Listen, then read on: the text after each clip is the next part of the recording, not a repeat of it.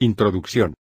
A partir de la publicación de los primeros libros sobre seducción, la utilización de técnicas para conquistar mujeres, y su aprendizaje, han despertado muchas críticas y polémicas. Uno de los cuestionamientos más frecuentes sostiene que el hecho de utilizar un método implicaría afirmar que todas las mujeres son iguales. La respuesta a este tipo de observación es simple, cualquier estudio social se basa en la observación de patrones de comportamiento que se repiten en diferentes personas. En definitiva, que exista la psicología no significa que todos tengamos los mismos pensamientos y emociones. Lo mismo ocurre con la seducción. Independientemente del sexo, no existen dos personas iguales, sino ciertas características comportamentales que se manifiestan en la mayoría de las personas. Otra crítica muy común alega que la habilidad de seducir es innata y no puede enseñarse. Quienes sostienen este tipo de argumento parecieran ignorar que cada hombre y mujer, a lo largo de su vida, aprende y desarrolla una forma de seducir. Algunos lo hacen inconscientemente, otros estudian y muchos desarrollan sus propios métodos. Creo que nadie puede juzgar tajantemente si un método es correcto o incorrecto, pero quizás sí lo podemos medir por su eficiencia.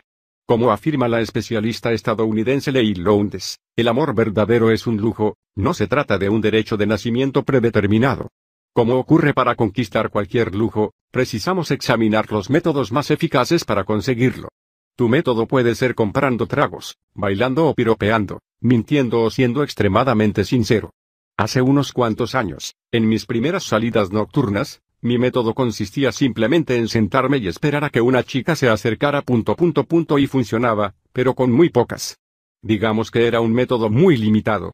El deseo de superar esa limitación fue lo que me llevó a estudiar las maneras más eficientes para atraer a las mujeres.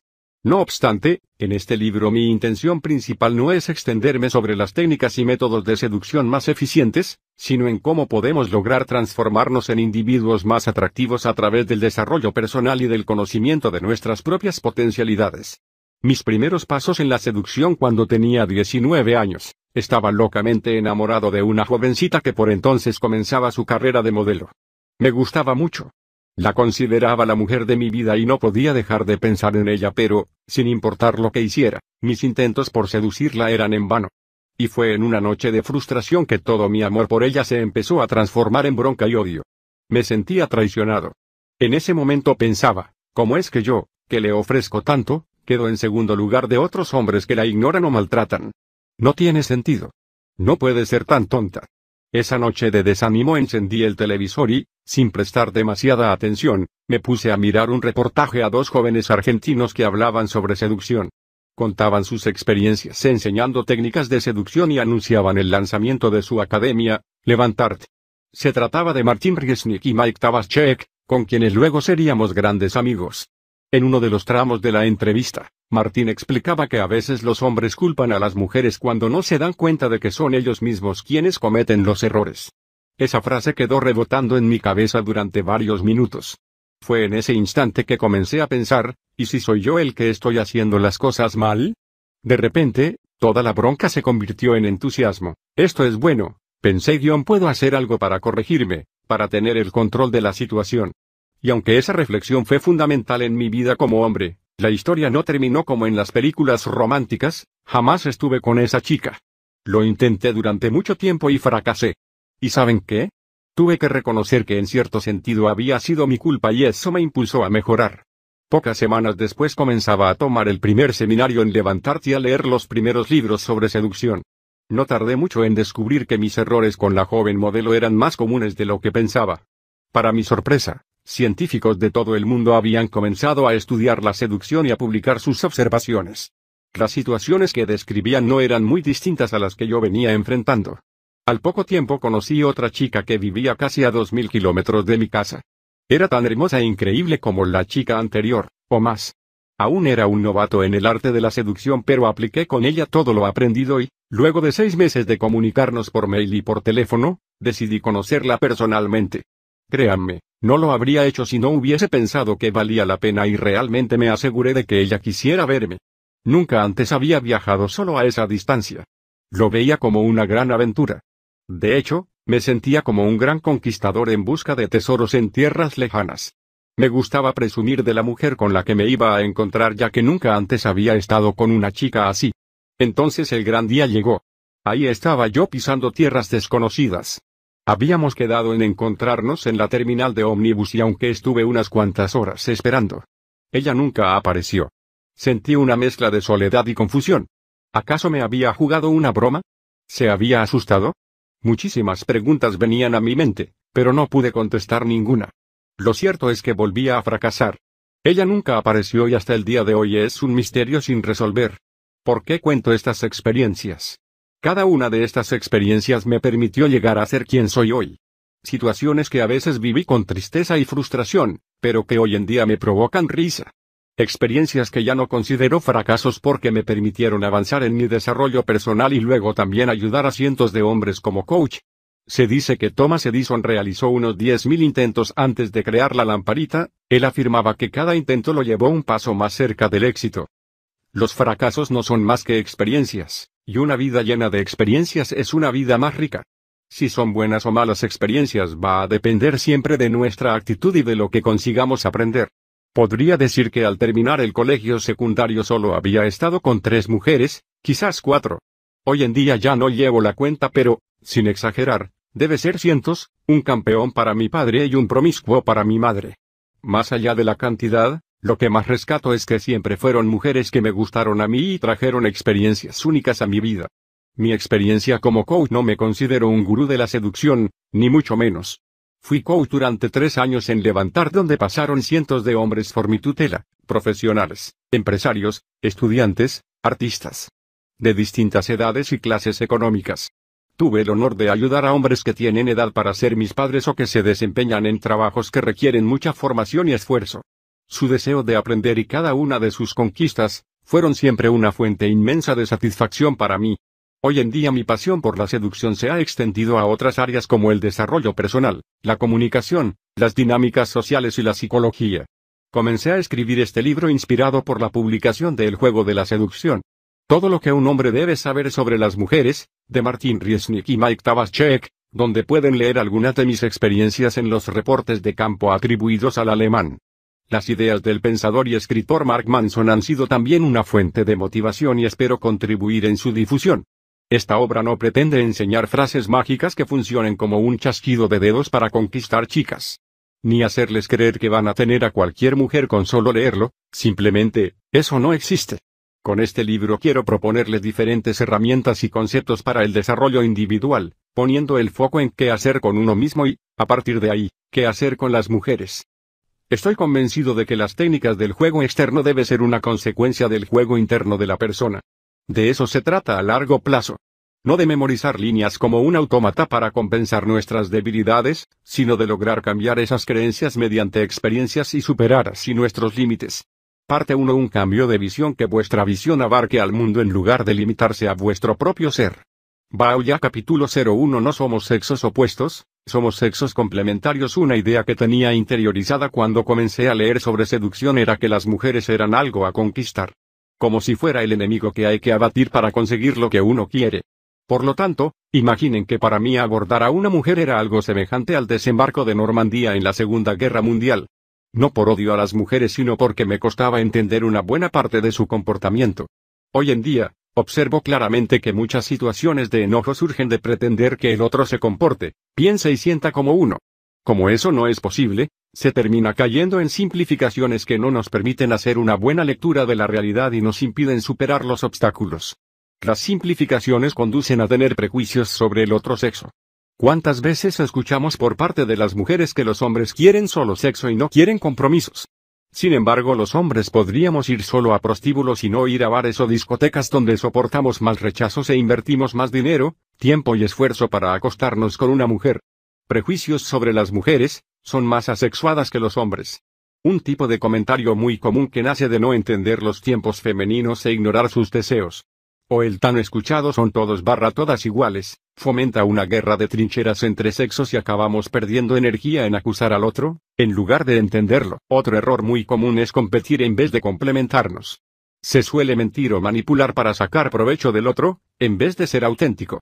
Subsiste la creencia de que hay que engañar para seducir, decirle a una mujer lo que quiere oír. Lo único que se logra así, es empezar mal una relación.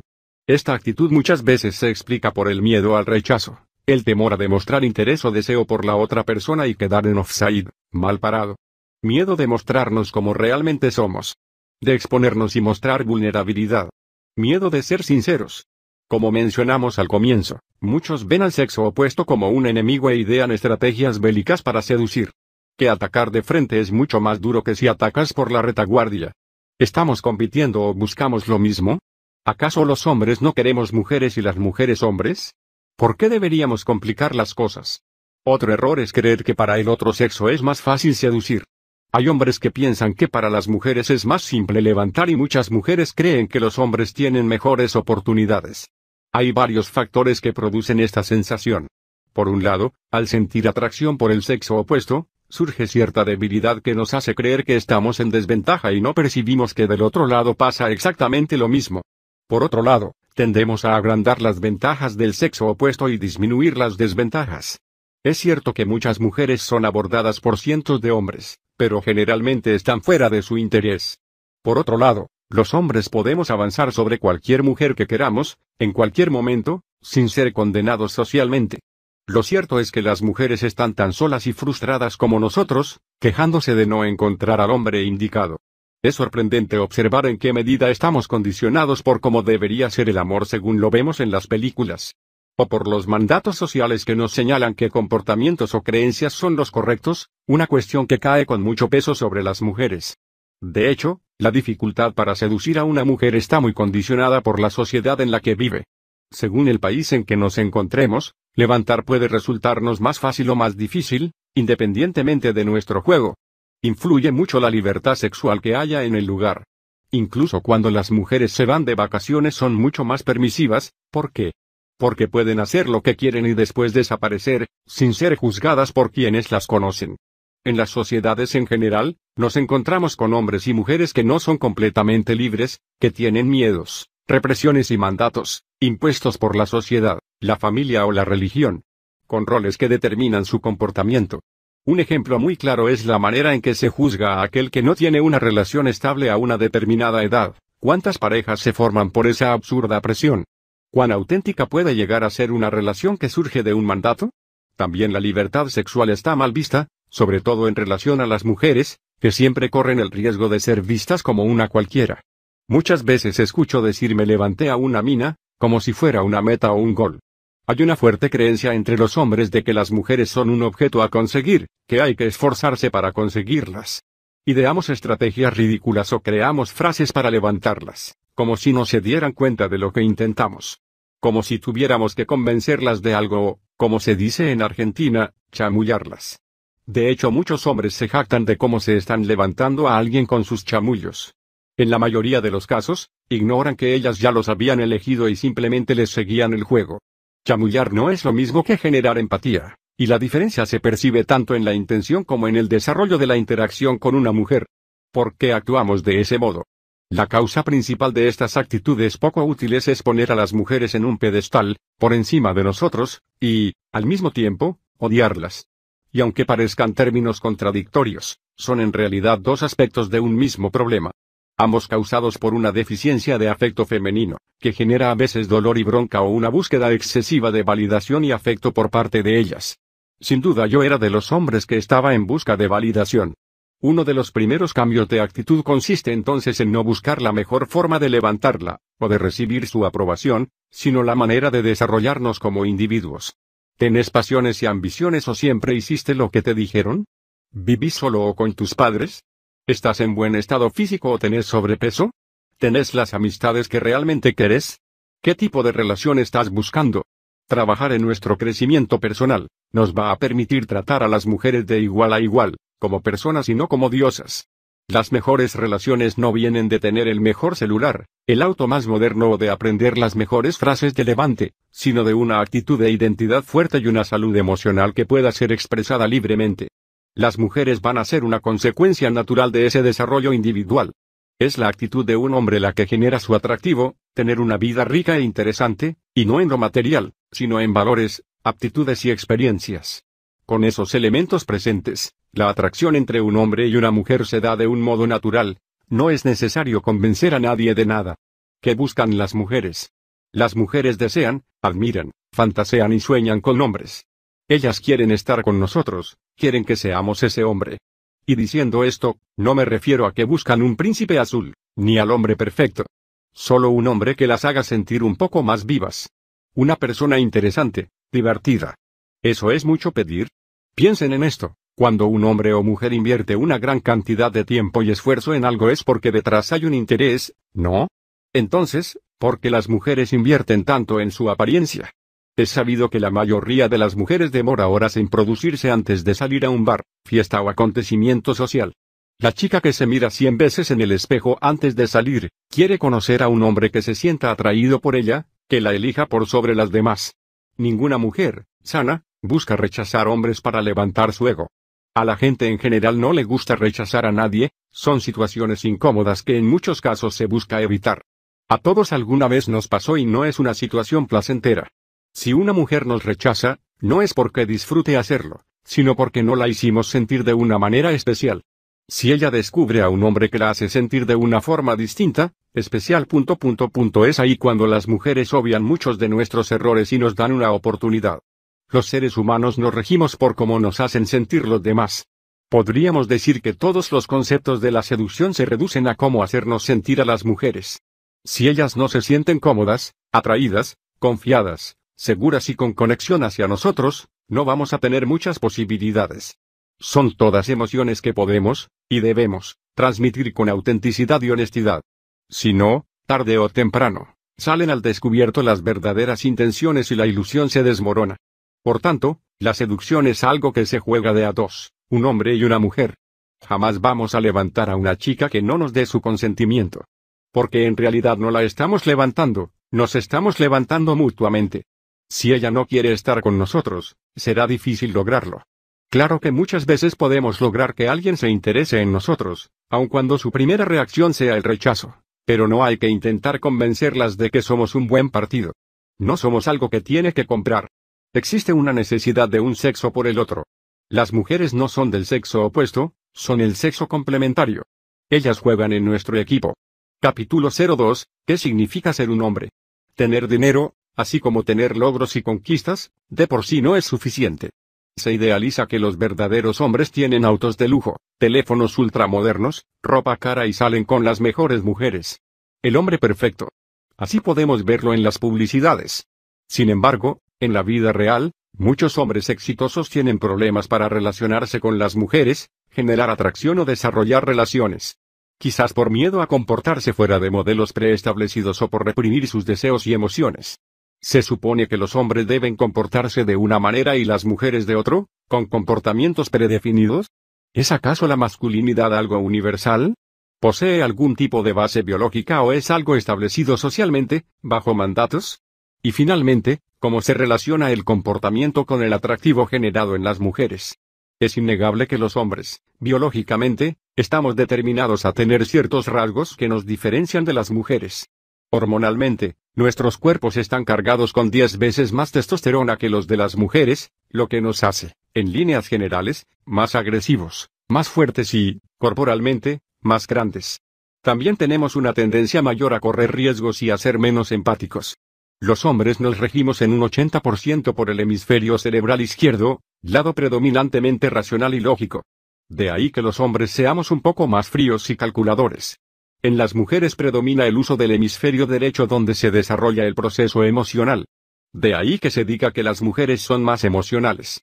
También tienen cuatro veces más conexiones entre el hemisferio derecho e izquierdo, lo cual les da la posibilidad de resolver mayor cantidad de problemas al mismo tiempo.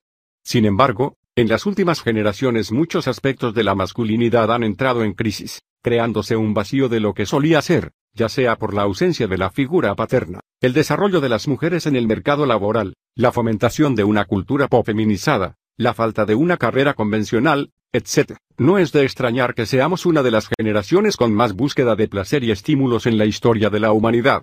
Se busca compensar una crisis de identidad que ha resultado en hombres sin roles claros, sin metas claras, reactivos al mundo que los rodea y siguiendo propósitos ajenos a sus propios deseos dando como resultado una baja autoestima y un conocimiento de sí mismos poco desarrollado, ignorando por qué sufren y de dónde parten sus problemas emocionales. El desarrollo de lo masculino Si observamos la cuestión desde la perspectiva psicológica, diferentes teorías describen la lucha emocional por la cual un hombre tiene que pasar para definir su masculinidad y disociar emocionalmente la seguridad y el cuidado personal, del apego con su madre.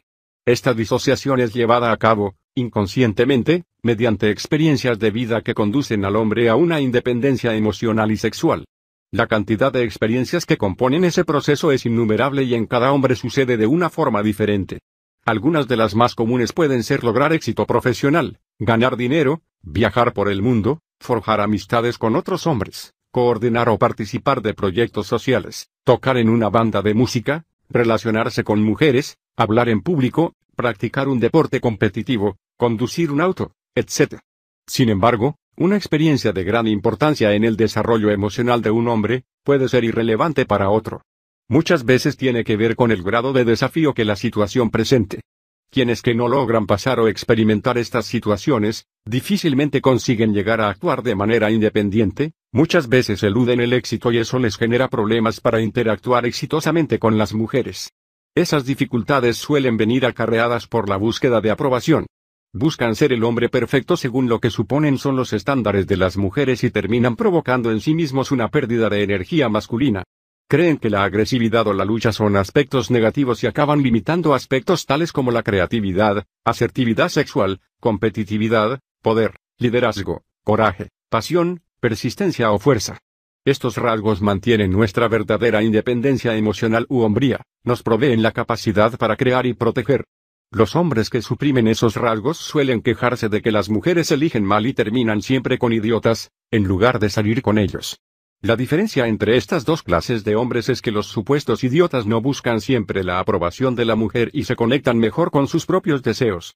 No se guían todo el tiempo por lo que ellas dicen que quieren, ya sea bueno o malo, y de hecho, muestran finalmente una mayor identidad como hombres. Esa energía masculina es la que genera atracción en las mujeres. Ahora, el desarrollo de la independencia emocional no se lleva a cabo de la misma manera en todas las culturas, a pesar de que el proceso se observa en todas partes del mundo. En países como Japón, los jóvenes son sometidos a una excesiva escolaridad para la certificación de su identidad como hombres. En algunas regiones del África, esta hombría es demostrada por su manera de casar, mientras que en muchos países occidentales es llevado a cabo por la manera de generar riqueza o desarrollarse profesionalmente. La desvinculación materna y la demostración de hombría son, por tanto, diferentes en cada lugar a pesar de que el desarrollo psicológico masculino sea universal. Se relacionan íntimamente con la estructura socioeconómica de cada país y el tipo de hombre que requieren. Aquellos países que se ven enfrentados a amenazas militares constantes, requieren de guerreros valientes y luchadores fuertes. Lo mismo en aquellos pueblos que utilizan la caza para su alimentación. En países con pocos conflictos militares de poco van a servir guerreros y cazadores fuertes, sino más bien hombres que sepan hacer dinero, dedicarse al comercio o innovar en ámbitos científicos o culturales. Entonces, si cada cultura tiene una manera de establecer y desarrollar la independencia emocional, ¿a qué se debe la pérdida de identidad que sienten muchos hombres en los últimos tiempos? El relativismo cultural no puede explicar por completo esta falta ya que si así fuera los hombres se adaptarían a las normas del lugar y seguirían adelante. ¿A qué se debe esta problemática? En 1950, en cualquier país de Occidente, tener un buen trabajo era suficiente para demostrar ser un hombre independiente y exitoso. Si te gustaba o no era irrelevante, y generalmente era suficiente para conquistar a una mujer, sobre todo si tenías un auto. Paralelamente, las mujeres solían ser más tolerantes con algunos hábitos masculinos, ya que el hombre era quien llevaba el dinero a la casa. La lucha de las mujeres por conquistar sus derechos de estudiar, trabajar y desarrollarse profesionalmente, cambió por completo el panorama. En la actualidad, muchas mujeres son independientes económicamente y hay matrimonios en los cuales la mujer es el sostén principal. Para un hombre, hoy en día, tener un trabajo cualquiera no es suficiente para definir su independencia e identidad. Muchos odian su trabajo y lo hacen solo por seguridad económica, rodeados de gente que desprecian se dirigen diariamente a un empleo que no los define como hombres. Al mismo tiempo, se relacionan con mujeres que tal vez ganan más dinero que ellos y no tienen la misma tolerancia que la que podían llegar a tener las mujeres de los apóstrofes 50. Esto da como resultado una generación de hombres que tienen un empleo pero no terminan de encontrar su masculinidad. Con baja autoestima y problemas emocionales. Que no pueden conseguir una cita y se obsesionan con el sexo y la pornografía. Son económicamente independientes, pero emocionalmente casi como niños. Al no poder definir su identidad, son manejados por sus emociones y caprichos sin saber realmente lo que quieren. Individuos a quienes siempre les dijeron lo que tenían que hacer y que era lo más seguro. Hombres con una gran inestabilidad emocional, que culpan a los demás por sus acciones y emociones. Hombres que llenan su vacío con comida o con bienes materiales como un auto de lujo que solo es un juguete para impresionar a los demás. Personalidades moldeadas por una crianza caracterizada por la abundancia de cosas materiales, juguetes, regalos, televisión, etc pero poca presencia afectiva. Nos encontramos con hombres y mujeres intelectualmente muy desarrollados, pero emocionalmente muy inseguros. Así como evolucionó la sociedad y el mundo, los hombres, tal como eran antes guion parecerían ya no ser necesarios. Por eso se ven enfrentados a definir un nuevo concepto de masculinidad. ¿Es Justin Bieber el mejor ejemplo para las próximas generaciones? De ahí que es importante entender que en nuestra época se está definiendo un nuevo concepto de independencia emocional. A lo largo de la historia humana, los hombres han tenido siempre más claro su función y su camino.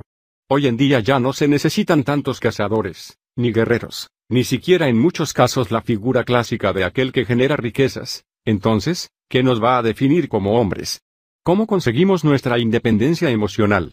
Un problema, una oportunidad nuestra generación tiene que desarrollar un nuevo camino. Debemos crear y encontrar nuestras propias pasiones.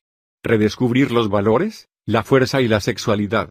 Definir nuestro propio plan de vida y enfrentar los obstáculos que se presenten. No hay una receta que sirva para todos sino un abanico de posibilidades dependiendo de nuestras inclinaciones personales. Viajar por el mundo, crear una empresa, ayudar a niños pobres o rescatar ballenas en el Océano Pacífico. Eso va a depender de cada uno. Con esto no quiero decir todos pueden ser presidentes de la nación si hacen lo que desean, pero sí que en la lucha por entender y conquistar nuestros deseos está la clave para definir una masculinidad propia. De ese modo, nos establecemos como seres emocionalmente independientes a través de nuestras acciones. Tomando decisiones como hombres adultos. Psicológicamente, es de estas acciones de donde deriva nuestro valor de masculinidad. Y puede que esto no sea fácil, y que no tengamos las herramientas para definirnos por completo. Construir nuestro propio sendero requiere trabajo, coraje, habilidad, ambición y mucha voluntad de lucha para superar todos los obstáculos que se presenten. Una actitud que no es muy difundida en la actualidad, pero que todo hombre superó en el pasado para definir su identidad. Capítulo 03 La chica 10 encuentra una mujer de la que puedas decir, hubiera podido escoger la más bella pero no mejor. Anónimo algo común entre los hombres es puntuar a las mujeres de 1 a 10, según su belleza. Y no es algo raro en la historia de la humanidad el calificar, competir o medir algo. Puntuar mujeres parece inofensivo y podría ser una simple distracción o intercambio de opiniones sobre la belleza, lo cual en sí no tiene nada de malo. El problema comienza cuando estos valores numéricos son tomados demasiado en serio y dejan de tener un valor subjetivo para convertirse en una suerte de verdad objetiva e incuestionable. Es decir, cuando permitimos que ese puntaje, una chica 10, una chica 5, determine cómo debemos actuar y se refleje en nuestro comportamiento. Especialmente, si dejamos que la puntuación de los demás influya en nuestra propia percepción.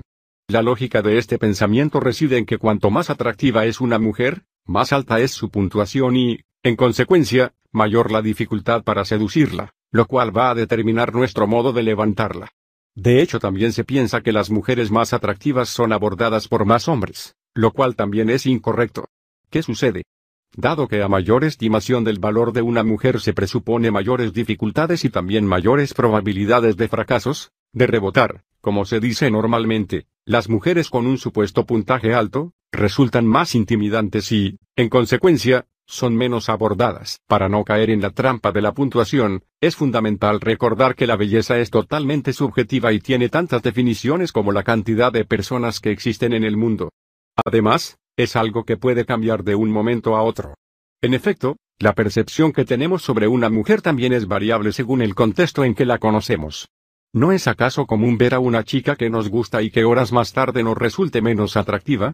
Igual de frecuente es el caso contrario. Empezamos una conversación con una mujer que no consideramos especialmente bella y, de repente, como por arte de magia, nos resulta sumamente atractiva. Por ejemplo, si compartimos una pasión, un momento o nos gustó algo que dijo, o simplemente su manera de besar. Nuestra percepción, como la de las mujeres, depende del contexto. Esto ocurre todo el tiempo y nos ocurre a todos. Ni hablar de los efectos del alcohol. Un número infinito de factores puede alterar nuestra percepción, cómo nos sentimos y percibimos una situación, si destacamos sus virtudes o defectos, cómo nos miró, si estamos a solas, etc. Una situación clásica que ejemplifica este cambio en la evaluación, salimos a bailar y conocemos una chica que nos parece hermosa. La vemos luego y parece otra mujer.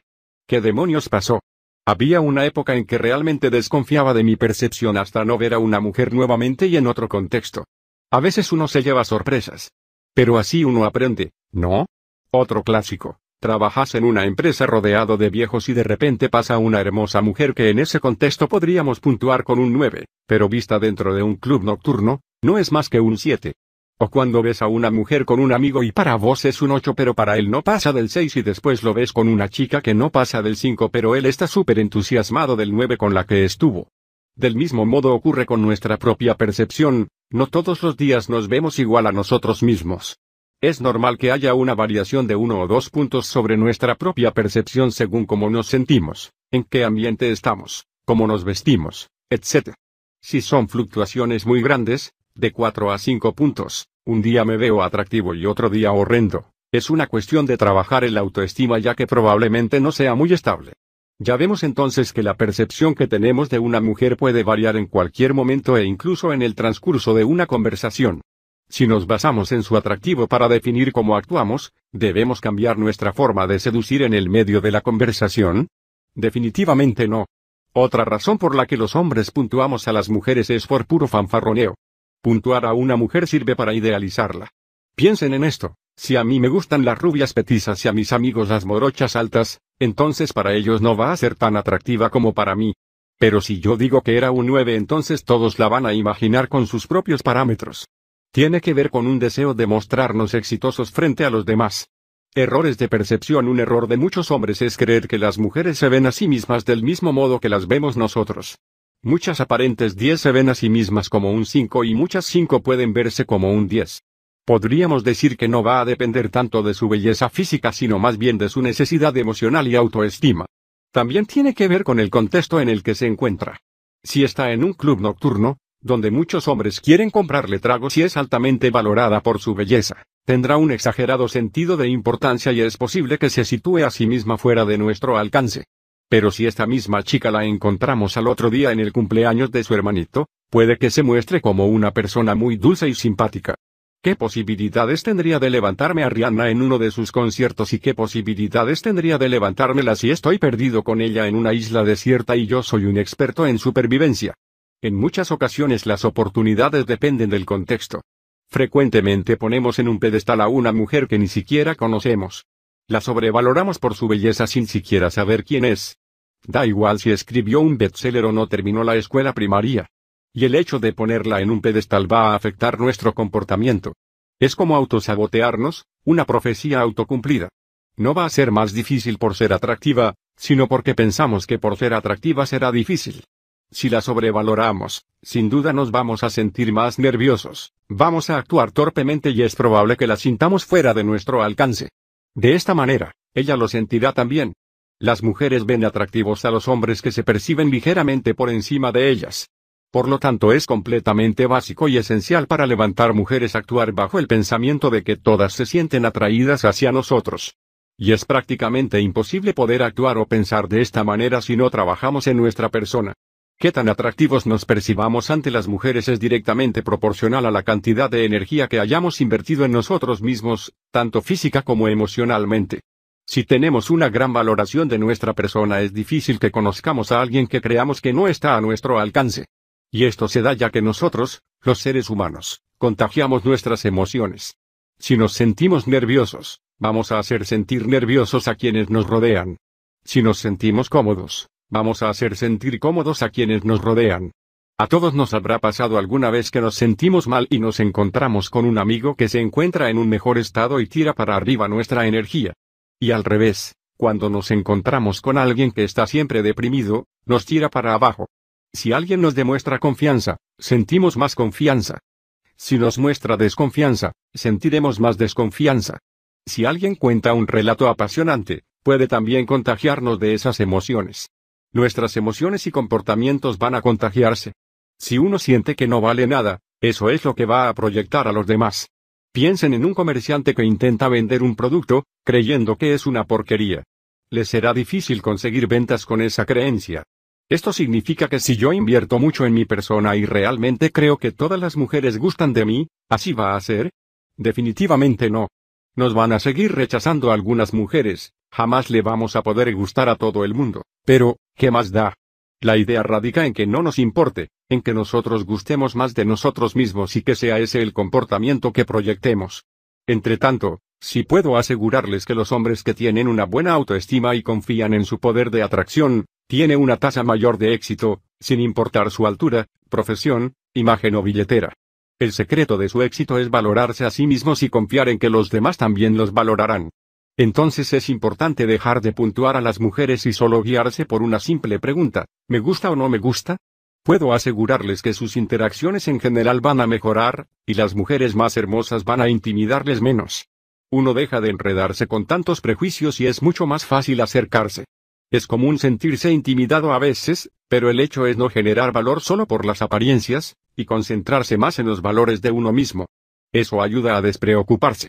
En lugar de puntuar a las mujeres, debemos entonces preguntarnos cuál es nuestro valor, qué percepción tenemos de nosotros mismos. Y si la puntuación realmente es baja, empezar cuanto antes a hacer los cambios que sintamos necesarios para desarrollarnos y sentirnos libres de interactuar con cualquiera. Capítulo 04. ¿Son todas las mujeres iguales? La locura es hacer la misma cosa una y otra vez esperando obtener diferentes resultados. ¿Acaso son todas las mujeres histéricas? ¿A las mujeres no les gusta el sexo tanto como a los hombres? ¿Cuál es el verdadero problema? ¿El entorno, las mujeres o nosotros? Es frecuente escuchar decir que las mujeres son todas iguales, aludiendo a que actúan con mala intención, y no solo algunas o la mayoría, sino todas. Y este juicio condena a miles de mujeres de igual manera cuando lo más probable es que quienes hacen estas declaraciones hayan conocido solo a unas pocas. Se condena al 99,99% de las mujeres cuando podrían ser inocentes de tales cargos. Mi primera lección aprendida sobre seducción fue que quizás no eran ellas las que estaban equivocadas sino yo al momento de querer levantarlas. Y fue desde entonces que empecé a encarar el asunto de otra manera y obtener respuestas diferentes. Un error que solía repetir era darles mucho a las mujeres, esforzarme demasiado, sin que fuera recíproco. Creía que si demostraba que era bueno con ellas me iban a valorar más, pobre iluso. No demostraba más que una actitud pobre y muy necesitada. Y sin embargo yo las culpaba a ellas, como terminaban con hombres que no las valoraban como yo. Porque salían con tipos menos atractivos que yo. Realmente creía que las mujeres estaban muy confundidas. Pero fue entonces cuando empecé a entender que yo estaba equivocado, lo cual me dio una gran ventaja. Si todo dependía de los demás no podía cambiar nada. Sin embargo ahora, podía hacer algo, cambiar mis actitudes y comportamientos, y así cambiaron sus respuestas. Dejé entonces de pensarme como una víctima de los abusos de las mujeres y de intentar seducirlas buscando su aprobación. El primer paso, tomar responsabilidad por lo tanto, aprendí que yo soy responsable de todo lo que sucede en mi vida, si tengo éxito o no, cómo me siento o cómo me tratan los demás. En vez de señalar o culpar a los demás, comencé a entender qué hacía mal y qué podía cambiar para que me vaya mejor. Es común y normal que nuestras mentes creen racionalizaciones que justifican nuestras acciones. Así nos alejamos del dolor o del rechazo, para mantenernos impunes y que sean los demás los culpables de los problemas. Sin embargo, con esta lógica nos vamos a rodear siempre de incompetentes, cuando en realidad el cambio lo tiene que hacer uno. Es importante tomar conciencia de que cada uno es tratado como lo permite. Nuestro comportamiento afecta al comportamiento de los demás con nosotros. Si las mujeres toman ventaja de nosotros es porque dejamos que lo hagan. Si el jefe de la empresa nos maltrata es porque permitimos que lo haga. La actitud que tomemos frente a otras personas va a generar una respuesta. Aquel que piensa que las mujeres son todas unas perras frías, debería mirar qué actitudes está teniendo para que ellas respondan de esa manera. Quienes dicen que todas las mujeres son iguales se ponen en una postura de víctimas para no tomar responsabilidad sobre su actitud frente a los demás. No es más que una manera de eludir la responsabilidad de sus propias faltas. Esto no significa necesariamente que quienes acusan a las mujeres estén totalmente equivocados. Aun cuando fuese cierto que el 50% de las mujeres de una ciudad son inmaduras y maliciosas, el problema empieza si decidimos enfocarnos en ese 50% de las mujeres y ponernos como víctimas sin buscar otra alternativa. Estaríamos permitiendo que esas observaciones sean responsables de los resultados. No son más que formas de evitar la culpa y la responsabilidad de no estar satisfechos con un fracaso anunciado. Hay millones de mujeres solteras, si alguien no puede encontrar una buena mujer es porque está buscando en el lugar equivocado. Juzga injustamente a millones de mujeres, ya que no está dispuesto a asumir la responsabilidad de sus fracasos. Y si alguien se siente identificado con este tipo de pensamiento o actitudes, le recomiendo que tome conciencia y piense en qué aspectos podría estar fallando, no solo con las mujeres sino en su vida en general. El mundo no está en contra tuya. Capítulo 05 Una mirada hacia el pasado Viajar en el tiempo es demasiado peligroso. Será mejor dedicarme al estudio del otro gran misterio del universo. Las mujeres. Dr. M. Brown. Volver al futuro y, y, en su libro El origen de las especies, Darwin sostiene que los animales eligen a sus parejas sexuales guiándose por los valores de supervivencia y reproducción. Se cree que por cuestiones evolutivas, el hombre y la mujer desarrollaron diferentes mecanismos de atracción, de forma tal que pudieran perpetuar la especie de una manera eficiente. Estos mecanismos, que tardaron miles de años en desarrollarse, subsisten hoy en día, aun cuando nuestra forma de vida haya cambiado radicalmente. Es por eso que los hombres tienden a coincidir mucho cuando describen a una mujer atractiva, mujeres jóvenes, simétricas, con piel suave y con ciertas medidas de cadera y cintura.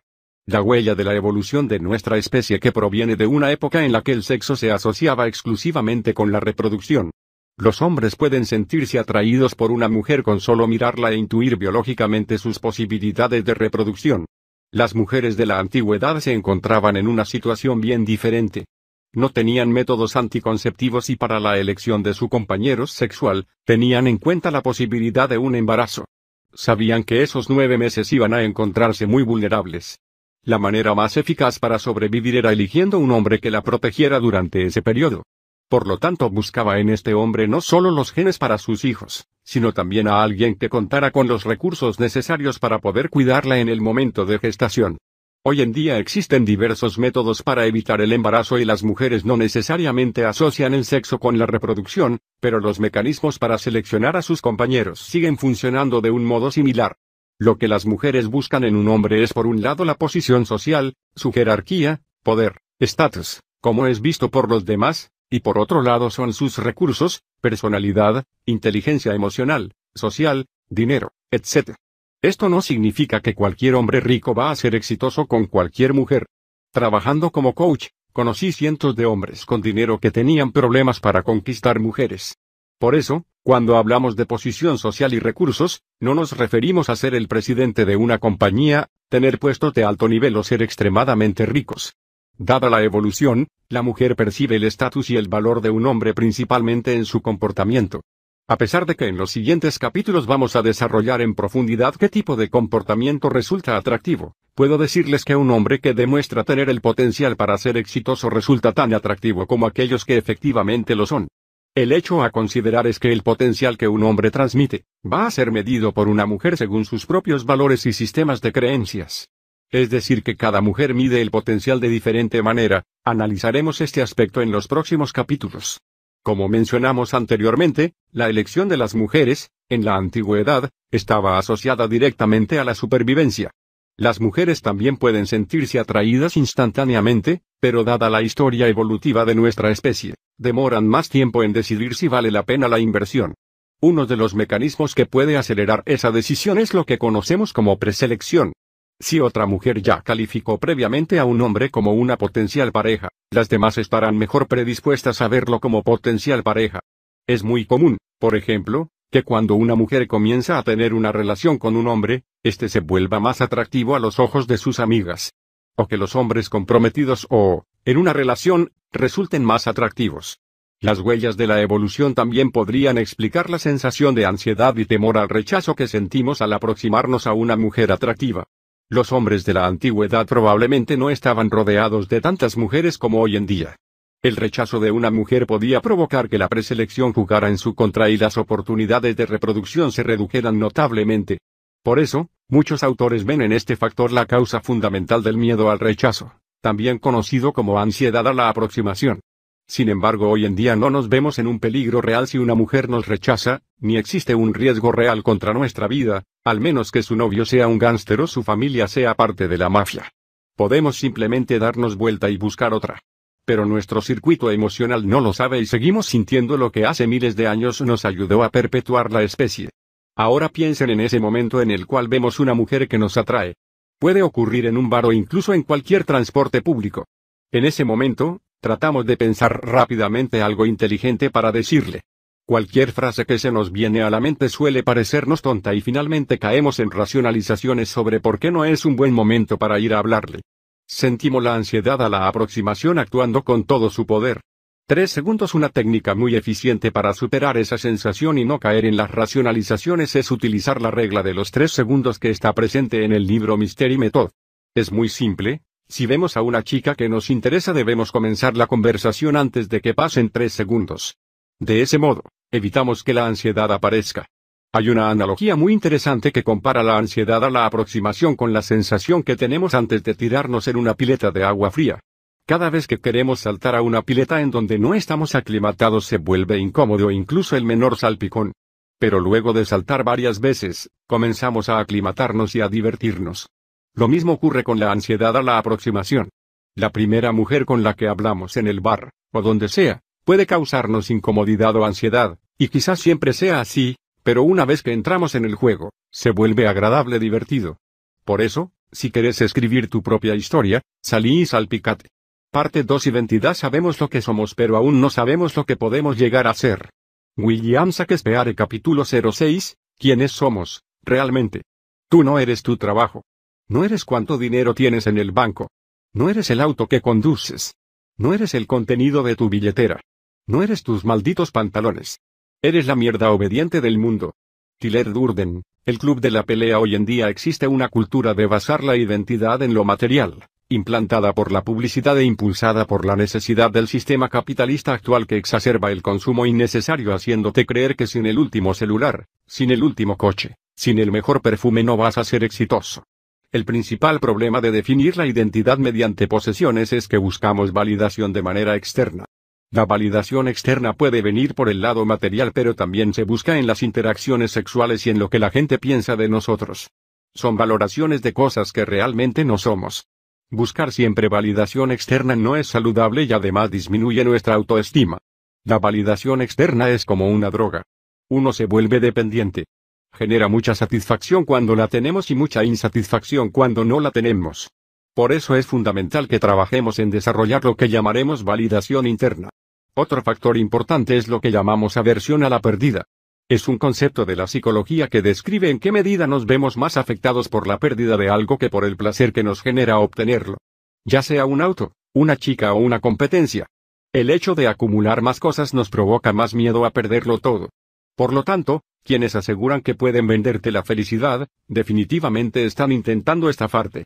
Si bien todos tenemos necesidades materiales, es más conveniente crear validación interna que se basa principalmente en definir y cumplir metas propias, dejando de actuar bajo las expectativas de los demás. Nuestra identidad para empezar, qué tan fuerte sea nuestra identidad se va a traducir en cuán atractivos seamos. Lo que representamos, nuestros valores, comportamientos, pasiones, relaciones, creencias, acciones, es la suma de todo lo que hacemos. Puede que suene un poco simple, pero la mejor manera de convertirnos en personas más atractivas es mediante el crecimiento personal. Como anteriormente dije, que las mujeres sean una consecuencia, no una meta. Las mejores frases, miradas o técnicas de levante, de poco van a servir si no están contrastadas con una personalidad madura. Las palabras y acciones, por sí mismas no son nada.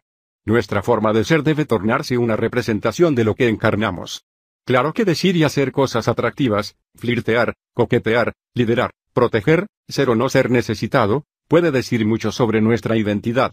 Cuando coqueteamos, mostramos que poseemos confianza, apreciamos la diversión, y no tomamos las cosas demasiado en serio si nos rechazan.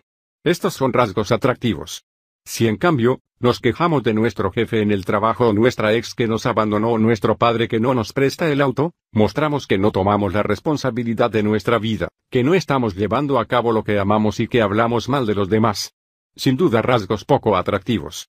Pero dedicarse a aprender qué decir y qué hacer para verse más atractivo, y solo con la intención de levantar más, no tiene mucho sentido. No es que no funcione, pero no es una solución para un crecimiento real en el levante y en las relaciones, es más un parche que una solución verdadera. Puede mejorar nuestra confianza pero en algún momento hay que apuntar a volvernos mejores como personas. Definir y desarrollar nuestra identidad va a determinar finalmente con qué mujeres vamos a estar y qué tipo de relaciones vamos a tener. Si no cuidamos nuestra salud, si somos malhumorados y negativos, vivimos quejándonos, vestimos mal, tenemos mala higiene, poca responsabilidad en la vida y no perseguimos ninguna pasión, definitivamente vamos a tener un atractivo muy pobre y ninguna frase o técnica de seducción podrá disimularlo, o no por mucho tiempo. En cambio, si somos hombres seguros y positivos, cuidamos nuestra salud, estamos contentos con nuestra forma de vestir, tenemos buenas relaciones y no nos mostramos todo el tiempo necesitados. Pues entonces nos vamos a encontrar con un gran atractivo, donde es probable que simplemente diciendo o haciendo lo que queramos tengamos éxito con las mujeres. Esto no significa que tenemos que ser perfectos pero sí rebeldes a la mediocridad, ser lo mejor posible, la mejor versión de nosotros mismos. Es por eso que las personas se sienten atraídas por rasgos positivos de la identidad tales como la habilidad para tocar algún instrumento, la capacidad de dirigir un negocio, la disciplina para entrenar un deporte, la pasión por bailar, etc. Determinan una identidad fuerte, por eso muchas veces podemos encontrar hombres de 65 años de edad saliendo con mujeres de 25 años muy hermosas. Sin duda muchas de estas mujeres solo están interesadas en su dinero o poder, pero muchas otras se sienten atraídas por la personalidad y el carácter que le permitió a ese hombre conquistar un estatus determinado. Esto significa que sentirse confiado en los diferentes ámbitos de la vida se traducirá automáticamente en un aumento en el éxito con las mujeres. No directamente, pero todo resultará mucho más fácil. Al construir una vida interesante para nosotros mismos, veremos que las personas querrán sumarse a ella. Capítulo 07 Nuestra escala de valores respetar a los demás, si no no te respetas a vos mismo. Los valores con los que nos identificamos, la identidad con la que nos definimos, nuestras prioridades en la vida, van a determinar la manera en que nos juzguemos a nosotros mismos y cómo vamos a juzgar a los demás. Por ejemplo, alguien que se valora por generar mucho dinero, medirá todo por el valor financiero. Ya sea una fiesta, un trago, unas vacaciones o una persona, todo pasará por la regla del dinero. Al mismo tiempo, si otro no lo valora, pensará que es porque está celoso, tiene envidia o se siente amenazado por su dinero. Si en cambio alguien lo valora mucho, pensará que es porque admira su poder y éxito, o quizás porque quiere conseguir algo de eso. Del mismo modo, también va a medir a las personas por cuánto ganan o cuánto gastan. Y si por algún motivo pierde su dinero y su capacidad para generarlo, eso va a producir un desmoronamiento de su propia identidad. De hecho, tendemos a estar en pareja con personas que se identifican con nuestros valores y usan una métrica similar para los suyos. Quien se mide por la cantidad de dinero que hace, va a creer que las mujeres lo valoran por eso. Así que es probable que termine con mujeres que valoran su manera de hacer dinero. Y probablemente también su dinero. Igual será si alguien se identifica con su belleza y atractivo, sentirá que los demás lo aprecian o desprecian por esa cualidad. Si consigue una entrevista de trabajo, si le dan entradas para una fiesta o despierta interés en alguien, pensará que se debe a su apariencia. O, en caso de que esa persona se juzgue a sí misma poco atractiva, podrá pensar que la falta de éxito en algo se debe solo a eso. ¿Cuántos hombres creen ser feos y piensan que son rechazados por esa razón? Si alguien se siente un perdedor va a medir todo en términos de ese estatus social. Si no consiguió el trabajo es porque no se lo merecía. Si nadie se ríe de sus chistes, piensa que es porque todos saben que no es exitoso. Por el contrario, si es valorado por alguien, pensará que es porque aún no se dio cuenta de cómo es realmente, un perdedor. Y lo mismo ocurre con diversas formas de valorar y medir lo que nos ocurre, quien mida la vida solo por el desarrollo espiritual, va a creer que todos deberían encontrar la salvación a través de la espiritualidad. Probablemente pensará que aquellos que prefieran ir a fiestas y consumir alcohol todos los fines de semana están yendo por el camino equivocado. En cambio, quien mida la vida solo por las fiestas y la popularidad, va a juzgar a los demás por las fiestas en las que estuvieron y por lo divertidos que son. Probablemente pensará que aquellos que prefieren quedarse los fines de semana viendo una película son muy aburridos. Si medimos la vida por cantidad de viajes, entonces vamos a medir a los demás por la cantidad de lugares que hayan visitado. Aquellos que prefieran quedarse en su ciudad, y vivir su rutina de siempre, van a ser juzgados como ignorantes o sin ambiciones. o si medimos la vida por la familia y las relaciones. Entonces vamos a medir a los demás por lo cercanos que son a su familia o la cantidad de amigos que tengan. Aquellos que prefieran realizar largos viajes, podrán ser juzgados como ingratos por pasar tanto tiempo lejos de sus seres queridos. Quienes creen que todos son unos incompetentes, envidiosos, idiotas o raros, van a medirse a sí mismos de la misma forma. Aunque no lo reconozcan. Descubrir nuestros valores hace poco tuve la oportunidad de reunirme con dos viejos amigos de la infancia. Los tres compartimos valores culturales e ideologías similares. Además, tenemos la misma edad. Pero los tres apuntamos al futuro desde perspectivas diferentes, uno desarrolla su negocio propio, cambió su auto por tercera vez, se dedica al comercio y su patrimonio anda en aumento constante, el otro estudia medicina, siempre con altas calificaciones y con una carrera profesional muy prometedora. Por mi parte trabajé en distintos lugares, estudié dinámicas sociales y comunicación de manera autodidacta, desarrollé nuevas relaciones con distintos tipos de personas y estoy por comenzar un viaje alrededor del mundo. Los tres damos un enfoque totalmente distinto, pero, ¿cuál es mejor? Sin duda cada uno de ustedes lo medirá según su propia métrica, es decir, qué preferencias y qué enfoque le dan o le quieren dar a sus propias vidas. Esto no quiere decir que juzgar sea malo. Es inevitable para los seres humanos y forma parte de nuestra evolución como una manera de poder evaluar rápidamente a las personas. Lo importante es ser conscientes de los valores con los que estamos juzgando a los demás. Recuerden, todo depende de lo que cada uno priorice. Más que juzgar, sería bueno que busquemos entender. Cada uno de nosotros desarrolla una forma de juzgar influenciada en gran parte por la gente que nos vio crecer, refutando o probando lo que éramos en la infancia, o lo que creíamos que los demás pensaban de nosotros.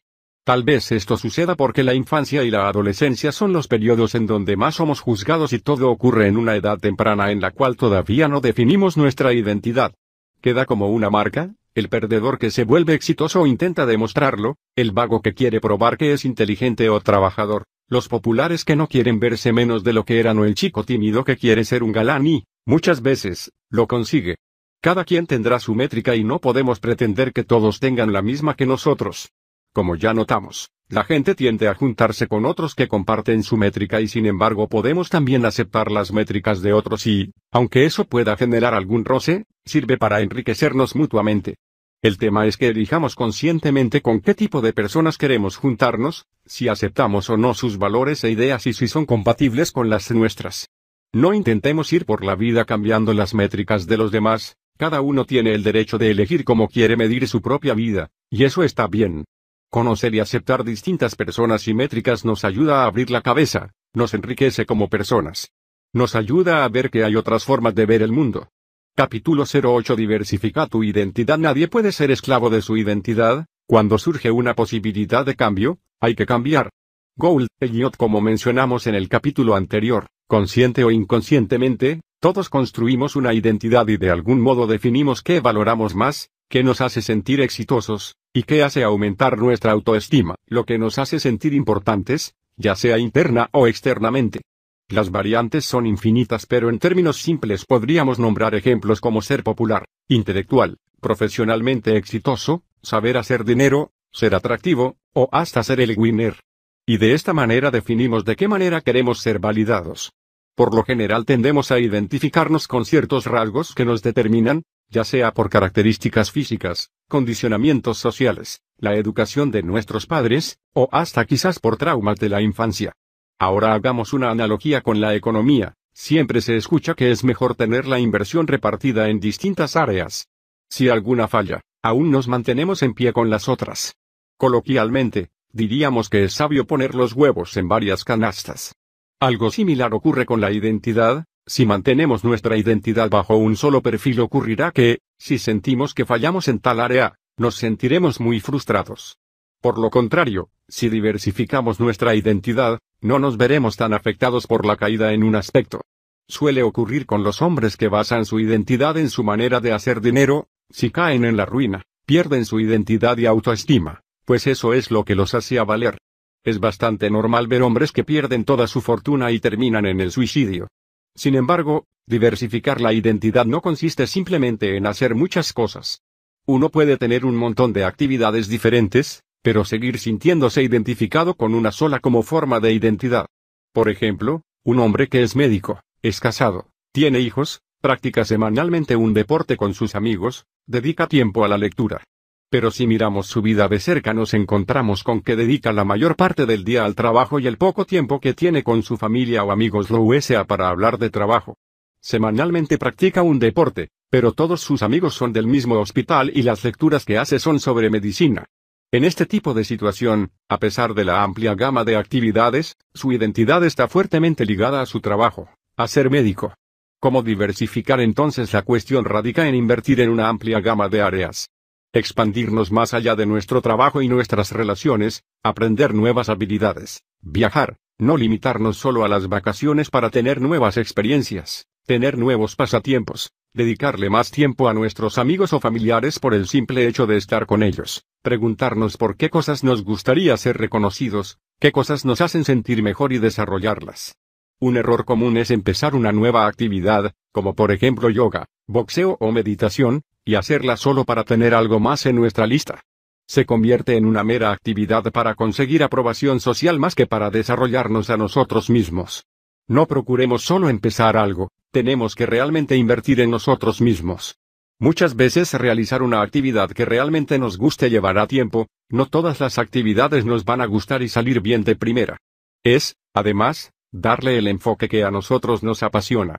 Por ejemplo, una mujer que trabaja en una panadería puede gustar de su trabajo porque le da un enfoque a lo social y a la interacción con las personas y no tanto al hecho de hacer el pan.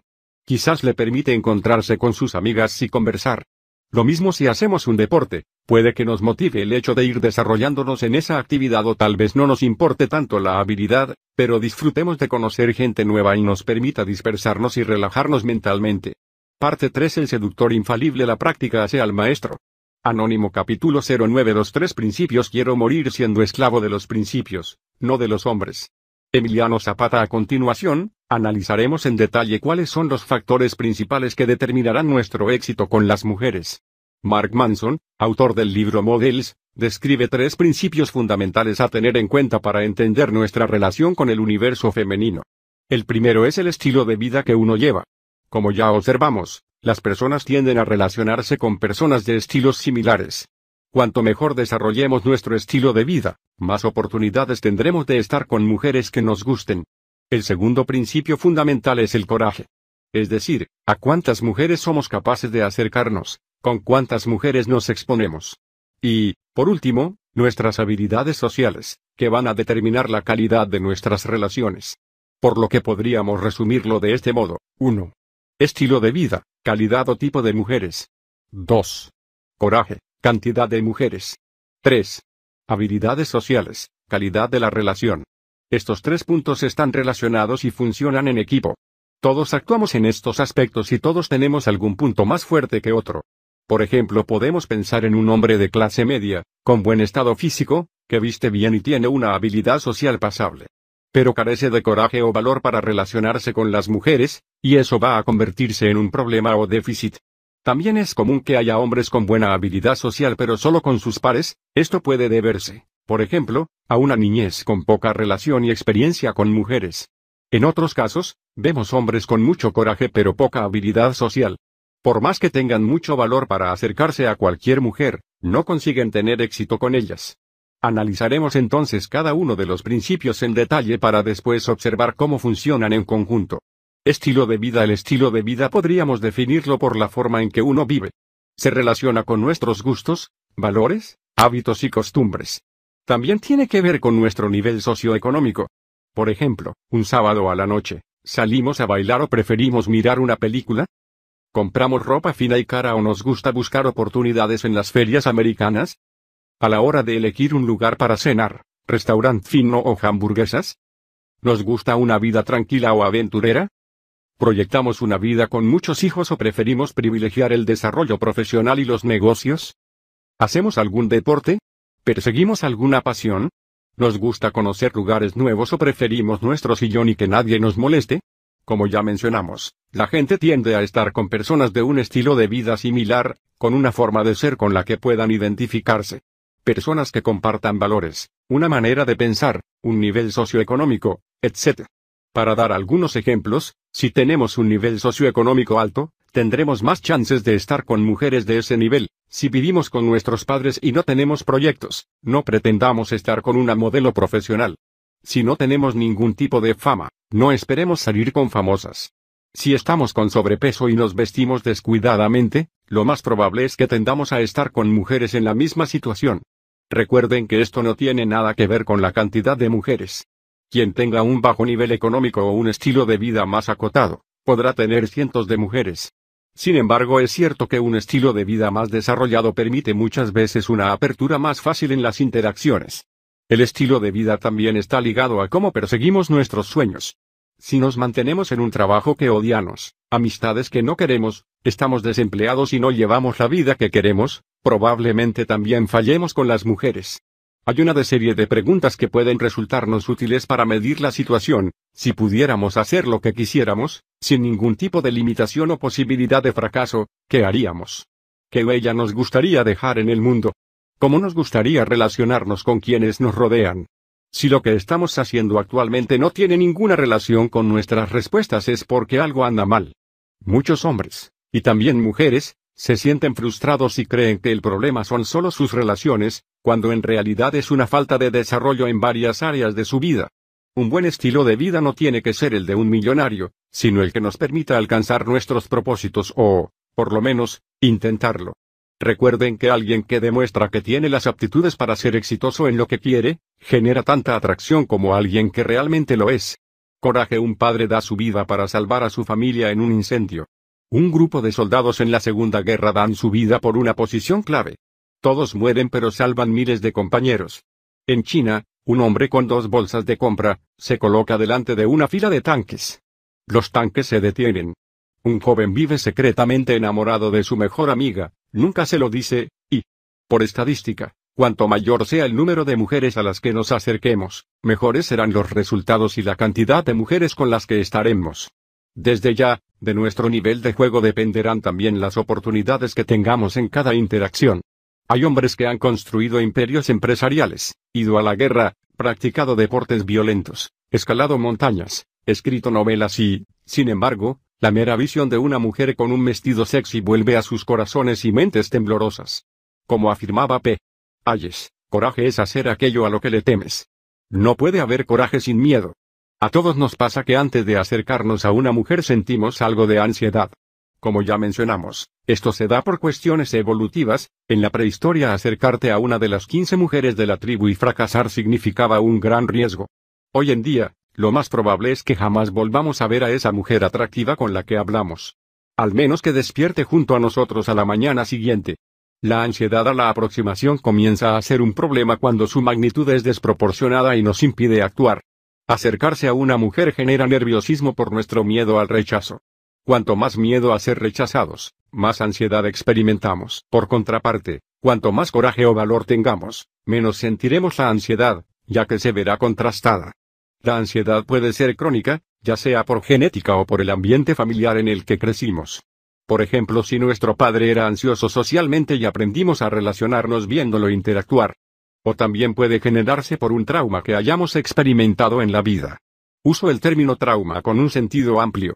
No necesariamente tiene que ser un hecho de la niñez, sino que también puede darse de jóvenes, si salimos a bares nocturnos sin mucha experiencia y en nuestras primeras interacciones recibimos rechazos muy fuertes, pueden dejarnos una marca. Las ansiedades no son nada pasajeras y casi todos experimentamos algún tipo de ansiedad por más leve que ésta sea.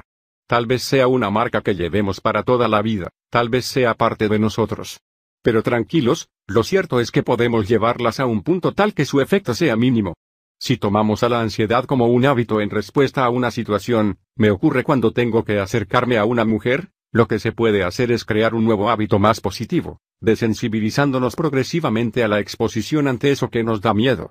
De esa forma podremos construir una base sólida de confianza en nuestra capacidad para manejar la situación. Ronit Hertzfeld tiene una frase que resume muy bien la actitud que debemos tener, el coraje no es la ausencia de miedo.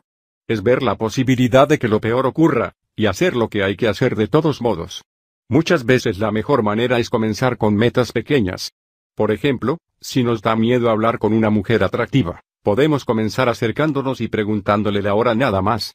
Y así, a medida que nos vayamos sintiendo más cómodos, podremos ir avanzando en las interacciones. Algo fundamental en esto es poder reconocer cuando nos engañamos a nosotros mismos o metemos excusas. Cuando sentimos una gran cantidad de ansiedad, nuestra mente inconsciente tiene todo un arsenal de mecanismos de defensas psicológicos para justificar nuestros miedos. Existen muchos de estos mecanismos de defensa, culpar a otros, decir que sentimos apatía, racionalizar excusas, enojarse o ponerse a la defensiva. Veamos algunos casos muy comunes. Aquel que lee unos cuantos libros sobre seducción y cuando tiene la oportunidad de hablarle a una chica piensa, todavía no estoy listo, debería leer alguno más. El que va a una fiesta, ve a una chica atractiva, comienza a sentirse nervioso y entonces decide mostrarse apático, convenciéndose a sí mismo de que fue allí solo para tomar algo y estar con sus amigos, cuando en realidad fue para conocer nuevas mujeres ser rechazado y decir son todas iguales o son todas unas histéricas.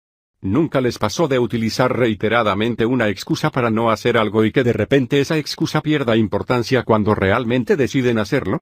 Entonces, ¿cuál era la verdadera razón por la que antes nos excusábamos? Es simple. Por no ser sinceros con nosotros mismos. Hoy en día todo el mundo habla de lo importante que es mostrarse siempre feliz, de que todo tiene que ser divertido. Los libros que leemos, las películas que vemos, las conversaciones que tenemos. Y si no, no somos cool. Es como si estar enojado fuese algo malo, hay que ser siempre positivos y está todo bien. Debemos estar siempre de fiesta como puede verse en las publicidades de televisión. Y no me malinterpreten, no es que esté en contra de estar realmente bien y ser alguien positivo. El punto recae en aceptar como uno realmente se siente, poder reconocerse y de ahí hacer el cambio. No negar cómo nos sentimos, ser sinceros principalmente con nosotros mismos. La vida es un conjunto de emociones que se contrastan. Como decía en la película Vanilla Ski, sin lo amargado lo dulce no es tan dulce. No existen emociones positivas o negativas como tal, las emociones son como un tablero electrónico que avisan que algo nos pasa, y debemos aprender a lidiar con ellas, a reconocerlas. Obviar esas emociones es lo que es perjudicial. Es como si el tablero del auto nos avisara que nos queda poco combustible y lo ignoráramos. No es algo malo que sepas que te estás quedando sin nafta, pero si lo ignoramos generará una consecuencia, en este caso que no funcione el auto. Si estoy enojado está perfecto, es una emoción y no es negativa, simplemente nos está mostrando un síntoma de que algo nos pasa. El problema es no saber por qué estamos enojados y estar siempre enojados. Si estoy enojado y actúo como que no lo estoy, lo más seguro es que me sienta más enojado. Si reconozco cómo me siento, lo más probable es que sea más fácil sentirme mejor, en lugar de intentar resistirme y esconderlo. Lo mismo ocurre con los miedos. Si sentimos miedo, lo mejor que podemos hacer es reconocerlo y actuar en base a eso. Salir de la zona de confort ahora todo muy lindo y de colores pero el hecho de entender todo esto no nos va a dar coraje o valor de por sí, a menos que pongamos un gran esfuerzo de nuestra parte. Existe lo que se llama zona de confort, ese espacio en el que nos sentimos cómodos, y nos sentimos cómodos porque ya lo conocemos, no porque nos guste. Como dice el dicho mejor malo conocido que bueno por conocer. Es como tomar el camino más largo por el hecho de que ya lo conocemos y nos sentimos más seguros, en lugar de arriesgarnos a buscar uno más corto porque sería más riesgoso o nos da miedo perdernos, lo cual tiene sentido, al arriesgar uno muchas veces se siente perdido. Sin embargo, ese miedo es el que no nos permite vivir mejor. Cuanto más miedo a la vida tengamos, menos la vamos a disfrutar. Si queremos algo más en la vida vamos a tener que movernos e ir por eso. Requiere de energía emocional, motivación, acción. Si somos perezosos es difícil que logremos algún cambio. ¿Qué pasaría si utilizáramos el tiempo invertido en la televisión o navegando en Internet, en algo más productivo? Es una cuestión de crear nuestro propio valor. Las personas que sienten que controlan su vida son aquellas que se sienten felices. Aquellos que se sienten impotentes y con miedo de salir adelante, por más placeres que tengan en sus vidas, serán infelices por mantenerse en el mismo camino. El desarrollo del coraje es un componente esencial de la felicidad, y así también para conocer mujeres. Habilidades sociales La habilidad social está determinada por el grado de eficiencia con que comunico mis intenciones y emociones, y de qué manera influyo sobre las demás personas. Cuanto más pueda enriquecer las interacciones en las que estoy, más puras y duraderas éstas serán. La habilidad social tiene una íntima relación con nuestra inteligencia emocional. Los dos errores más comunes son, demostrar necesidad emocional o invertir más de lo que invierte una mujer antes o durante una relación. Un hombre que demuestra necesidad emocional por lo general confunde la aprobación de las mujeres con la atracción. Como veremos en detalle en el capítulo 10 sobre comportamiento, cuanto más necesitado se muestre un hombre, menor será la atracción que genere. Este tipo de error lleva a muchos a intentar caerle bien a las mujeres y evitar cualquier tipo de confrontación. En el capítulo sobre polarización analizaremos lo importante que puede ser confrontar para generar atracción. El segundo caso se refiere a las situaciones en las que un hombre coloca en un pedestal a la mujer que le resulta atractiva y eso lo lleva a invertir desmedidamente tiempo, energía o dinero. Este tipo de comportamiento tampoco resulta atractivo para las mujeres. ¿Cuánto importa nuestra apariencia? En un experimento donde participaban dos mujeres igualmente atractivas pero que se presentaban de distinta manera, una menos arreglada y con una actitud pobre y otra más arreglada y con más actitud, pedían ayuda a un costado de la ruta por su auto averiado. No es extraño imaginar que la chica con más actitud y más arreglada obtuvo mejores resultados para ser socorrida. Pareciera una pregunta tonta y sin embargo es una consulta que se repite, ¿cuánto importa nuestra apariencia? Muchas veces se considera a la seducción de manera simplista y se dice que la apariencia lo es todo. Si somos atractivos no vamos a tener problema en la seducción. Lo cual es un error. Sin embargo, es cierto que las personas físicamente atractivas son percibidas por los demás con características positivas como la competencia, la confianza o la inteligencia. Por esa razón es que en la televisión o en las publicidades se busca gente atractiva, se asocia a la persona con rasgos positivos al show o al producto. De hecho está comprobado que en sentencias, multas o juicios, las personas más atractivas reciben menos penalización de lo normal cero e incluso obtienen mejores calificaciones en los exámenes. La gente en general tiende a ser más empática y a querer estar cerca de las personas más atractivas. Pero a quienes se sienten fuera de ese grupo selecto me gustaría recordarles una frase que dice, no existe gente fea sino gente vaga. Estoy seguro de que por lo menos en un 95% de las personas que se consideran feas o no gustan de su apariencia la causa no es genética, sino que están fuera de estado físico, no se arreglan bien, se muestran pobremente, y tienen baja autoestima. La cuestión no radica en si uno es feo sino más bien la forma en que nos comunicamos, comportamos y proyectamos ante los demás. Un dato curioso acerca de la gente considerada atractiva es que tienen una mayor comunicación no verbal. Por tanto, Está claro que ser atractivo no es solo genético. Ser atractivo físicamente es una parte, pero es incompleto. En toda publicidad hay una comunicación no verbal muy atractiva, dominante o sexual. En cuanto al estado físico, cualquier persona que asista al gimnasio seis meses y se alimente bien va a encontrar cambios increíbles y no solo en su apariencia, sino también en su estado anímico. Va a mejorar su aspecto, lo va a hacer más atractivo físicamente. No importa si estamos con sobrepeso o somos demasiado flacos. El gimnasio soluciona rápidamente eso, además de que mejora la postura, más recta si es que tendemos a encorvarnos. Además esto va a mejorar nuestra confianza, no solo por mejorar el aspecto, sino que el trabajo diario sobre el cuerpo ayuda a tener una mayor valoración de uno mismo.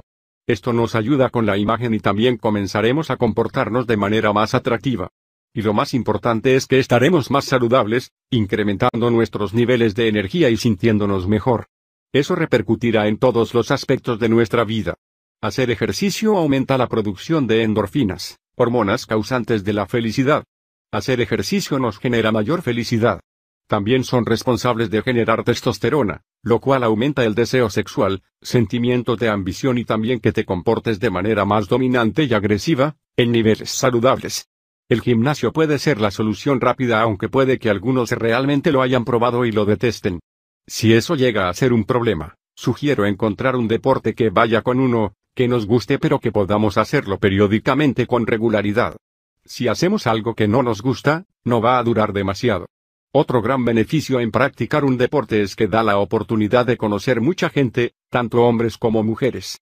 Ahora como dije antes, ser sexy no depende solo del físico, sino también de ser a veces atrevidos en la manera de vestir, actuar y comportarnos. Conozco muchas personas con gran atractivo físico y sin embargo se muestran tan pobremente que fracasan a la hora del levante. Generalmente esto viene arraigado del pasado. Quizás en la adolescencia no eran tan atractivos y recibían burlas o eran completamente ignorados por las mujeres. Esta clase de personas suele buscar validación ante los demás y tener terror al rechazo tratando de evitarlo a toda costa. Sin embargo, la aceptación y el rechazo empiezan por uno mismo. Muchos se adjudican ser feos por no ser eficientes levantando. Seguro me dijo que no por ser feo o peor, ya ni lo intentan, autorrechazándose. nuevamente priorizan la perspectiva de la otra persona sobre la suya, haciendo que él no sea parte de su determinación personal. Esto ocurre por crear una mentalidad de baja autoestima, por pensar que uno no es lo suficientemente bueno. A lo largo de los años, y a medida que pasa el tiempo, esto se va fijando cada vez más. Las ideas funcionan en nuestro cerebro como un cableado, donde se interconectan con otras ideas. Por eso es difícil cambiar un viejo hábito que tengamos. Pero la realidad es que podemos moldear exactamente nuestro cerebro en la forma que queramos. Antes se tenía la creencia de que el cerebro era rígido y no cambiaba, sin embargo las nuevas investigaciones aseguran que no es así, el cerebro es completamente flexible y abierto al cambio, si nosotros estamos predispuestos. Puede que no sea fácil, y que lleve un tiempo, pero es cuestión de proponérnoslo y ser persistente. Se trata de un trabajo diario, de cambiar los hábitos que queramos cambiar. Muchas personas dicen bueno sí, pero yo soy tímido, no podría ir a hablarle a una chica. Y yo les digo que quizás tuvieron situaciones que les hicieron sentirse tímidos, pero eso no define su futuro, es lo que quizás los define hoy. Pero eso se puede cambiar. Comenzando con nuestro sistema de creencias. En mi experiencia personal, un año después de terminar el colegio secundario, decidí dedicarme a mejorar mi aspecto físico.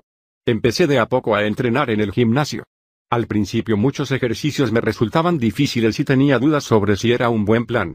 Dos años después había subido 15 kilos de masa muscular, anteriormente era muy flaco.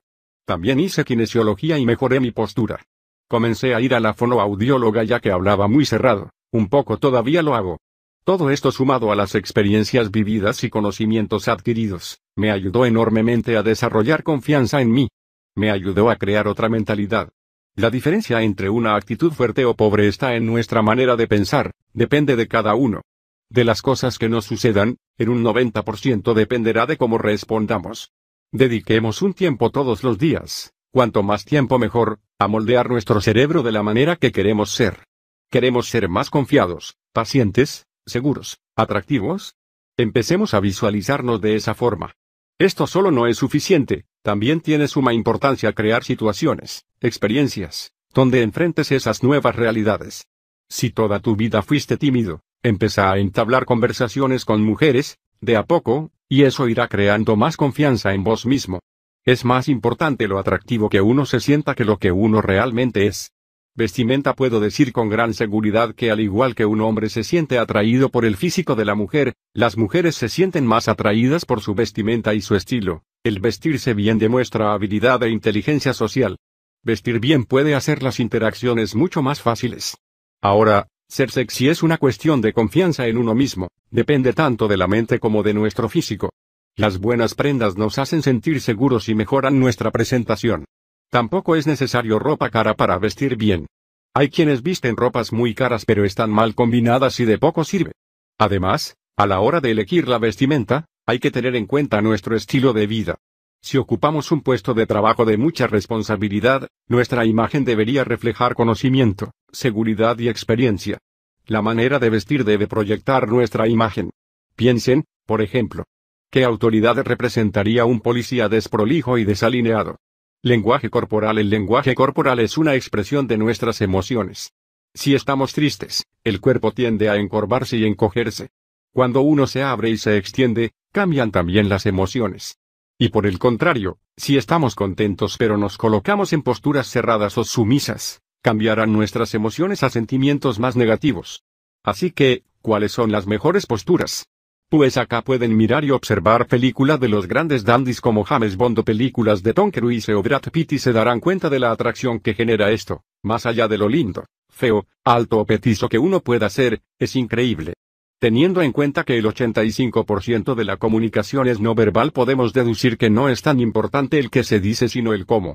Lo primero que hace una chica cuando se le acerca a un hombre, es observarlo de pies a cabeza, su forma de hablar, su ropa, su estilo, ¿Cómo se mueve? ¿Está temblando?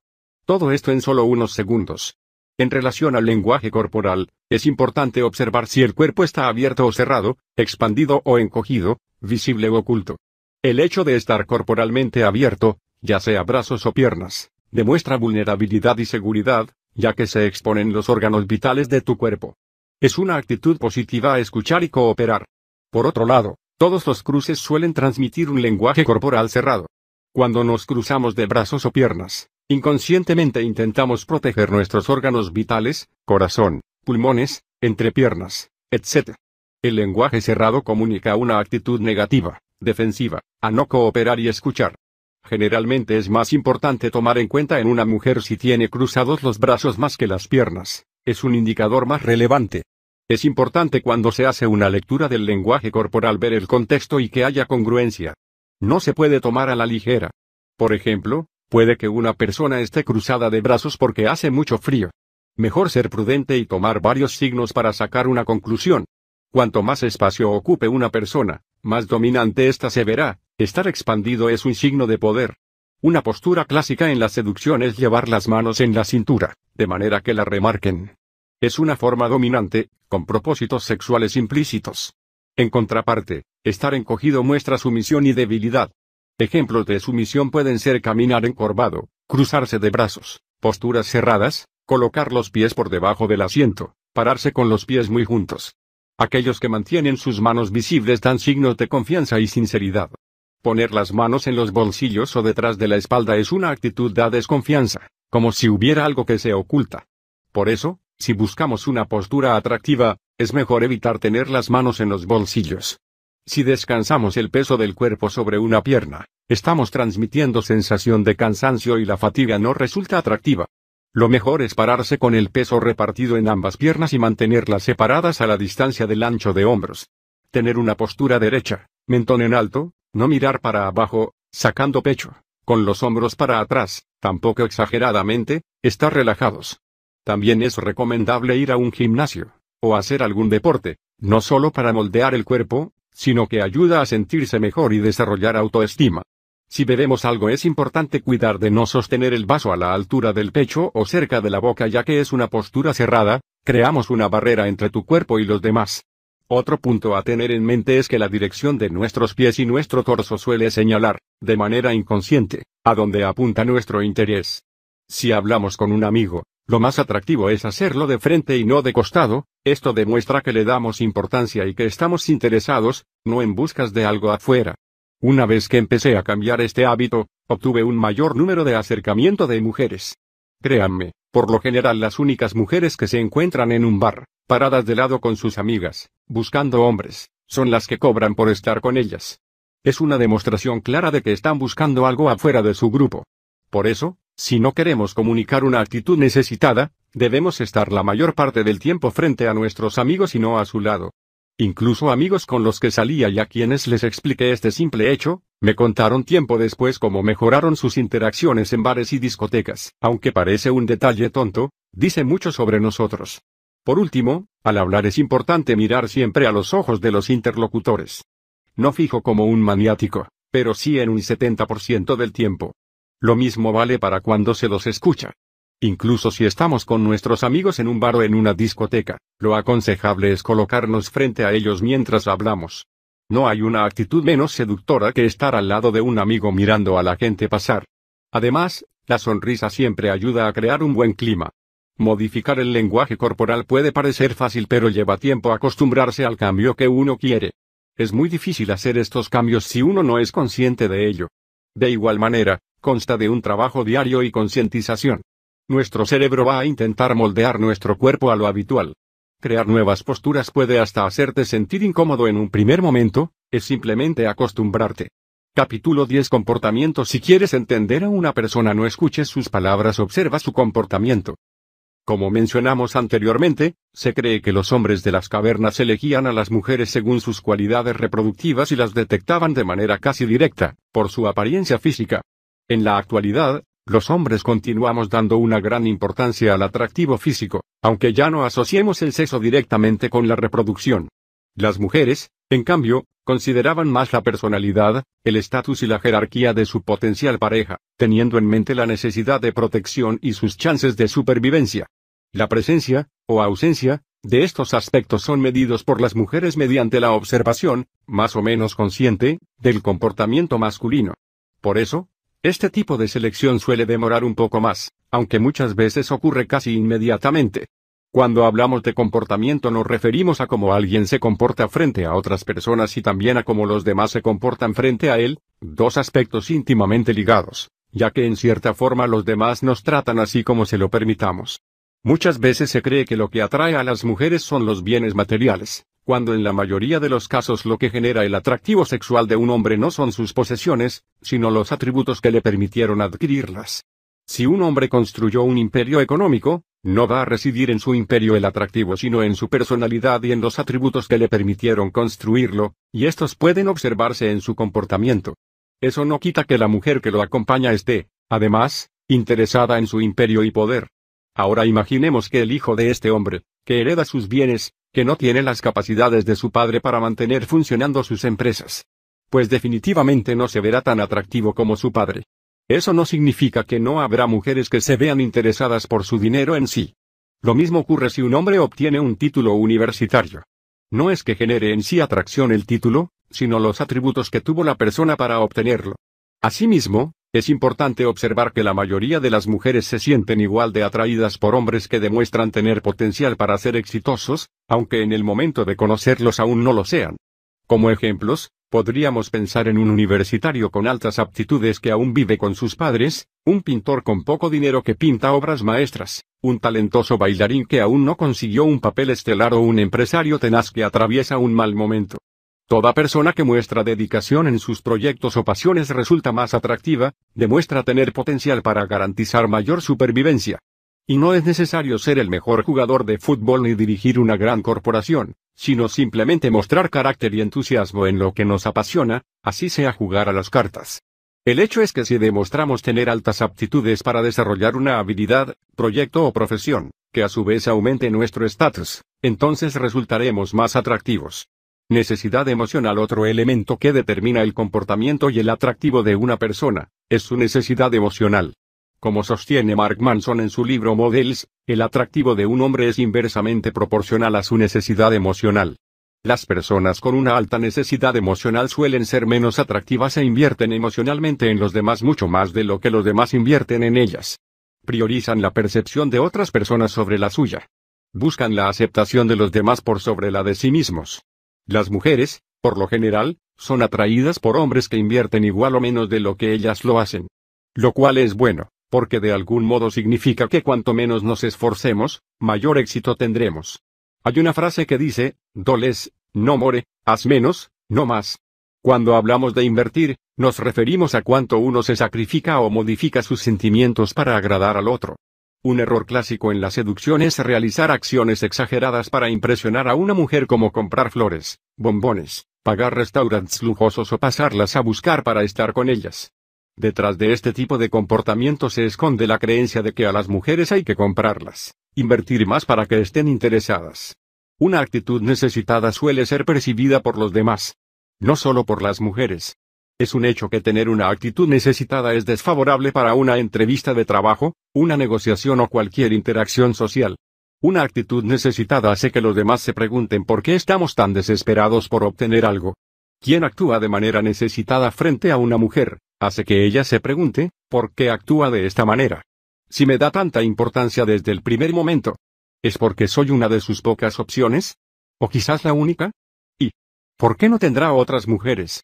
Piensen en esto, cómo actuaríamos con una mujer si fuera nuestra única opción y cómo actuaríamos frente a esa misma mujer después de haber estado con tres mujeres ese mismo día. Cómo actuaríamos en una entrevista de trabajo si hace seis meses que estamos desocupados y cómo actuaríamos si cada semana nos ofrecen cinco ofertas diferentes. Una actitud que me gusta proyectar es demostrarles a ellas que pueden irse cuando quieran. No intento retenerlas hablando de más, o acercándome si se alejan. Muchas veces cuando veo que se muestran apuradas o que se van, me quedo en mi lugar y sigo hablando con la misma intensidad que cuando estaban cerca. Otra forma es hacer espejo, si ellas se muestran apuradas o que se van, hago lo mismo. Una noche estaba sentado en una discoteca hablando con una chica. La consideraba la más atractiva del lugar. Ella tenía 20 años, jugaba hockey y tenía un aire a haber sido la más popular de su clase. Se llamaba Micaela.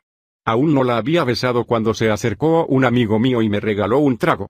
Lo sumé a la conversación y él le pidió a Micaela que le presentara a sus amigas. Ella se levantó y fue a buscarlas. Cuando vimos que ella se alejaba, mi amigo reaccionó y me dijo, uh, perdóname. Hice que se fuera. A lo que respondí, todo bien. Si se quiso ir, no hay problema. Si vuelve, Será porque le intereso. Punto. Y ella volvió. Les aseguro que si no hubiera tenido una actitud abierta hacia ella, de que podía irse cuando quisiera, si hubiera mostrado que me daba miedo perderla, habría jugado en mi contra.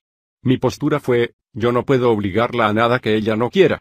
Y si ella realmente no quiere, no me interesa.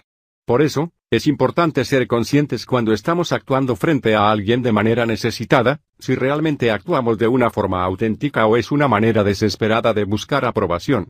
Como en muchas artes, en la seducción menos es más. Hacer cualquier cosa para impresionar a una chica es de necesitado, ya sea pensar con antelación lo que uno le va a decir, tratar de armar una cita perfecta, comprarla con flores, una cena, etc. Por eso, mientras más te convenzas de que no necesitas hacer nada especial para ganártela, mejor te posicionarás como un tipo de alto valor y no necesitado. Esto no quiere decir que uno no pueda hacer un regalo o incluso comprarle flores a una mujer, pero solo debe ser hecho si surge desde un deseo propio y desinteresado, no esperando obtener su aprobación.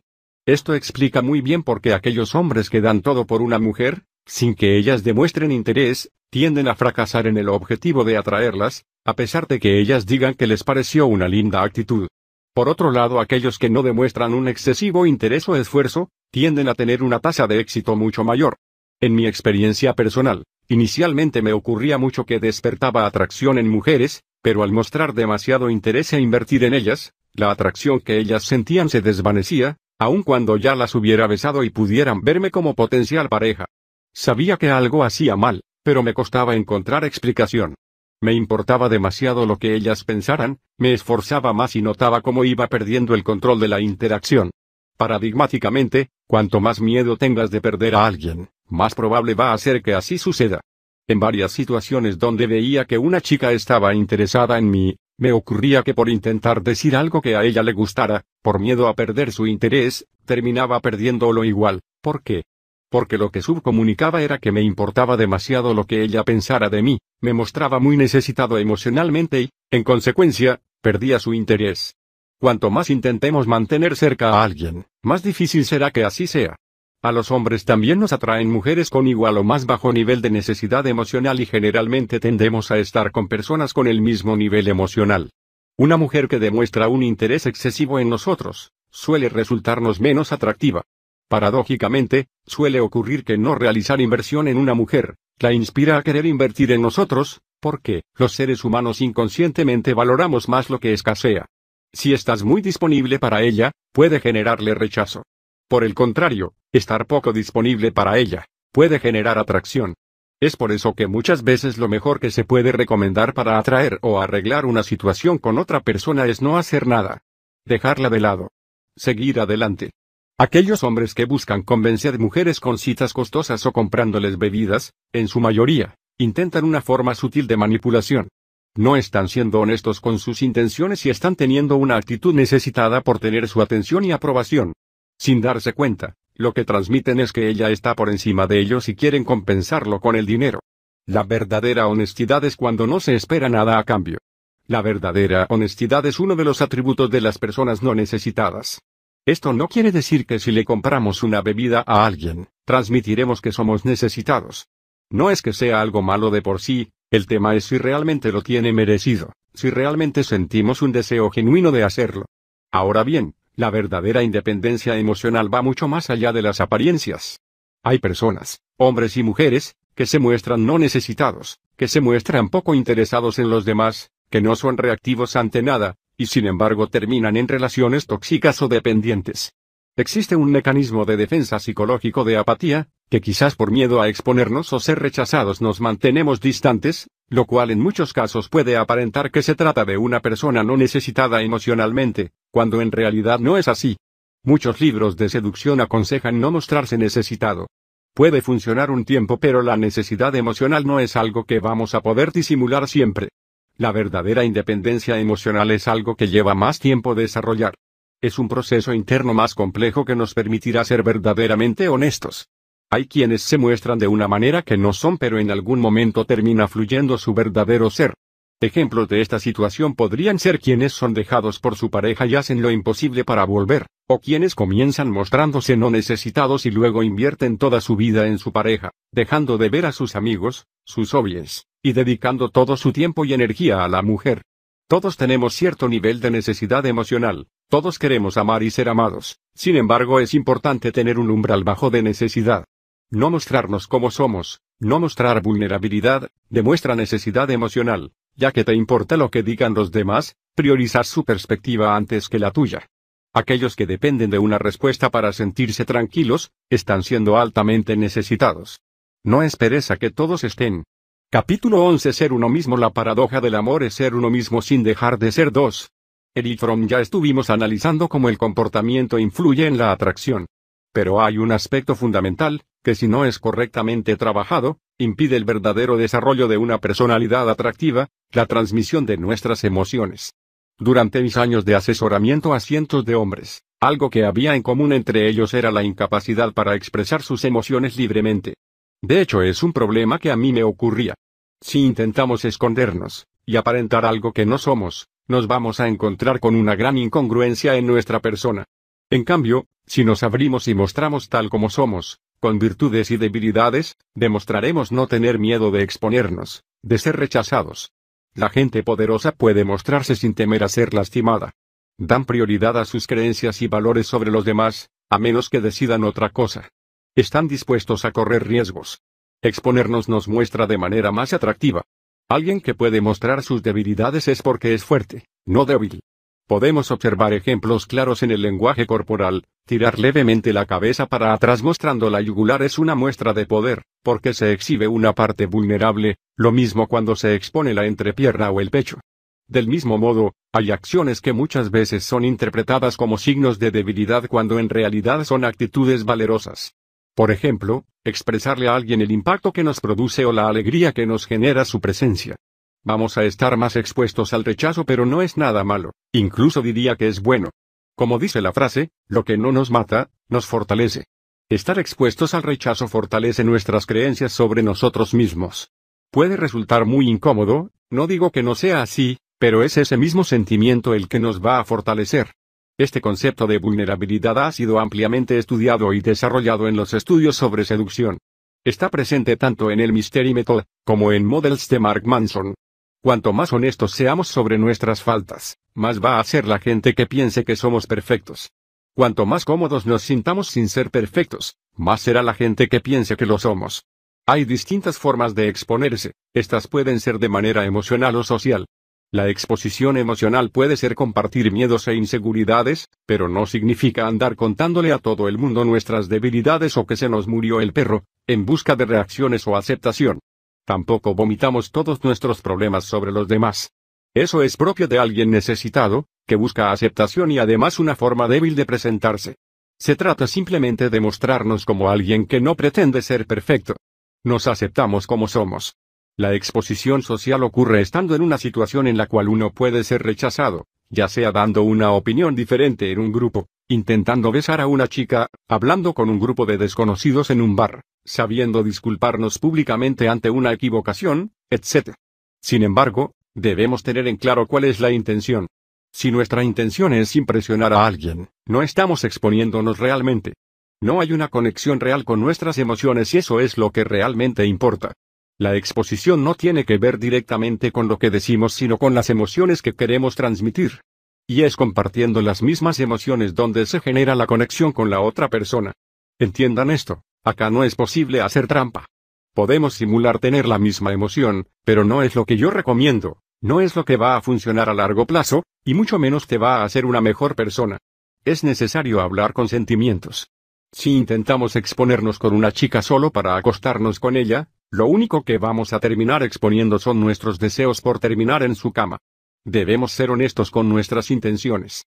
Es importante ser auténtico, aun cuando tengas miedo o te genere nervios mostrarte de tal forma. Eso está perfecto. Es probable que si te está yendo mal con las mujeres te esté costando expresar tus verdaderas emociones e intenciones, y conectar con tus sentimientos. Quizás cuando hablas con una mujer las conversaciones se vuelven aburridas por evitar decir algo que pueda molestarla. O por no besarla porque podría rechazarte o no hacer algo que podría incomodarla. Todos estos problemas tienen una raíz común, el no poder expresarse libremente. Hay una cultura de mostrarnos siempre bien, siempre sonriendo y no expresarnos auténticamente. Tener respuestas vacías como todo bien. O aparentar vidas perfectas por medio de nuestras redes sociales. Aprendimos a no expresarnos correctamente, reprimir ciertas emociones, no decir lo que nos pasa, tener que gustarle a todo el mundo y a no hacer nada estúpido. Quizás en nuestras casas no se podían hablar de ciertos temas y exista algo parecido a un trauma infantil. Por ahí nuestros padres no expresaban bien sus emociones. Si querés tener relaciones de verdad, relaciones profundas, amistades verdaderas, es importante que compartas tus verdaderas emociones, es de ahí de donde nace la verdadera confianza entre las personas. Sentíte cómodo con tus emociones, sin miedo de expresarte. Es algo que va más allá de nuestra relación con las mujeres. Tiene que ver con una transformación de uno mismo. Una versión más segura, vibrante y desinhibida que se conecta con los demás de manera natural. Estos conceptos no son para ser el mejor seductor, sino la mejor persona. Hablamos de cambios de identidad a nivel de tus mentalidades y creencias. El sexo es un efecto secundario de estos cambios. El sexo no es la meta principal, simplemente sucede. Dejar caer una interacción es también una muestra de vulnerabilidad, dejándote abierto al rechazo mostrándote no necesitado e invirtiendo menos. Es de hecho una buena manera para medir si ella está interesada en reabrir la interacción o no. Si ella no la reabre entonces es posible que no esté interesada. La idea es sentirte completamente bien con el hecho de ser rechazado. Si no es así, no te estás acercando con las intenciones correctas. Como dijimos anteriormente no estamos esperando algo de ella, no esperamos su aprobación, o terminar en su cama. Si fuera de esa forma estaríamos invirtiendo más que ellas, siendo más necesitados. No hay malos movimientos cuando nos expresamos honestamente y decimos cómo nos sentimos. Cambiar es un proceso, el tiempo es sin duda el mejor maestro. Desgraciadamente termina matando a todos sus alumnos. A muchos hombres les da ansiedad hablar con una mujer atractiva y mantener la interacción. Buscan aceptación y sienten la necesidad de demostrarle a los demás de todo lo que son capaces. Algunos son conscientes de estas dificultades pero les lleva tiempo entender el problema de trasfondo. Y es que de nada sirve analizar las interacciones en sí, sino el estado anímico y emocional de uno mismo. Alguien que pone en un pedestal a las mujeres, logrará muy poco aunque utilice la mejor frase del mundo para abrir la conversación. El foco tiene que estar en uno mismo, la lupa tiene que estar sobre uno mismo. Las mujeres serán una consecuencia del desarrollo personal, no el objetivo principal. Si uno no se explora a sí mismo, no excava en su persona y expresa sus verdaderas emociones, jamás va a tener un verdadero desarrollo. Un hombre que puede expresarse libremente se convierte en alguien no necesitado, que prioriza su percepción antes que la de los demás, lo cual no significa que vas a ser más cerrado o faltarle el respeto a todo el mundo. Esto ocurre naturalmente a medida que aprendemos a enfrentar los rechazos, uno se acepta, se transforma, se fortalece, logramos creer en nosotros mismos de manera genuina. Este proceso de desarrollo implica exponerse a uno mismo a sus emociones y pensamientos verdaderos para compartirlos con los que nos rodean. Hacer esto lleva tiempo y, probablemente, traiga un período de dolor y autoanálisis. Cuanto más tiempo un hombre haya reservado y escondido esas emociones, que pueden ser de ira, frustración o vergüenza, más dificultades deberá atravesar para superarlas. Todas estas emociones surgen como un tablero electrónico que nos informa que algo pasa, algo está mal, hay algo con lo que uno no está siendo sincero. Vivimos en un mundo donde todo se quiere ya, rápido, donde no se busca una solución a largo plazo, sino en lo inmediato. Donde no existe el proceso, sino que se orienta todo directamente al resultado. En que lo fácil es la única opción y predomina la pereza mental y espiritual. Es común encontrarse encubriendo estos sentimientos negativos, mediante los mecanismos de defensa que explicamos anteriormente, apatía, soberbia, etc. Pero por más que nos esforcemos por esconderlos, terminan resurgiendo como tics, ansiedad, depresión, llantos, soledad, etc. Es como si el tablero del auto nos alertara de que se está recalentando el motor y no le prestáramos atención. Podríamos ignorarlo unos minutos, pero al cabo de un tiempo nos traerá consecuencias y si continuamos, podríamos echar a perder por completo el motor. Nuestras creencias suenan razonables hasta que nos sentimos infelices. Un buen ejemplo puede ser la obesidad, que muchas veces es un problema alimenticio con un trasfondo psicológico donde los problemas de ansiedad se canalizan mediante los alimentos. Por eso el primer paso es tener autoconciencia, reconocer el problema, nuestra falta.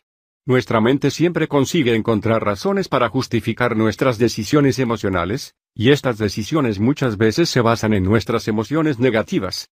Por eso, debemos desarmar los razonamientos, los mecanismos que la mente utiliza para justificar una conducta que no nos hace felices. Debemos preguntarnos e indagar sinceramente, ¿qué cosas nos avergüenzan? ¿Qué nos provoca odio? ¿Qué es realmente lo que nos molesta y por qué? Debemos exponernos a este análisis. Cuanto más uno calla algo, más le avergüenza. Preguntarse por qué, consiste en replantear nuestras emociones, exponiéndolas. ¿Por qué me siento de esta manera? ¿Por qué estoy tomando esto de esta forma? ¿Qué motivaciones emocionales tengo? ¿En qué pensamientos se apoyan? Y ante la respuesta, volver a preguntar por qué una y otra vez. Esto puede llevar meses e incluso años, depende de lo profunda que sea la emoción en cuestión. Muchas veces nos encontramos con una respuesta que intentábamos evitar. Pero este ejercicio de preguntarte por qué es importante usarlo en la vida, no solo para las emociones sino también para nuestras motivaciones y metas. Por ejemplo, guion, ¿por qué siento un gran vacío dentro de mí? Guión porque me siento solo y triste. Guión, ¿por qué? Guión siento que no hago las cosas que realmente amo y nadie me apoya. Guión, ¿por qué? Guión porque siempre hice lo que me dijeron los demás. Guión, ¿por qué? Guión porque era lo más seguro. Guión, ¿por qué? Guión porque tenía miedo de arriesgarme a hacer lo que realmente quería. Guión, ¿por qué? Guión porque fueron con los mismos miedos que se enfrentaron mis padres y me enseñaron a hacer. Son muchas las preguntas que debemos hacernos para entender la verdadera raíz de los problemas. ¿Por qué estudio o trabajo en donde lo hago actualmente? ¿Es mi pasión o me da seguridad? ¿Por qué tomé el curso de vida que tomé? ¿Es el que quería o era el que querían mis padres, sociedad o religión? Cada vez que nos sintamos atrapados en algo, este pequeño hábito puede ayudarnos mucho a desmenuzar las raíces de nuestros pensamientos. Replantearnos nuestras motivaciones es un ejercicio muy saludable y muy aplicado en psicología, Tenerlo como hábito, genera increíbles beneficios, siempre y cuando seamos honestos con nosotros mismos. Capítulo 12 Polarizar Soy bipolar y te odio con todas mis ganas. Dame un abrazo. Anónimo cuando le comentamos algo inesperado a una chica, cuando le decimos a alguien que nos gusta, cuando expresamos nuestra opinión sobre un tema controversial, cuando le llamamos la atención a alguien por algo, estamos polarizando. Polarizar es una manera honesta de expresarse y mostrar independencia emocional. Son acciones o frases que generan algo en los demás. Muchas veces polarizar genera sorpresa. Una persona está esperando algo y se encuentra con otra. La polarización es una forma muy poderosa de generar atracción. Uno se expone a ser rechazado y a caerle mal a algunas personas, pero también consigue generar emociones y deseos en otras. Como los demás conceptos de nuestro desarrollo personal, es importante no tomarlo exclusivamente como una técnica de levante, ya que dejaría de ser honesta la polarización. Polarizar, de hecho, está muy relacionado con la autenticidad, con no ser predecible, con hacerle sentir al otro una montaña rusa de sensaciones. Quienes no polarizan tienden a caer en conversaciones aburridas. A mucha gente no le gusta polarizar como una forma de evitar la confrontación y los temas controversiales, lo cual es una actitud pobre y poco atractiva. Intentan caerle bien a todo el mundo y lo que consiguen es no ser ni amados ni odiados por nadie. La realidad es que no se muestran como son, no se están exponiendo. No solo en la seducción es utilizada la polarización sino también en ventas, en las publicidades, en una película para atraparte con la trama. De hecho en los trailers de la película es donde más intentan polarizar mostrando las mejores partes de la película. El marketing intenta polarizarte y muchas de las frases de Levante buscan polarizar. Una frase polarizadora podría ser, hey, necesito una opinión. Mi mejor amigo se separó. ¿Cuánto tiempo debería esperar para acostarme con su novia? Como se imaginarán, nunca me levanté una chica diciendo esto, pero ese no era verdaderamente el punto. Efectivamente estaba polarizando, y un 50% entendía que no hablaba en serio. Sin embargo, el fin estaba en exponerme al rechazo, priorizar mi perspectiva ante la situación. Hacer este tipo de ejercicio como precalentamiento me servía para desarrollar mi confianza y perder el temor al rechazo. Después todo resultaba más fácil. Al demostrar interés o decir que algo nos gusta, estamos polarizando. Diciendo que algo nos disgusta, también. Esto no significa ponernos en posturas de capricho, decir siempre todo lo que se nos pasa por la cabeza o discutir con todo el mundo, sino en ser vulnerables y hablar honestamente, defender nuestros puntos de vista aunque eso nos exponga a un juicio negativo. Si algo no nos gusta, decirlo. Si una chica nos da vueltas cuando la invitamos a salir, podemos ser claros y decirle, si no estás interesada en que nos veamos, no hay drama. Si te dice que sí, bien. Si te dice que no, también, no lleva a nada perder tiempo en alguien que no tiene verdadero interés. Es importante, sin embargo, ser comprensivo, respetuoso, ponerse en el lugar de la otra persona. No se trata de ser intolerante. La confrontación, que a veces implica polarizar, está muy relacionada con la atracción y difícilmente podamos atraer a alguien si en algún momento no confrontamos. Alguien que no polariza, tiene miedo y es necesitado ante los demás, no será sincero por temor de molestar a una mujer. Probablemente, tampoco se animará a usar la ropa que le gusta por miedo a lo que piensen los demás. Los hombres que no polarizan, normalmente caen en lo que se conoce como zona de amigos. Puede que reciban la aprobación de las mujeres pero difícilmente generen atracción. En cambio, quienes se exponen y expresan sus deseos honestamente sin buscar todo el tiempo validación externa, suelen despertar atracción e interés en los demás. Puede que mujeres que ni se interesaban por nosotros, de repente se vuelven altamente atraídas. Es importante entender que la polarización nos sirve para generar emociones y no podemos pretender que todo el mundo sienta atracción por nosotros. Debemos aprender a convivir con el rechazo de quienes no comparten nuestras opiniones, actitudes o puntos de vista. La recompensa será lograr relaciones más honestas con personas que realmente se interesen en nosotros. Capítulo 13 Demostración de deseo sexual Solo hay una fuerza motriz, el deseo. Aristóteles es común ver a hombres piropear a las mujeres con pocos resultados, ya sea en la calle o en un boliche. Algunos son realmente ingeniosos y pueden resultarnos divertidos pero muy rara vez tienen éxito en la seducción. ¿Cuál es la razón? ¿A las mujeres no les gusta ser halagadas? La mayoría de estos hombres son tomados como desesperados y necesitados. Las mujeres perciben este tipo de comportamiento y no se sienten especiales al recibir este tipo de comentarios callejeros. Incluso, muchas mujeres se sienten agredidas. En consecuencia, muchas escuelas de seducción recomiendan no mostrar interés sexual al comienzo de una interacción y, por ende, no usar esa clase de piropos. Utilizar cualquier otro tópico para iniciar la conversación y reservar para el final el interés sexual o amoroso. Esta táctica anula el problema de mostrarnos necesitados y, de ese modo, podemos llegar a conseguir que nos vean de una manera más interesante.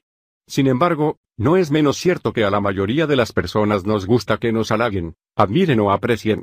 Cuando escuchamos una opinión positiva sobre nosotros, y sentimos que es una opinión sincera, es casi inevitable que se genere cierta empatía con la persona que nos halaga. Es común que esa persona comience a interesarnos más y nos sintamos cómodos con su presencia.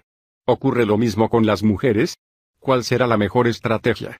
Leigh Lowndes, en su libro Cómo hacer que cualquiera se enamore de vos, How to Make Virgin Fall in Love with You, realizó un estudio científico sobre el comportamiento de hombres y mujeres para seducir. Lowndes sostiene que cuando una mujer se entera de que un hombre gusta de ella, automáticamente siente interés por ese hombre y se genera un cierto grado de atracción. Claro que es necesario que exista compatibilidad entre esas personas para que algo suceda, pero lo importante de la observación de Lowndes es tener en cuenta que cuando demostramos interés en una mujer, logramos captar su atención y que, por lo menos, conseguiremos que ella piense en nosotros durante un tiempo. En síntesis, una gran cantidad de teorías sobre seducción relacionan la atracción femenina con el hecho de ser deseadas. Sostienen, de hecho, que les excita ser deseadas, como una fuerza narcisista. Pero, al mismo tiempo, cientos de autores recomiendan no demostrar interés sexual ya que nos muestra necesitados. ¿Qué hacernos con el deseo?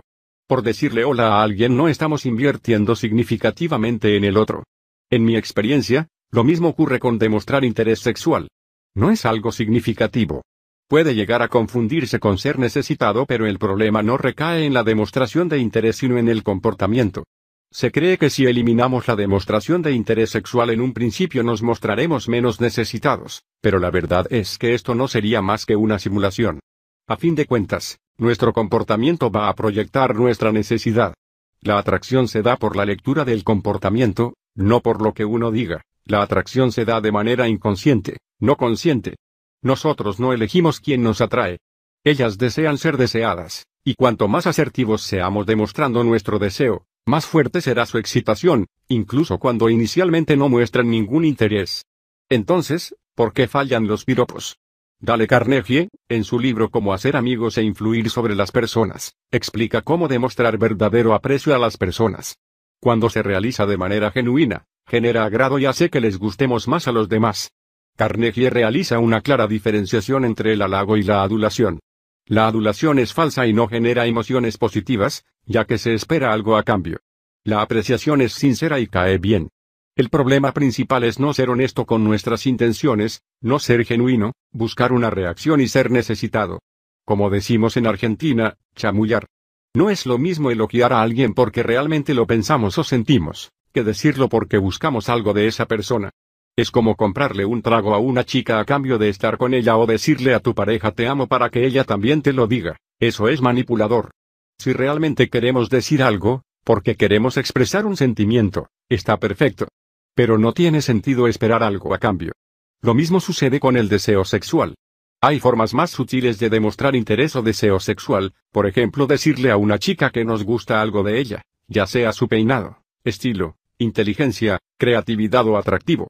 Algo que apreciemos de ella verdaderamente. ¿Creen que por decirle a una mujer que nos encanta o que es hermosa vamos a mostrarnos necesitados? No necesariamente. Decirle a alguien que te gusta es también una buena manera de polarizar.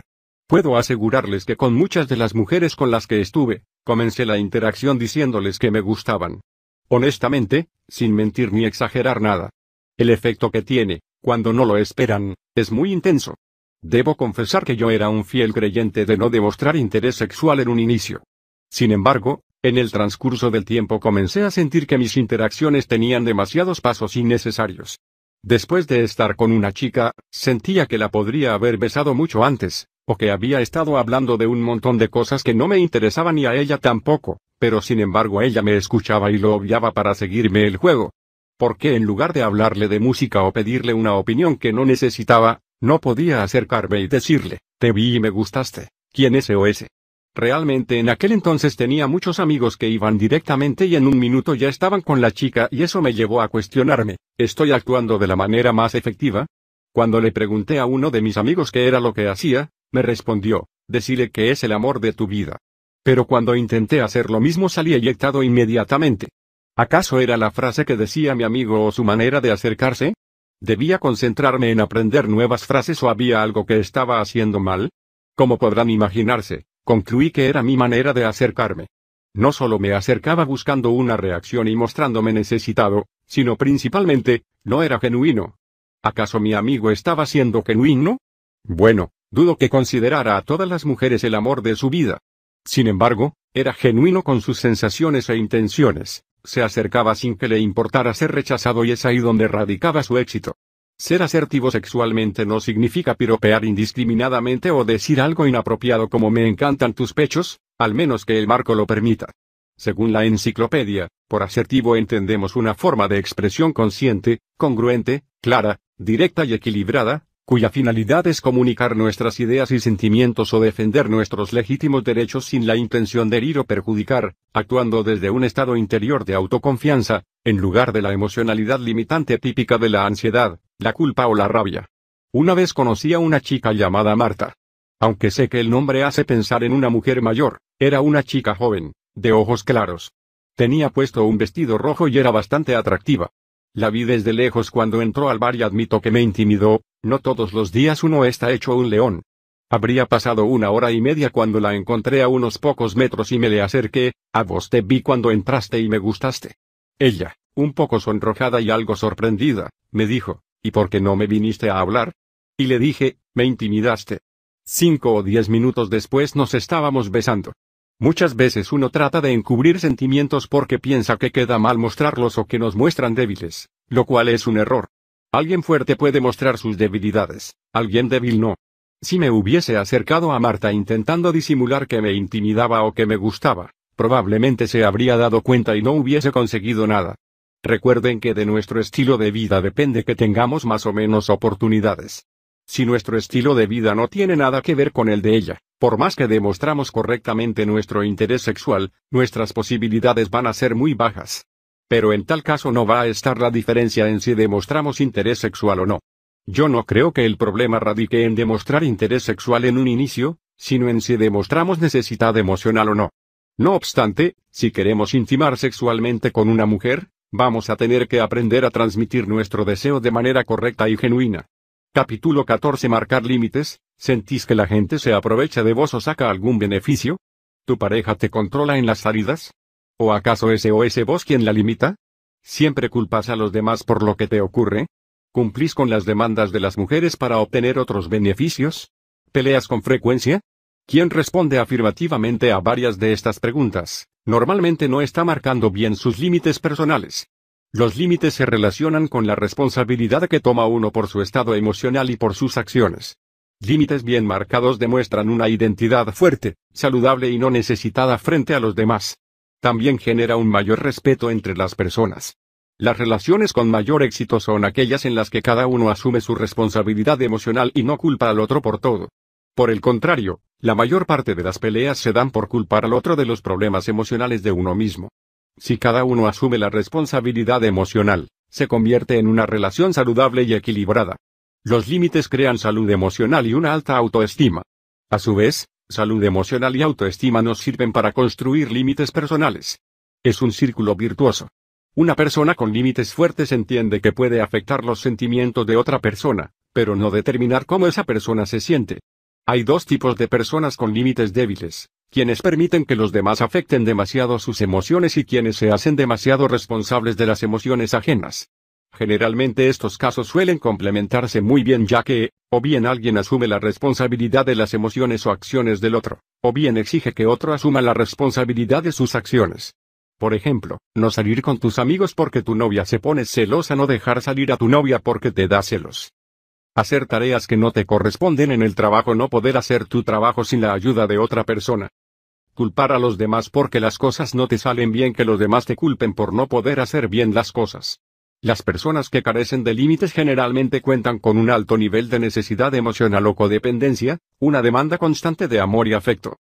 Este tipo de personas tienden a sacrificar su identidad y límites por la demanda de amor, lo cual se traduce en una persona poco atractiva. Hay quienes toman la responsabilidad de las emociones ajenas e intentan solucionar los problemas de sus parejas para así recibir el amor y afecto. Al mismo tiempo, hay quienes culpan a los demás por cómo se sienten y se victimizan, buscan el amor y el afecto en aquel que viene en su rescate, y aunque estos dos tipos de personas parecieran ser el uno para el otro, en la práctica lo único que consiguen es agravar sus problemas y empeorar la falta de límites del otro. Esto se transforma en un círculo vicioso de generar y arreglar problemas que no son reales sino que se forman por una búsqueda de amor propio. Ambas partes actúan de manera egoísta para recibir amor. La correcta solución sería, por un lado la víctima, si realmente quiere al protector, debería decirle, este es un problema que me corresponde y no es bueno que lo soluciones por mí, si el protector quiere a la víctima, debería decirle, creo que estás culpando a los demás por tus problemas y deberías solucionarlo. Por ejemplo, si tu novia te exige que borres a tu ex del Facebook, decirle, yo no estoy haciendo nada para que tengas celos y eliminar a mi ex no va a solucionar el problema. Vos SOS responsable de sentirte celosa si un amigo te culpa por no salir a fiestas, ya que vos no estás saliendo, decirle, yo no soy responsable de que vos salgas o no. Hay veces que yo no puedo salir pero eso no te impide a vos hacerlo cuando quieras. Si tu madre te culpa por sentirse sola, decirle, yo te cuido y voy a estar siempre que lo necesites pero no puedo cambiar el hecho de que te sientas sola. Ahora bien, ¿esto determina que no se pueden hacer sacrificios por los demás o por quienes queremos? No, pero la diferencia está en si lo hacernos porque realmente queremos complacer al otro o porque tenemos miedo de las consecuencias. El verdadero interés es válido si lo hacernos sin expectativas. Una relación sana no se apoya en controlar las emociones de los otros, sino en compartir con los demás nuestro crecimiento y autorrealización. Capítulo 15 Marco conversacional La inteligencia es casi inútil para aquel que no tiene más que eso.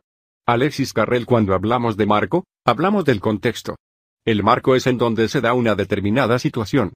El marco da significado al contenido. Por ejemplo, si decimos vamos a hacerlo. Según en la situación en la que nos encontremos, la frase adquirirá un significado diferente. Si es en el trabajo, hacer un trabajo. Si estamos en la cocina, una comida. Si es en una cancha de fútbol, un partido. Si es en la cama, sexo.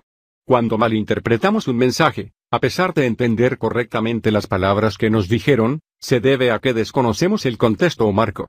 Es común malinterpretar mensajes de texto, ya que no se conoce la tonalidad vocal ni las expresiones corporales de la persona que los envía y eso puede generar la confusión. Depende del contexto, una pregunta o palabra puede significar muchas cosas. Por ejemplo, preguntar, ¿cómo estuvo? podría hacer referencia a, el partido, la comida, los masajes, el beso. Como dijimos anteriormente, el contexto le va a dar significado a cada palabra. Si terminamos de comer y preguntan cómo estuvo, puede sobreentenderse que se está preguntando por la comida. Por lo tanto, si el significado de las palabras puede variar según el marco, quien lo controle, controlará la comunicación. El control del marco no es fijo, no importa si es en un mismo lugar, una determinada situación o con la misma persona. El marco puede alternar en su control. Un buen ejemplo de esto puede ser en un juicio donde el abogado defensor y el fiscal debaten por el control del marco, si el acusado es culpable o inocente. Otro ejemplo distinto puede ser una chica super sexy de 21 años que no tiene el mismo control de marco frente a un hombre en un club nocturno, que el que tiene en su trabajo de secretaria. Como dijimos, el marco presenta un contexto. A fin de cuentas, en el amor, en los negocios, en los juicios, en las ventas o en lo que sea, resultará vencedor quien utilice a su favor el marco. Es común escuchar preguntas como, ¿está bien si le regalo flores? ¿Si la llamo al segundo día? ¿Si le demuestro interés? Todo depende del marco, la situación. ¿A ella le gustan las flores? ¿La conocemos hace mucho? ¿Tenemos idea de si eso va a significar algo importante para ella? Técnicamente podríamos hacer lo contrario de lo que recomienda cualquier libro de seducción y sin embargo obtener buenos resultados con las mujeres es por tener el marco a nuestro favor. En una interacción con una chica es importante tener un marco fuerte, poder comunicar nuestra identidad, comportamiento y deseo sexual. Pero es importante no intentar imponer un marco o esforzarse por tener siempre el control. En las interacciones humanas jamás vamos a poder controlar todo. Existen tantas variantes. De hecho, una gran paradoja es que cuanto más queramos controlarlo, menos control vamos a tener. Si uno es congruente con su marco no va a tener problemas para mantenerlo. Los problemas pueden darse cuando queremos aparentar una actitud que quizás no tenemos. Aros conversacionales Los aros son pequeños marcos dentro de otro marco mayor. Todos ponemos aros en nuestras interacciones. El solo hecho de decir hola es un aro. Según el marco general, los aros pueden ser grandes o pequeños. Por ejemplo, intentar besar a una chica es un aro. Si ella es una desconocida, será un aro muy grande, pero si ella es tu novia este aro será pequeño. Otro ejemplo de un aro puede ser cuando una chica que recién conocemos, nos pide que le compremos un trago. Es un aro grande y si saltamos adentro generalmente es un game over. Para que se entienda mejor, veamos en un ejemplo simple cómo funcionan los aros. Un amigo le pide a otro un vaso de agua. 1. Juan subí arriba y tráeme un vaso con agua. 2. Juan, ya que subís. ¿No me traes de paso un vaso con agua? En el ejemplo 1 nos encontramos con que a Juan le ponen un aro grande. Por lo tanto, es más difícil que acepte hacerlo. Se encuentra en un marco donde hay una imposición y hay un trato desigual. Por otra parte, en el ejemplo 2 se trata de un aro pequeño y es más probable que Juan acepte. Se encuentran en un marco donde se pide un favor y hay un trato cordial. Hacer preguntas es una manera de llevar el control del marco, diseccionándolas a donde uno quiera apuntar. Este método es muy utilizado para ventas, para convencer a clientes de su producto. Pueden ser preguntas tales como, ¿usted no quiere lo mejor para su familia? ¿Sería esto una mejora respecto a tu situación actual? ¿No es esta una bella manera de vivir? Sin embargo, para la seducción hacer preguntas no es la mejor opción, ya que estaríamos llevando a las mujeres a un nivel más lógico, cuando lo más recomendable es llevarlas a un plano más emocional. Siempre es más recomendable hacer afirmaciones. Una buena manera de crear aros a nuestro favor es descualificar, siendo esta una forma de flirteo. Algunos ejemplos de descualificadores. Vos estás intentando seducirme. Solo te interesa mi cuerpo. Vayamos más despacio. Mejor seamos amigos. Todavía no nos conocemos. Recuerden que las frases en sí son solo ejemplos. Lo que importa es el comportamiento que reflejan, una actitud no necesitada. Dentro de una interacción son los aros los que permitirán controlar el marco y hay distintas formas de hacerlo. Muchas veces van a encontrarse con mujeres que intentan controlar el marco y crean aros tales como, ¿me compras un trago? Algunas veces las mujeres quieren probar nuestra congruencia, si realmente somos ese hombre dominante que estamos mostrando y crean aros como pruebas. Estos son comúnmente conocidos como citotest, sin embargo no son un problema cuando somos congruentes. Por ejemplo, si una chica intenta probarnos y nos dice no me gusta tu remera y nos mostramos muy preocupados al respecto, resultaría muy incongruente si teníamos una actitud muy confiada. Afortunadamente, tenemos distintas formas de manejar esos aros. Veamos algunos ejemplos de respuesta a la frase no me gusta tu remera. Generar un nuevo aro, y eso que siempre te consideré una chica con buen gusto. Revertir el aro, ¿le decís eso a todos los hombres que te gustan? Gracias. Ignorar el aro, punto. Sonreír. Básicamente, lo que estamos comunicando es que no nos importa demasiado lo que está diciendo, ya que priorizamos nuestra percepción ante la de ella. Sin embargo, esto no significa que vamos a estar constantemente esquivando los aros que nos ponen los demás. Como dijimos en un principio, decir hola es un aro, y generalmente caemos en el respondiendo hola. Una conversación se da por los aros que nos ponemos y respondemos. Entender el marco nos va a ayudar a captar mejor la matrix conversacional, captar las intenciones. No son ni las palabras ni las acciones las que hablan de las personas, sino sus intenciones. No ser reactivo cuando hablamos de una persona reactiva hacemos referencia a alguien que actúa siempre en respuesta a las acciones de los otros, impulsivamente. Tanto en los buenos como en los malos sentimientos. Si nos insultan, los insultamos. Si nos halagan, los halagamos. Si nos ponen un aro, saltamos adentro. Muchas veces tienden a ser personas muy pasionales, reactivos al mundo que los rodea, está todo bien o está todo mal. Sin embargo, es un error dejar nuestras emociones tan expuestas y tan frágiles, además de que es una conducta poco atractiva. La reactividad se genera por darle mayor importancia a la perspectiva de los demás que a la nuestra, por lo cual es un rasgo de las personas necesitadas. No ser reactivo implica no dejarme validar por el exterior, sino por mi interior. No buscar la aprobación de los demás. No ser reactivo ni a un insulto ni a un piropo. No digo que seamos robots, pero sí que debemos desarrollar un umbral una resistencia, una base en donde valoramos más nuestra perspectiva que la del resto. Esto no significa ser cerrados ni que todos están equivocados cuando me contradicen. Tampoco digo que si nos maltratan o golpean no hagamos nada, ya hablamos de lo necesario que es establecer límites sanos. Pero el respeto no se obtiene saltando en los aros de los demás. Si nos dicen, ese o ese un idiota por hacer mal el trabajo podríamos responder, bueno, ¿de qué manera podría hacerlo mejor? Si alguien nos insulta cruzando la calle, y creemos que lo hicimos correctamente, simplemente podemos mirarlo y no decir nada, sin una actitud desafiante. Simplemente, no nos afectó. No tomarse nada personal. La mayoría de la gente tiende a tomarse las cosas personales y es de ahí donde nace la reactividad y sin embargo, ¿qué significa tomarse algo personal? Es una manera de valorar como algo real todo lo que los demás nos dicen o hacen. Si nos insultan o agreden solemos tomarlo como algo personal. Las razones que esas personas tengan para hacerlo sí pueden ser personales, pero no para nosotros. Así también cuando nos insultan, nosotros podemos decidir si lo tomamos como algo personal. Cada persona vive en su propia burbuja, en su propia película, donde cada uno es su propio protagonista y los demás son solo actores secundarios. Cada uno vive desde su propia perspectiva, cada uno adjudica o encarna valores según los propios. Como mencionamos anteriormente, cada uno usa su propia métrica para sí mismo y la proyecta en los demás. Si te lo tomas como algo personal, es porque en cierta forma estás de acuerdo con lo que te están diciendo. Es decir, estás aplicando la métrica del otro. Muchas veces, ni siquiera las razones por las cuales una persona reacciona o hace algo tienen que ver con nosotros. Si viene un amigo a visitarnos, tal vez no sea porque somos muy importantes, sino porque quizás lo hacemos sentir importante a él, Quizás se siente bien con nosotros, o se siente comprendido, pero siempre van a ser rasgos que completan su propio ser. De hecho, si ese amigo decide venir a visitarnos para hacernos sentir bien, lo va a hacer por sus propios valores también.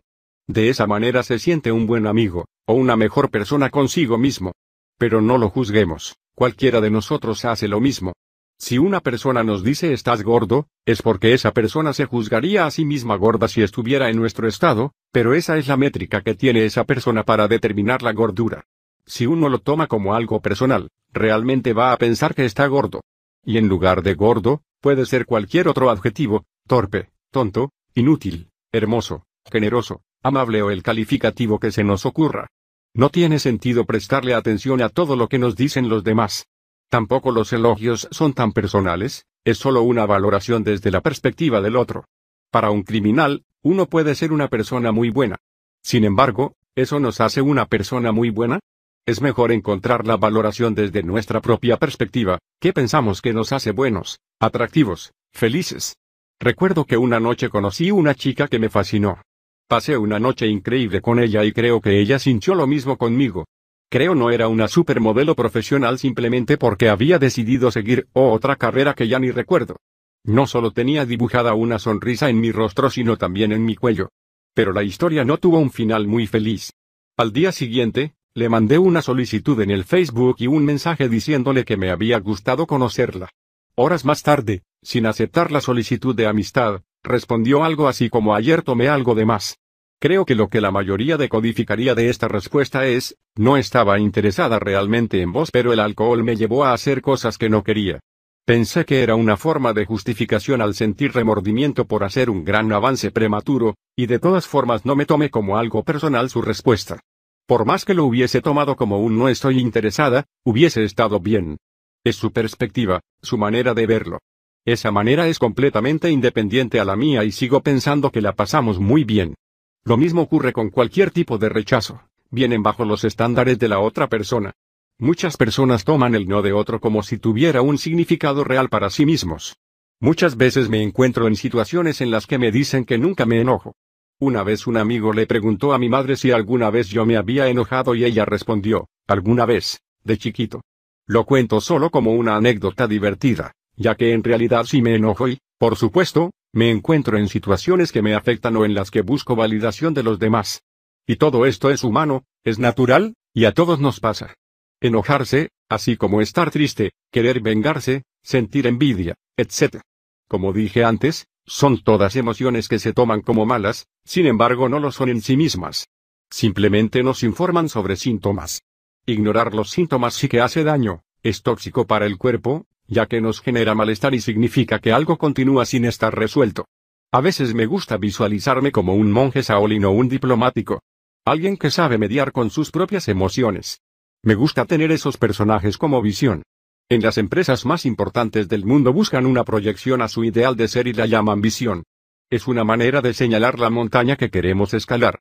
El propósito de la visión es guiar al individuo para alcanzar el estado deseable en el futuro a largo plazo. La imagen del monje Shaolin o la del diplomático forman parte de mi visión. Entonces, ¿nada de lo que digan o hagan los demás debería influir sobre mí? Pues en realidad no, no debería influir. Y aunque es casi imposible, sí podemos crear umbrales, una tolerancia, una resistencia para que sea casi nulo el efecto del exterior. ¿Esto significa entonces que no tenemos ninguna responsabilidad sobre cómo afectamos a los demás? En realidad sí, las palabras que decimos tienen un poder y una influencia sobre el resto pueden generar un estado. Si lastimamos a alguien o lo hacernos sentir bien, tenemos parte de la responsabilidad. Sin embargo, parte de la responsabilidad es también de la otra persona. En cuanto deja afectarse por lo que decimos. Tomarnos las cosas personales es llevar un cartel que dice permito que me lastimen. Piensen en algo que les dicen y no les genera ningún efecto, por ejemplo si están leyendo en un lugar público y un desconocido les pregunta la hora, ustedes responden y siguen con su asunto.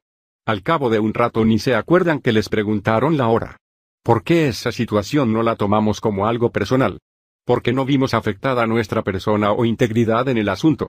Sin embargo, alguien podría llegar a tomarse personal que le pregunten la hora, y contestar, ¿acaso me vio cara de sirviente que me pregunta la hora a mí?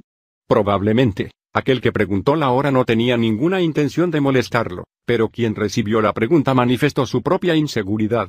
Ahora, si nos insultan o elogian, ¿Por qué debería afectar nuestra integridad? ¿Por qué debería ser tan importante lo que piensa otro sobre nosotros, incluso más importante de lo que pensamos nosotros? Si alguien nos dice que somos increíbles, tampoco lo tomemos tan personal, pues ya tendríamos que saber que lo somos por nuestras propias validaciones y valores. Y si no lo creemos así, debemos hacer las cosas para que suceda y preguntarnos, ¿qué nos hace pensar que una persona es increíble o maravillosa? Capítulo 16 Flirtear El flirteo es como una pastilla nadie puede predecir exactamente sus efectos secundarios. Catherine Deneuve por definición, flirtear es expresar nuestra sexualidad de manera atractiva para las mujeres sin mostrarnos necesitados, lo cual siempre genera mayor atracción.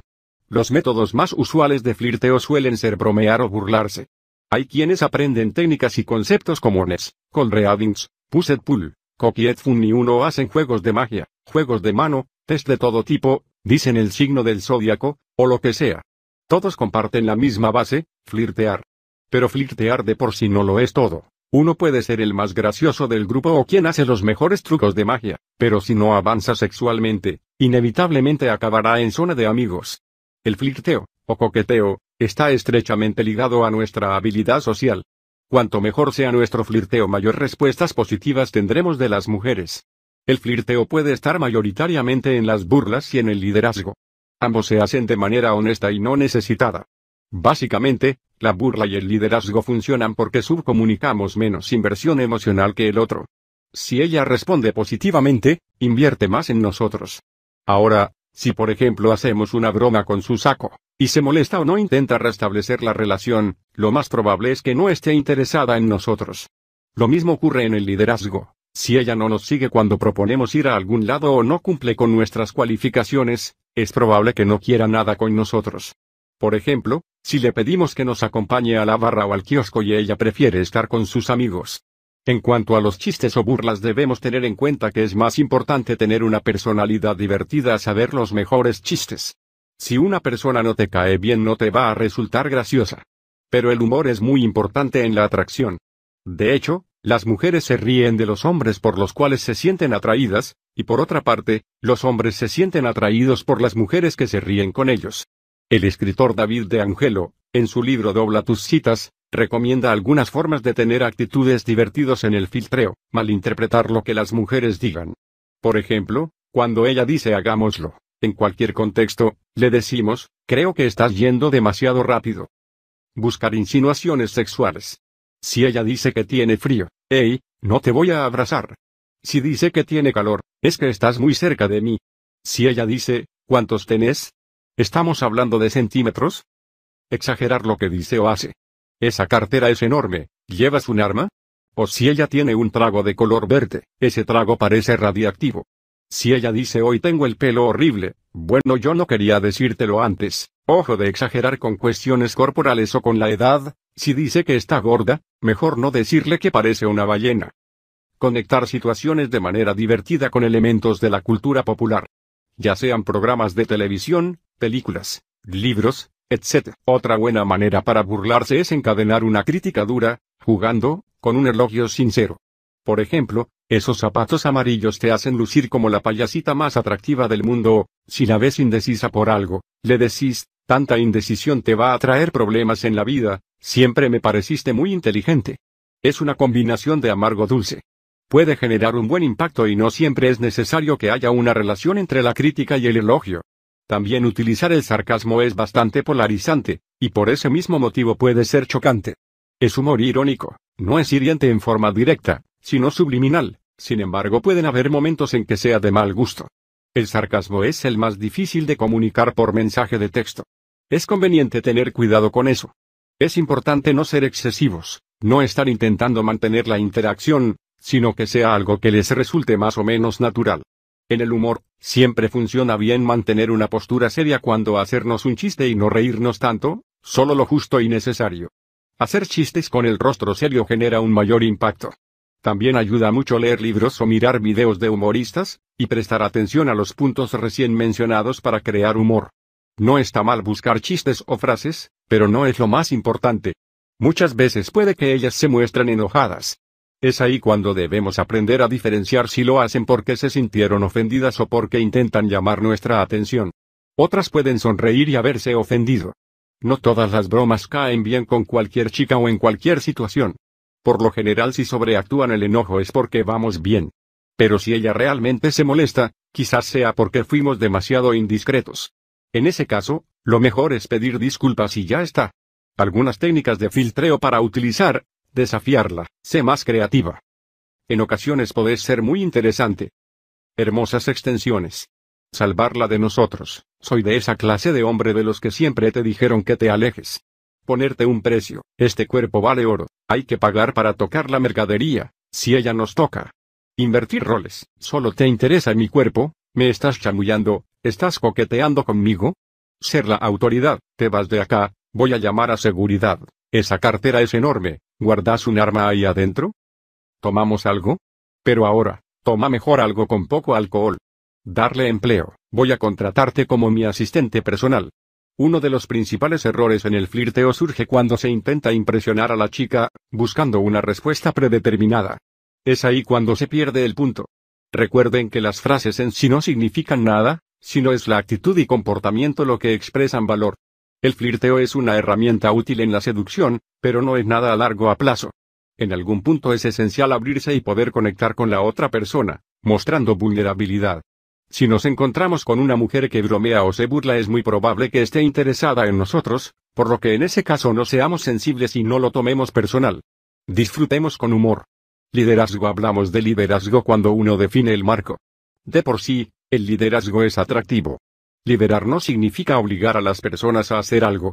Liderar es cohesionar una visión conjunta hacia un proyecto en común. Las características generales de un líder son autoconfianza, determinación, estimulación intelectual, tolerancia, respeto por las diferencias de ideas y reconocimiento de sus propios errores. Un buen profesor de la facultad una vez me enseñó que hay tres cosas indispensables para liderar, el ejemplo, el ejemplo y el ejemplo. Sí, el ejemplo es muy importante. Hay otros factores que caracterizan a un buen líder. Los líderes buscan nuevas alternativas, no son reactivos al mundo sino que cambian al mundo a su alrededor. Pueden conectar con distintos tipos de personas a pesar de las diferencias. Tienen el coraje suficiente para abandonar lo que les funcionaba en el pasado y poder cambiar en el futuro si es necesario. En la seducción, liberar puede ser invitar a una mujer a cumplir una acción. Flirtear bajo liderazgo es más poderoso que las burlas, de hecho liderar es una manera de mostrar vulnerabilidad ya que ella puede aceptar la propuesta o no hacerlo.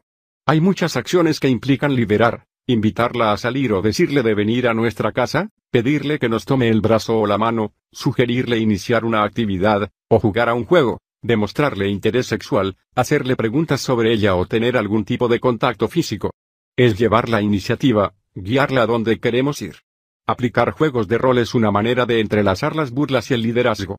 Se trata de transformar una situación en un juego. Es importante que en esos juegos, sea uno quien tenga más autoridad. Veamos algunos ejemplos, guion la empleada, debería despedirte por hacer eso. Guión la asesora, buena opinión, debería contratarte como mi asesora personal. Guión la pareja, deberíamos divorciarnos y separar los bienes pero yo me quedo con el perro.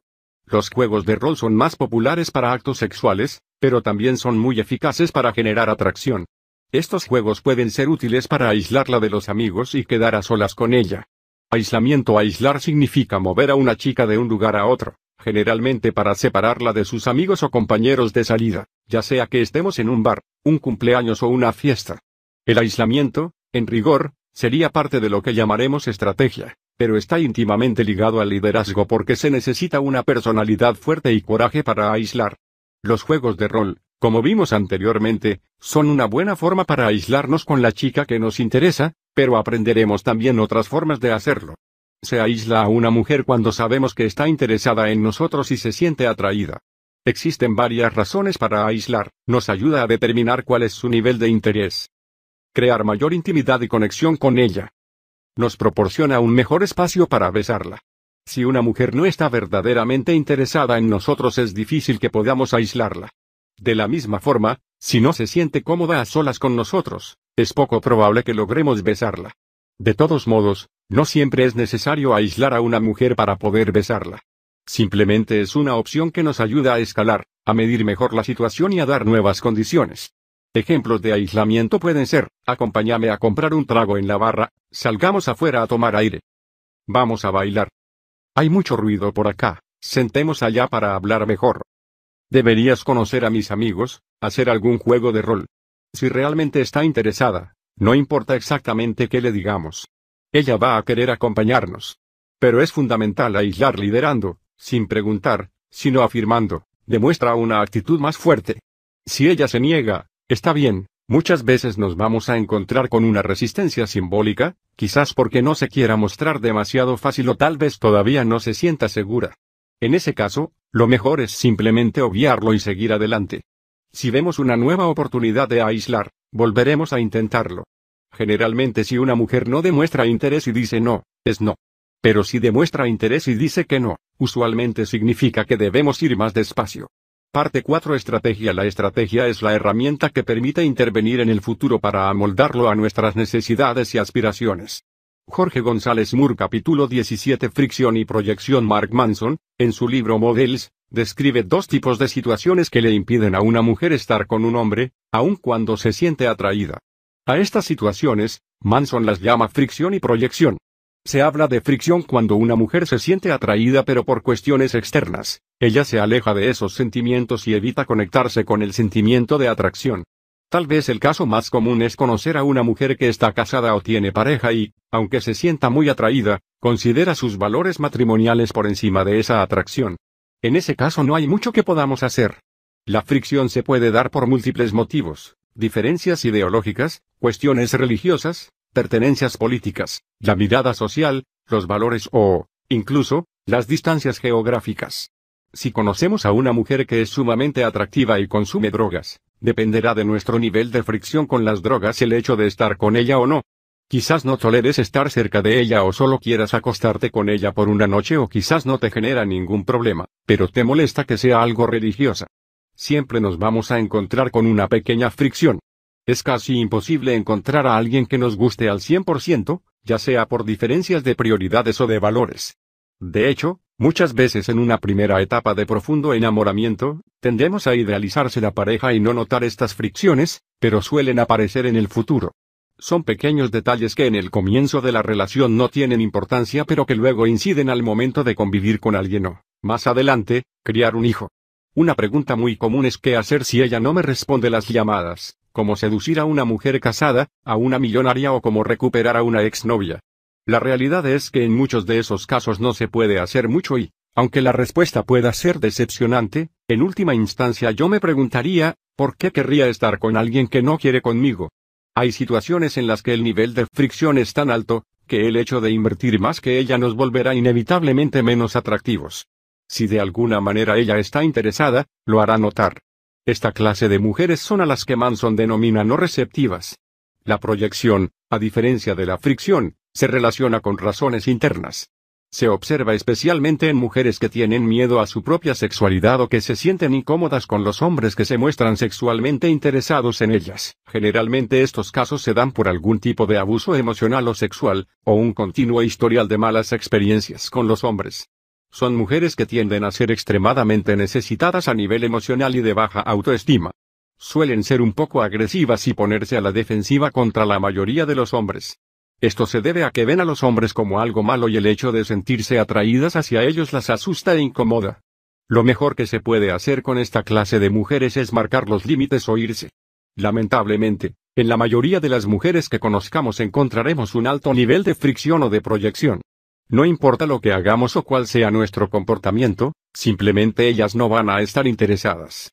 Pero pensemos en nosotros mismos, ¿cuántas mujeres realmente nos gustan en un entorno determinado? Tener estándares siempre se habla del Don Juan como uno de los grandes seductores del mundo, más allá de que sea un personaje ficticio. Sin embargo, se hace una gran diferenciación entre Don Juan y Giacomo Casanova y es que si bien se dice que Don Juan de Marco estuvo con más de mil mujeres, Giacomo Casanova es considerado como un mejor seductor. Y eso a pesar de llegar a 122 conquistas, según sus crónicas. ¿Por qué? Don Juan estuvo con más mujeres pero no le importaba demasiado el tipo de mujer que conquistaba, recolectaba todo lo que venía, mientras que Casanova elegía a las mujeres más atractivas. ¿Y por qué esto es importante? ¿Acaso no todas las mujeres deberían valer lo mismo? Sí y no. Sí como personas. No para nuestro gusto. Si estamos con toda mujer que nos da la oportunidad, nos guste o no, actuamos por necesidad y desesperación. Con esto no quiero decir que solo debemos estar con supermodelos o estrellas de cine, sino con mujeres que realmente le gusten a cada uno, no a nuestros amigos ni a nuestros padres, sino a cada uno de nosotros. Si nos gustan rellenitas, flacas, morochas, negras, narigonas, tetonas, peludas, o lo que sea, está perfecto. Pero lo importante es que le gusten a cada uno, que tenga lo que llamaremos nuestros estándares. Todos alguna vez estuvimos con alguna mujer que nos resultaba poco atractiva o que no nos gustaba mucho, y quien no lo haya hecho, que arroje la primera piedra. Como dije anteriormente, la belleza es muy relativa y estamos condicionados por el contexto. Una misma mujer puede variar para nosotros en su atractivo. Sin embargo, si eso ocurre, que sea la excepción y no la regla. Resulta poco atractivo un hombre con bajos estándares. ¿Por qué una mujer querría estar con un hombre que podría cambiarla por cualquier otra sin ningún tipo de discriminación? Los estándares no solo son aspectos físicos sino también de su personalidad.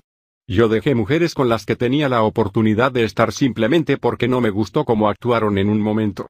Y lo que destaco de esto es que hay que tener una autovaloración. No lo pongo como ejemplo de lo que hay que hacer. Perfectamente pude haber dicho, me van con lo que diga ella total solo la quiero para esta noche. Sin duda, unos años atrás hubiera aceptado términos más bajos. Pero el autorrespeto genera mucha atracción. Implica sembrar y marcar límites. Muchas mujeres volvieron a mí con otra actitud, muchas otras no y eso es así. La mayoría de los hombres se acerca a las mujeres pensando en que es ella la que tiene que elegir y aceptar, y que somos nosotros los que tenemos que pasar las pruebas para estar con ellas. Que es ella la selectiva. ¿Tenés novio? ¿Cómo te llamas? ¿Te compro un trago? Toman el comportamiento que da a entender que ellas son más importantes que ellos, un marco donde ellas están más valuadas, y, ¿realmente las conocemos? ¿Merecen esa posición? Si la conocemos desde hace 10 años quizás sí, pero si es una mujer que recién conocemos, no lo creo. Las mujeres con las que estamos dicen mucho sobre quiénes somos. Lo mismo ocurre con nuestros amigos. Por lo tanto, si no estamos contentos con nuestros amigos o no nos gustan las mujeres con las que estamos, probablemente haya muchas cosas de nosotros con las que no estamos conformes. Esto no significa que vamos a discriminar o a tratar mal a la gente que no nos guste, pero no con todos tendremos la misma afinidad. Si tenemos una personalidad más selectiva, menos necesitada, con una sana autovaloración de nosotros mismos y también de la gente que elegimos para compartir nuestras vidas, tendremos entonces un comportamiento mucho más atractivo. Niveles de interés Aunque desarrollemos un gran estilo de vida y un comportamiento muy atractivo, nos encontraremos siempre con mujeres que muestran distintos niveles de interés en nosotros. Para aprender a leer mejor las situaciones que se nos presentan y elegir cuál es la mejor manera de actuar, Utilizaremos la clasificación que propone Manson para las mujeres, según el nivel de interés que observemos, receptiva, neutral y no receptiva. Es interesante tener en claro estas tres categorías para saber cómo ir avanzando en cada circunstancia. Como mencionamos en el capítulo La chica 10, nuestras estrategias no deben modificarse según el atractivo de una mujer, pero sí según el interés que demuestre. ¿O, acaso sería lógico actuar igual con una chica que está interesada en nosotros que con una que no lo está? La mujer receptiva encontrarse con una mujer receptiva es probablemente lo mejor que le puede pasar a un hombre cuando desea una mujer. Llamamos receptivas a las mujeres que responden positivamente a nuestro avance, realizando una inversión recíproca o aún mayor que la nuestra. De hecho, son aquellas mujeres que tienden a perdonar o obviar muchas de nuestras faltas, cuando realmente les gustamos. Generalmente es fácil detectar a las mujeres receptivas porque, a menos que sean extremadamente tímidas, no suelen ocultar su interés. Es la principal diferencia con una mujer neutral. Lamentablemente, solo un bajo porcentaje de las mujeres que conozcamos van a resultar receptivas. Una mujer receptiva se distingue fácilmente porque muestra una gran cantidad de indicadores de interés, IDIS, término que proviene de The Mystery Method. Los IDIS son signos, verbales y no verbales, que permiten medir el grado de atracción de una mujer. Pero el solo hecho de identificar IDIS no sirve de nada si uno no actúa. Los IDIS son informativos, nos ayudan a saber en dónde estamos parados respecto a su interés. En muy raras ocasiones van a ser las mujeres quienes avancen directamente sobre nosotros. Si uno no actúa, por más que ella se sienta atraída, lo más probable es que perdamos la oportunidad. Muy pocas mujeres se mantienen receptivas durante un largo tiempo. Generalmente ocurre cuando una mujer ve a un hombre como alguien único y muy distinto a los demás, y se sienten enamoradas de él. De todas formas, son excepciones, y se dan generalmente cuando ella sabe que él no quiere avanzar. Si una mujer receptiva detecta que la deseamos, pero no avanzamos por miedo a demostrar nuestros deseos sexuales, eventualmente nos verá como necesitados y poco atractivos, por lo que tenderá a volverse neutra o no receptiva. En muchos casos, terminan categorizando a esos hombres en zona de amigos. Una queja frecuente entre las mujeres es que los hombres no captan sus señales. Ellas creen ser obvias con determinadas señales y para nosotros no lo son. Vemos entonces cuáles son los idis más comunes que nos permitirán identificar a una mujer receptiva. 1. Reinicia la conversación siempre que dejamos de hablar. 2. Se toca constantemente el pelo, se peina para nosotros o para ver si la miramos. 3. Nos devuelve la mirada repetidamente 4. Nos toca o devuelve un toque. 5. Si el contacto visual sucede a distancia, ella lo mantiene por unos segundos. 6. Nos sonríe. 7. Nos pide fuego, nos pregunta la hora, o de alguna forma inicia una conversación. 8. Pregunta por nuestro nombre, edad, nacionalidad, etc. 9. Nos hace un halago. 10. Pregunta si tenemos novia. 11. Nos presenta a sus amigos 12. Utiliza un apodo para llamarnos. 13. Muestra un lenguaje corporal positivo. 14. Deja a sus amigos para estar con vos 15. Si la invitamos a salir, es muy entusiasta con la invitación. Por mi parte, uno de los indicadores de interés, IDI, que considero más importante es observar si provocamos un cambio en su estado de ánimo, una reacción. Por ejemplo, si se pone nerviosa, tímida, incluso cuando se enoja, o se hace la enojada. Recuerden siempre, lo contrario del amor no es el odio, sino la indiferencia. Si no provocamos nada en ella, si notamos la más absoluta indiferencia, entonces no hay química. La mujer neutral podríamos decir que una mujer es neutral cuando le gustamos un poco, pero no lo suficiente como para que invierta espontáneamente en nosotros. No nos van a rechazar pero tampoco van a avanzar recíprocamente. Tienden a ponerse en un estado más bien pasivo. Puede que esta categoría sea la más difícil de entender para los hombres ya que generalmente tendemos a saber rápidamente si alguien nos interesa o no. Sin embargo no es del mismo modo para una mujer, ya que tiende a evaluar distintos factores para estar con alguien. Eso no significa que no puedan sentir atracción inmediatamente, si lo hacen, pero no siempre. La mejor estrategia para lograr que una mujer pase de un interés neutral a uno receptivo es polarizar y tener una actitud activa sin mostrarse necesitado. Ya sea flirteando, mostrando interés sexual, invitándola a salir, etc. Si uno las deja de lado y espera a que ellas vuelvan a abrir la interacción, lo más probable es que terminen en no receptivas. Muchas de las neutrales terminan cayendo en zona de amigos. Nuestra capacidad de convertir a una neutral en receptiva determina el nivel de nuestro juego. En este tipo de categoría puede que recibamos falsos indicadores de interés, aunque no es lo más común. Estos podrían ser para darle celos a otra persona o simplemente divertirse. Quizás ella hace un falso ID para probarnos, pero el hecho de hacerlo ya muestra algo de interés, ya que desea saber si somos genuinos. Lo mejor en estos casos es confiar en nuestra intuición, si de alguna forma, uno intuye o percibe que ella siente atracción, lo más probable es que así sea. Y si dudamos, aún así conviene arriesgar, quizás el éxito depende de cómo lo hagamos pero de todas formas si nos rechaza, ganaremos una experiencia nueva. La mujer no receptiva Las mujeres no receptivas son aquellas que no están interesadas en nosotros ni disponibles para una relación romántica o sexual. No son recíprocas para invertir emocionalmente y no demuestran interés.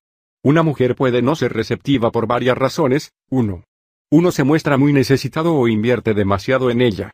2. Existe mucha fricción o proyección. 3. Ella no está buscando una relación 4.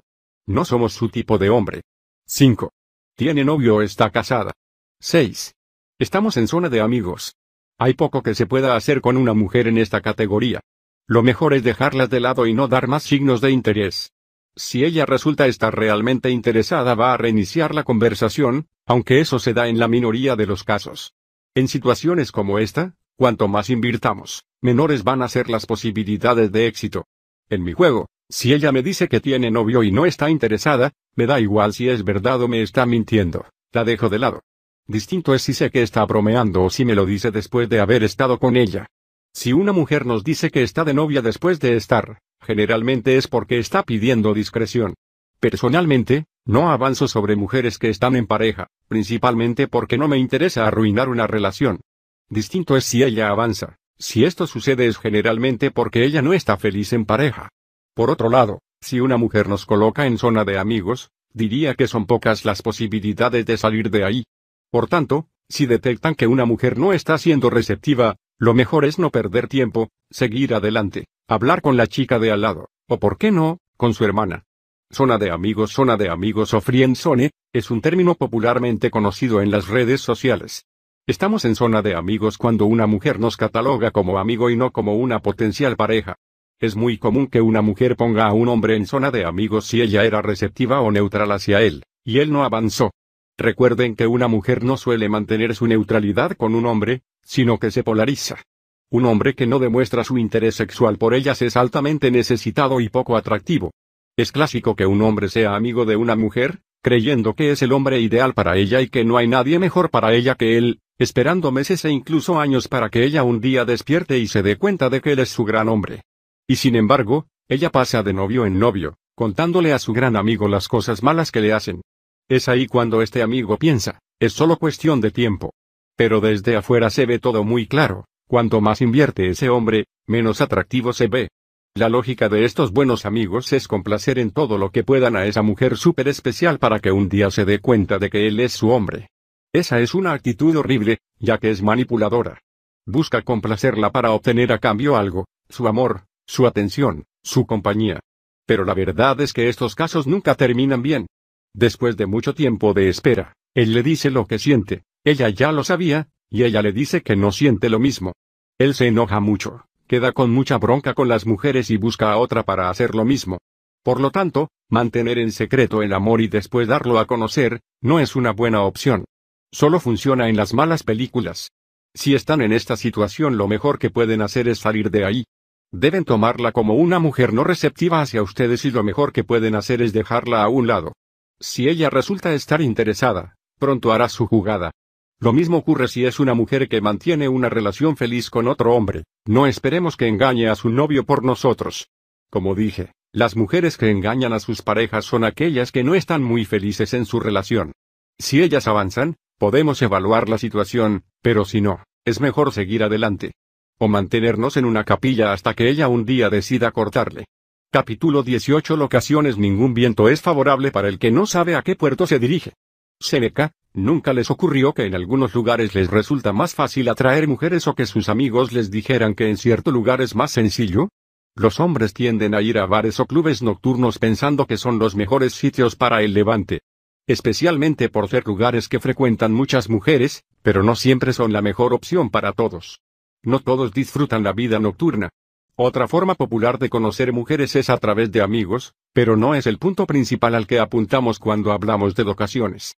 Algo que puede ser de sentido común pero pocos aplican es que hay ciertas circunstancias que nos facilitan atraer mujeres, ya sea por intereses en común, compartir valores o necesidades, ser importante en esa área, jefe de la empresa, mejor de la clase, conocido en un bar, etc., o simplemente por una alta oferta de mujeres y poca de hombres, clases de yoga, clases de danza, spinning, etc. Cuando pensamos en locaciones, es bueno considerar que no se trata solo de tener una mayor tasa de éxito con las mujeres, sino también de conocer aquellas que sean de nuestro estilo o que nos gusten más. Nuestras conversaciones se van a dar con más facilidad y conectaremos mucho más rápido. Muchas parejas se conocen por medio de sus pasiones, y no es algo poco común. Puede ocurrir viajando, trabajando o practicando algún hobby. Por ejemplo, tengo muchos amigos que les encanta bailar. Ellos bailan muy bien y se encuentran en una locación donde hay muchas mujeres. En ese tipo de ambientes levantan mucho más que en áreas que no están acostumbrados a estar como una universidad o una empresa. Otro ejemplo podría ser el dueño de un club nocturno, quien seguramente pueda acceder a muchas mujeres por su reputación en ese lugar. Pero si a la misma persona lo movemos a un lugar donde no lo conoce nadie, podría encontrarse en dificultades. El problema es cuando alguien se obsesiona con una locación simplemente porque se enteró de que es buena para levantar, o porque a tus amigos les va bien ahí. Posiblemente se encuentre con dificultades, ya que su verdadera intención no es estar en ese lugar sino buscar mujeres, y eso será un gran obstáculo a la hora de conectar y levantar. Es importante mencionar que naturalmente conectamos con otros por tener comportamientos similares.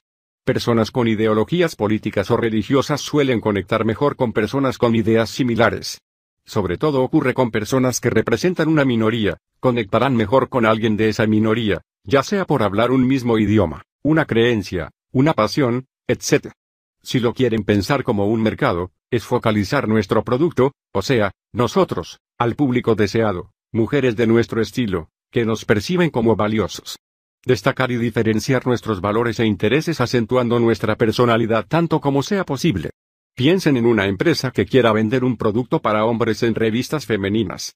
Será mucho menor el público que pueda percibir ese producto como bueno o necesario. Siendo realistas, uno jamás va a poder ser el príncipe azul de todas, cada una busca su tipo, entonces lo que hacemos es tratar de definir y encontrar el tipo de mujer que nos gusta. Entonces no importa cómo seamos, siempre vamos a atraer naturalmente a mujeres con comportamientos similares, si no me visto bien y no me baño, me encontraré seguramente con mujeres que tengan los mismos hábitos. Como habíamos mencionado al principio, los bares o clubes nocturnos parecen una buena opción, pero si no estás familiarizado con el ambiente, no te gustan los lugares cerrados o no te divierten ese tipo de lugares, no es la mejor opción. Si en cambio te vuelven loco las fiestas nocturnas, entonces probablemente sea una buena elección. Veamos otro ejemplo. Un hombre de 53 años que disfruta de una vida tranquila, sale poco y cuyo pasatiempo es escribir, tiene pocas probabilidades de levantar a una bailarina de 21 años en un club nocturno. Puede que tenga suerte y ella justo esté buscando a alguien como él, pero son excepciones y en general no son relaciones que duren mucho. Es importante reconocer nuestros propios intereses, gustos, valores y pasiones, y pensar dónde puedo encontrar ese tipo de mujeres. La dificultad puede encontrarse cuando uno no se conoce muy bien a sí mismo. Muchos pueden decir que su pasión son los videojuegos, el ajedrez, el fútbol, etc. Son lugares donde es difícil encontrar una mujer. Sin embargo, el problema es la falta de exploración en sus intereses. No conozco a nadie a quien solo le interese hacer una cosa, a menos que no se ocupe en explorar sus gustos. ¿Qué te gusta hacer? Escuchar música, practicar deportes, leer, bailar, escribir, viajar, cocinar, competir, aprender idiomas, sacar fotografías, tocar la guitarra. ¿Y, de qué manera podés complementarlo con eventos u organizaciones que tengas en común una mayor interacción con mujeres?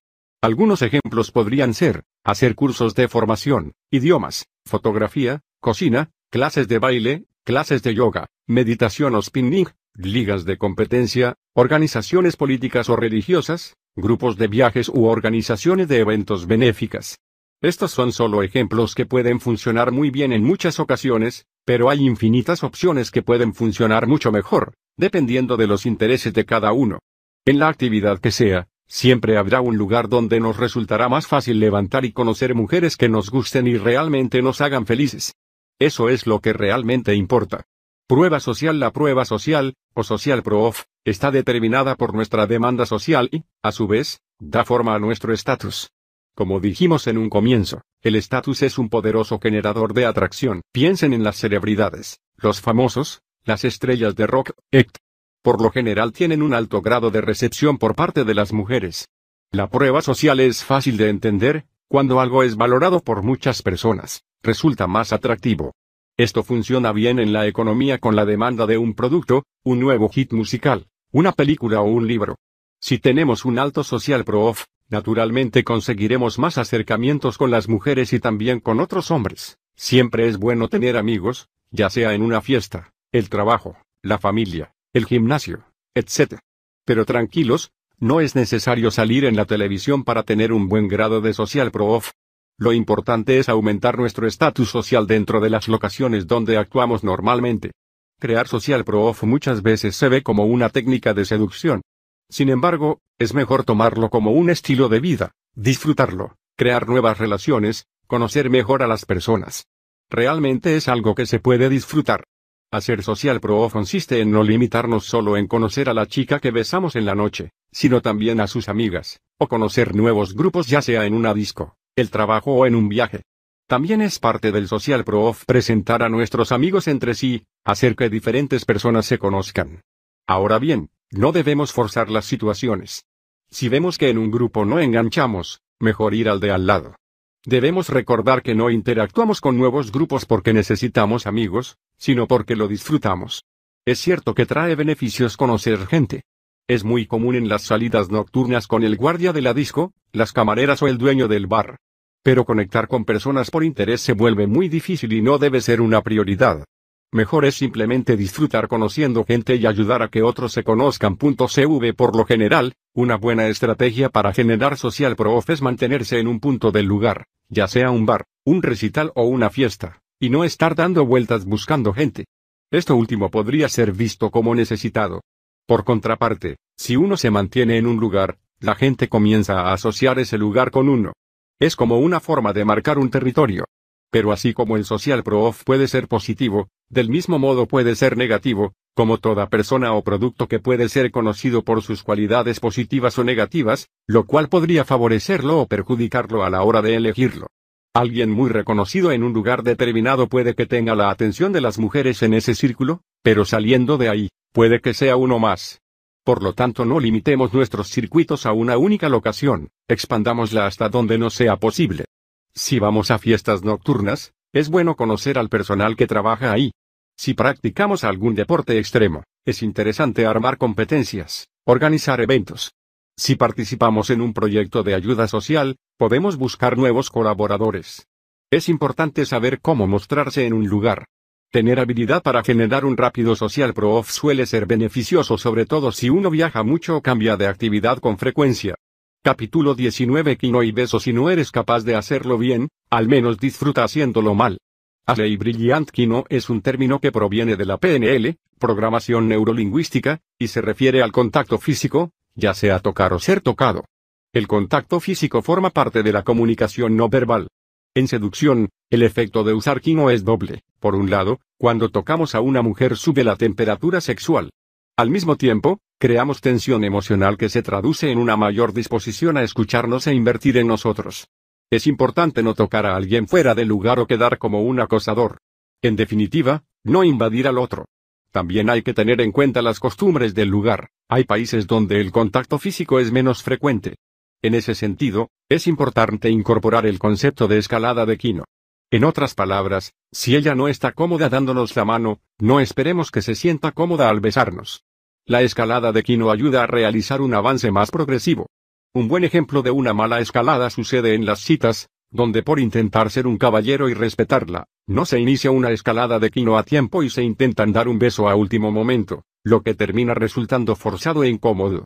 Lo que suele ocurrir cuando uno no toca a una mujer a tiempo, es que a medida que va avanzando la interacción cuesta más empezar el contacto y se va creando una distancia mayor. Por eso es aconsejable buscar el contacto físico progresivamente, pero desde el principio. Lo más importante es sentirse cómodo tocando de manera que mejore la comunicación en las interacciones. Pero atención, tocar alocadamente a las chicas, así como contar mil chistes, no conducen a nada es solo un aspecto más a tener en cuenta para crear química y avanzar en la interacción. El uso de quino debe ser sutil, pero a la vez firme y dominante. Puede clasificarse como contacto accidental o intencional. El contacto accidental es llamado así porque buscamos que no sea percibido, tiene una función inconsciente de aumentar la comunicación y confianza entre las partes, generalmente en los primeros momentos de conocer a alguien. Los más comunes son los toques en los brazos, en los codos, toques de mano, etc. El contacto intencional es mucho más explícito, busca demostrar interés de manera más directa. Se puede dar abrazándola, agarrándola, acariciando, tocando la pierna, etc. Generalmente se da con personas que tienen algo de confianza, o en situaciones que son más relajadas e informales. Por ejemplo, si bailamos con una mujer, puede haber contacto accidental o intencional, según lo que queramos enfatizar. Podemos usar el baile como una excusa para entrar en contacto físico, pero que quede en un segundo plano el hecho de estar tocándonos. O puede ser intencional, enfatizando el contacto físico y que el bailar sea la excusa. Cualquiera de las dos puede formar parte de nuestra manera de comunicarnos. ¿Cuál es el mejor momento para besar? Besar crea y expresa un sentido de afecto y lazos de conexión, generando comodidad en la otra persona. El beso es parte del quino. Para besar a una mujer no se necesita ni del momento, ni de la frase, ni de la señal perfecta. No necesitamos su permiso o preguntarle nada. He besado de tantas formas distintas que la única forma cierta de hacerlo es haciéndolo, simplemente intentarlo, yendo por ello. La única señal real es que ella está ahí con uno, escuchándonos hablar desde hace más de 15 minutos. O 5 horas. Seguramente quiera hacerlo. O como suele decirse, si intuimos que ella quiere que la besemos, es probable que lo esté esperando desde hace un rato. Una técnica increíble para besar es ser honesto, quiero besarte o me siento nervioso pero quiero besarte. Quizás uno se siente nervioso, paralizado o incómodo o tal vez no vemos el modo de avanzar. Por ahí pensamos que ella no es como las demás y que hay que esperar. A todos nos ha pasado alguna vez. El hecho es intentarlo, hacerlo. Si ella gira su cabeza o dice que no, pedimos disculpas, decimos me equivoqué o simplemente sonreímos. Pero estoy seguro de que es mejor fallar, a quedarnos con la duda de si hubiéramos podido hacerlo. Hay chicas que no besan en lugares públicos o en frente de sus amigas. Otras que nunca besan en un club nocturno o en la primera cita. Lo mejor es intentarlo nuevamente en un lugar más privado. Besar bien puede ser tan importante para que nos respondan las llamadas luego. En serio, podemos haberle parecido un gran tipo, pero si no le gustó besarnos puede que no la volvamos a ver.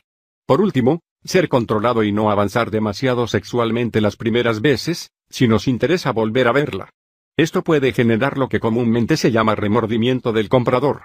Si una mujer avanza demasiado rápido sexualmente, satisfaciendo inmediatamente su atracción, podrá arrepentirse de sus sentimientos más tarde. De la misma forma que nos ocurre cuando compramos un producto impulsivamente y al otro día nos damos cuenta de que realmente no lo necesitamos.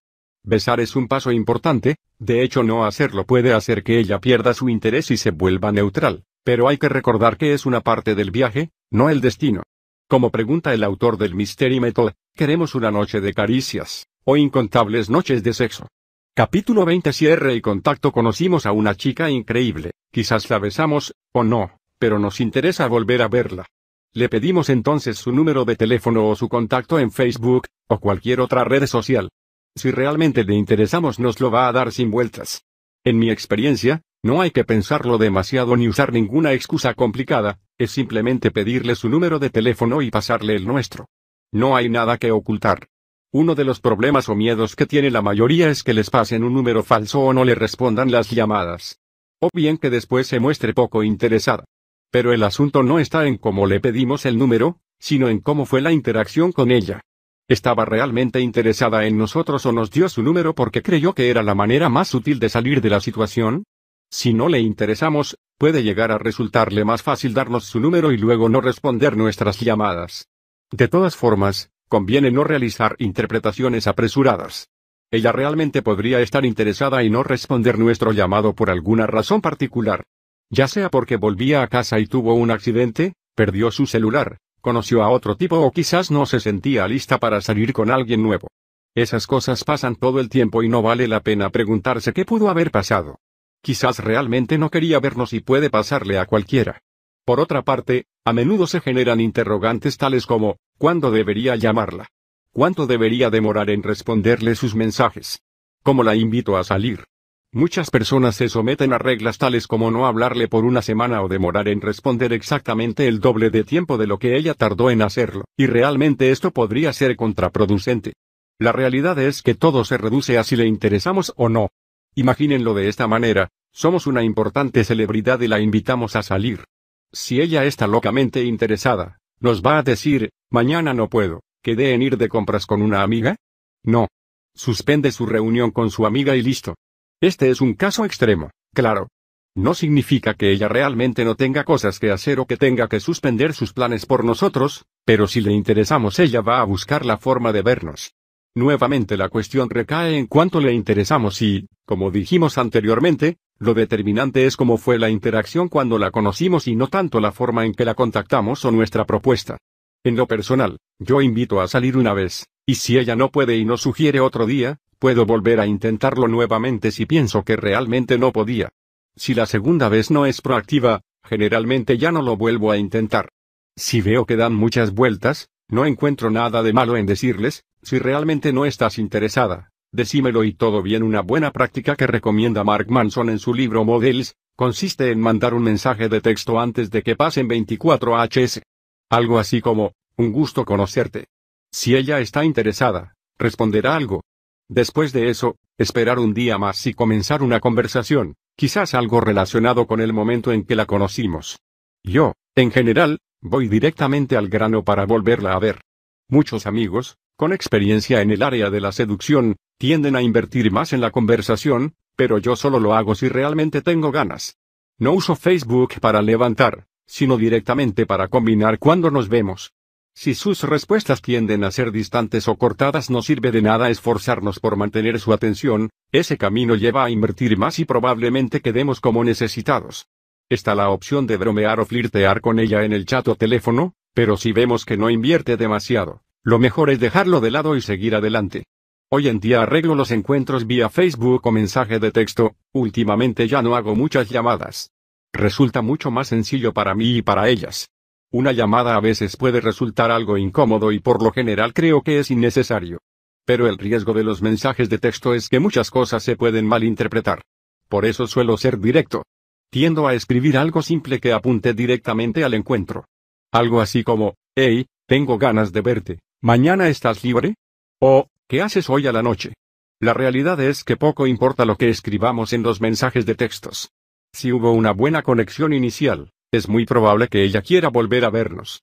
Y no quiero decir que si percibimos en ella un nivel bajo de interés, no se pueda levantar. Pero el foco debemos colocarlo en la sensación que tiene ella cuando nos conoce y no en convencerla por teléfono de que somos un buen partido. Ni las mejores frases de seducción ni los más bellos poemas de amor van a modificar su deseo de vernos. De hecho, vale más demostrar una actitud no necesitada que cualquier frase ingeniosa. Al fin y al cabo, una cita no debería ser algo tan complicado como para tener que convencerla de que acepte o quiera volver a vernos. Capítulo 21 La cita perfecta. ¿Dónde llevarla? ¿Quién paga? Todo es relativo. Me resulta difícil escribir sobre este tema porque pienso que no hay nada en particular que estipule una cita perfecta. Una cena en un yate a la luz de las estrellas puede verse muy bien en las películas, pero en la realidad puede ser un verdadero desastre. Como dijimos anteriormente, para que una cita salga bien, ¿es más importante la afinidad entre las personas que el lugar en sí? Si la pasamos bien con alguien, da igual dónde estemos. Teniendo eso en mente, Quisiera compartir algunos consejos de mi experiencia personal que pueden ser de gran ayuda. 1. Soy de la idea de que si ella realmente me gusta, la pasaremos bien simplemente hablando. Por eso soy muy simple en mis encuentros, generalmente las invito a algún bar para tomar algo. Y este es mi primer consejo, no se necesita nada grande para pasarla bien con una mujer, el principal interés debe estar en las personas que se encuentran. Considerarnos un foco de interés para pasarla bien, eso es bueno. Partiendo de esa base, cualquier cosa extra que queramos puede tomarse como un plusvalor, un entretenimiento más. La realidad es que el lugar a donde vayamos será una simple excusa para estar juntos y conocernos mejor, por más que nuestras intenciones sean para una sola noche. 2. Siempre me causó gracia el peso que puede tener un encuentro por el simple hecho de llamarlo cita. A veces se toma una cita como si fuera algo muy importante o serio, es como ponerle un nombre a la forma en que nos encontramos con nuestros amigos. Es mejor tomarlo como algo informal, casual, como si fuéramos a ver a una amiga. No es una entrevista de trabajo ni un examen de la universidad, no nos tienen que aprobar. Vamos a divertirnos con alguien. 3. No todos los días son iguales. Muchas veces las personas ya tienen planes para los fines de semana, por lo que viernes y sábados pueden no ser las mejores opciones para salir con una chica que recién conocemos. Los lunes tampoco suelen ser una buena opción ya que comienza la semana y tiende a ser un poco más agotador. En mi opinión, los martes, miércoles, jueves o domingos son días buenos para salir con alguien. Recomiendo combinar el encuentro para la tarde o la noche. Da lugar a que haya más intimidad y sea una salida más sexual. 4. ¿Dónde llevarla? Yo pensaría más en, ¿qué es lo que nos gusta hacer? Elegir lugares relacionados con nuestro estilo de vida o que le gusten a uno. No intentemos impresionarla con algo grande o fuera de nuestro alcance. Puedo asegurarles que eso no va a determinar el éxito. Ver una película es una de las opciones más clásicas pero no de las mejores, ya que no dan la oportunidad ni de hablar ni de tener una buena interacción. Lo mismo para ir a cenar, no da lugar a generar intimidad sexual. Creo que hay lugares con mayores oportunidades. Conviene también elegir sitios que estén relativamente cerca de nuestra casa, por un tema de comodidad y logística. Si estamos a 20 kilómetros será bastante difícil de ir luego. Si no podemos ir a nuestra casa, siempre es bueno averiguar con anticipación dónde hay albergues transitorios. Se afirma que nuestro nivel de intimidad con los demás está dado por la cantidad de experiencias que compartimos. Teniendo en cuenta este principio, se puede generar más afinidad con una persona si la conocemos en distintos lugares que si solo es en uno. Una buena recomendación es ir a dos o tres lugares diferentes, aunque recorrer largas distancias puede dejarnos cansados a ambos. Piensen también en cuántas emociones o experiencias pueden generar en el encuentro. Esto es lo que llamo una montaña rusa de sensaciones. Está comprobado que las personas que experimentan miedo se encuentran en un estado más receptivo para gustar de otra persona. Es por eso que las personas que viven una experiencia fuerte de miedo con otra, tienden a sentir mayor atracción con la otra. Lo vemos en la trama clásica de las películas en las que los protagonistas pasan por un montón de situaciones traumáticas y terminan besándose. Si ya estamos en pareja con una mujer, recomiendo ver películas de terror o hacer deportes extremos. Son buenas opciones para mantener viva la llama del amor. 5. Siempre es bueno interesarse en la otra persona, hablar de pasiones o cosas profundas. Puede que ella sea importante para nosotros, pero sigue siendo humana. No la veamos como la mujer de nuestra vida. Lo más probable es que no lo sea. Puede que ambos estemos nerviosos. Nos conocimos anoche en una fiesta y ahora estamos sentados tranquilamente en una heladería. Eso es normal. Si se dan silencios, lo mejor es aceptarlos con naturalidad, no son malos. Pensemos en ella como si la conociéramos desde hace mucho tiempo, no es necesario planear de qué vamos a hablar, qué vamos a hacer, o cuáles son las mejores maneras de hacerla sentir cómoda. Esas cosas simplemente se dan. Si tenemos curiosidad por conocer nuevas personas, es difícil que no encontremos algo en común, sobre todo si estamos sentados ahí juntos. Disfruto mucho de una manera muy particular de ver a las personas. Me gusta pensar en cómo una persona, en el momento en que la estamos mirando, es el producto de toda su historia de vida. Esa persona es como es por las decisiones que tomó, las situaciones que atravesó, las pasiones o deseos que persiguió o que aún anhela. Esa persona tiene una mirada de la vida de acuerdo a lo que vivió. Se trata de descubrir a quién tenemos ahí al lado. ¿Cuál fue su mayor logro? ¿Qué es lo que más le gusta hacer en su vida? ¿Qué cosas le emocionan? Si pudiera viajar a cualquier parte del mundo, ¿a dónde sería? Es importante que no se transforme en una entrevista, lo esencial es interesarse verdaderamente en la otra persona. En general, a todos nos gusta hablar de nosotros mismos y, si alguien se interesa genuinamente en quienes somos, se generará una mayor afinidad y atracción con esa persona. ¿Quién debería pagar? Un tema muy comentado y con miles de respuestas. Es costumbre en nuestros países que el hombre pague, aunque esa regla cada vez se está desplazando más y muchas mujeres prefieren pagar o dividir la cuenta. Personalmente a mí no me gusta salir con mujeres que pretenden que se les pague todo y no por una cuestión de dinero en sí, sino por valores compartidos. Si una mujer cree que tengo que comprarla para estar con ella, no es algo que estoy dispuesto a considerar mucho. Pero por otro lado, como hablamos anteriormente, un hombre que puede invitarla comunica de algún modo que tiene ciertos recursos necesarios para cuidarla. Pienso que un factor importante es en qué basa uno su personalidad e identidad. Hay quienes se identifican por generar mucho dinero, o ser caballerosos o simplemente se sienten generosos, lo más seguro es que estos hombres tiendan a pagar más en general, aunque cada uno lo hace por motivos distintos. El hecho es que cada uno de ellos va a apuntar a mujeres distintas, mujeres que valoran ese tipo de identidad. ¿Invitamos porque tenemos ganas, como si fuera un amigo o amiga? ¿O la invitas para generar en ella una deuda, esperando que luego esté con nosotros? Sexo y llegamos al sexo, probablemente la parte que muchos estaban esperando. Al igual que para hacer una cita, no existen fórmulas mágicas. Tener sexo con una mujer va a depender más de cómo interactuamos con ella mientras nos conocimos que los movimientos que hagamos para terminar en otra locación solos. Ya sea un hotel o en nuestra casa. Si de algo estoy seguro que tener casa propia aumenta notoriamente las posibilidades de acostarnos con cualquier mujer.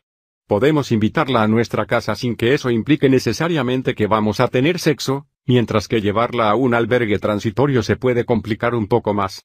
Además, los hombres que viven solos por lo general tienen otra energía y otro comportamiento. Un hombre que demuestra su independencia y que se puede cuidar solo, demuestra una buena capacidad de supervivencia. Pero tener un lugar propio o no, no es en última instancia algo determinante.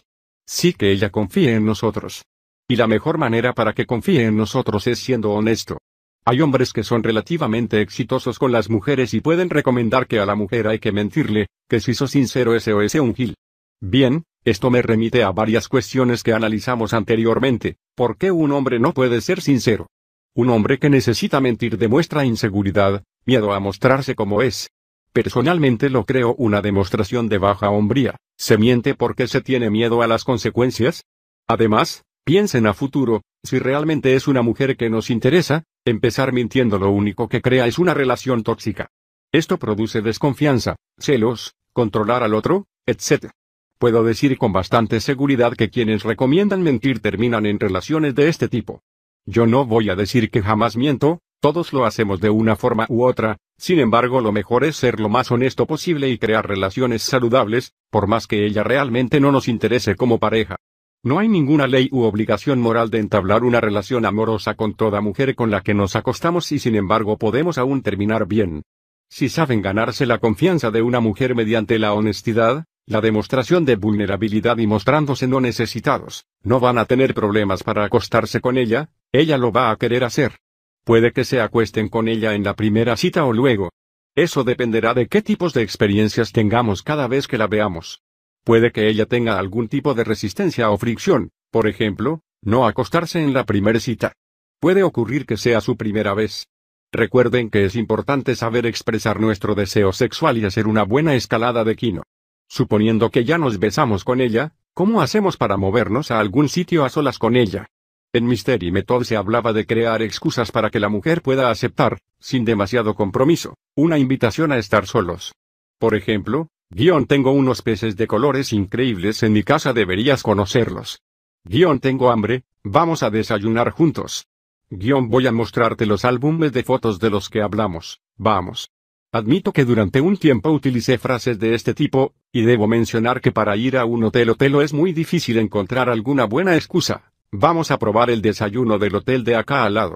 Es increíble.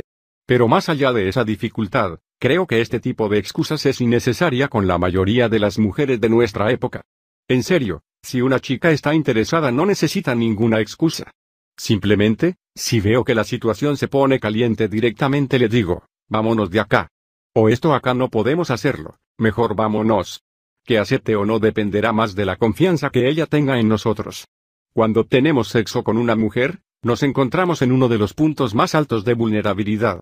Literalmente uno queda al completo desnudo con la otra persona. Generalmente después del sexo, hay una notoria inversión de la mujer sobre el hombre, y una reducción en la inversión del hombre sobre ella. Esto suele ocurrir casi de manera natural.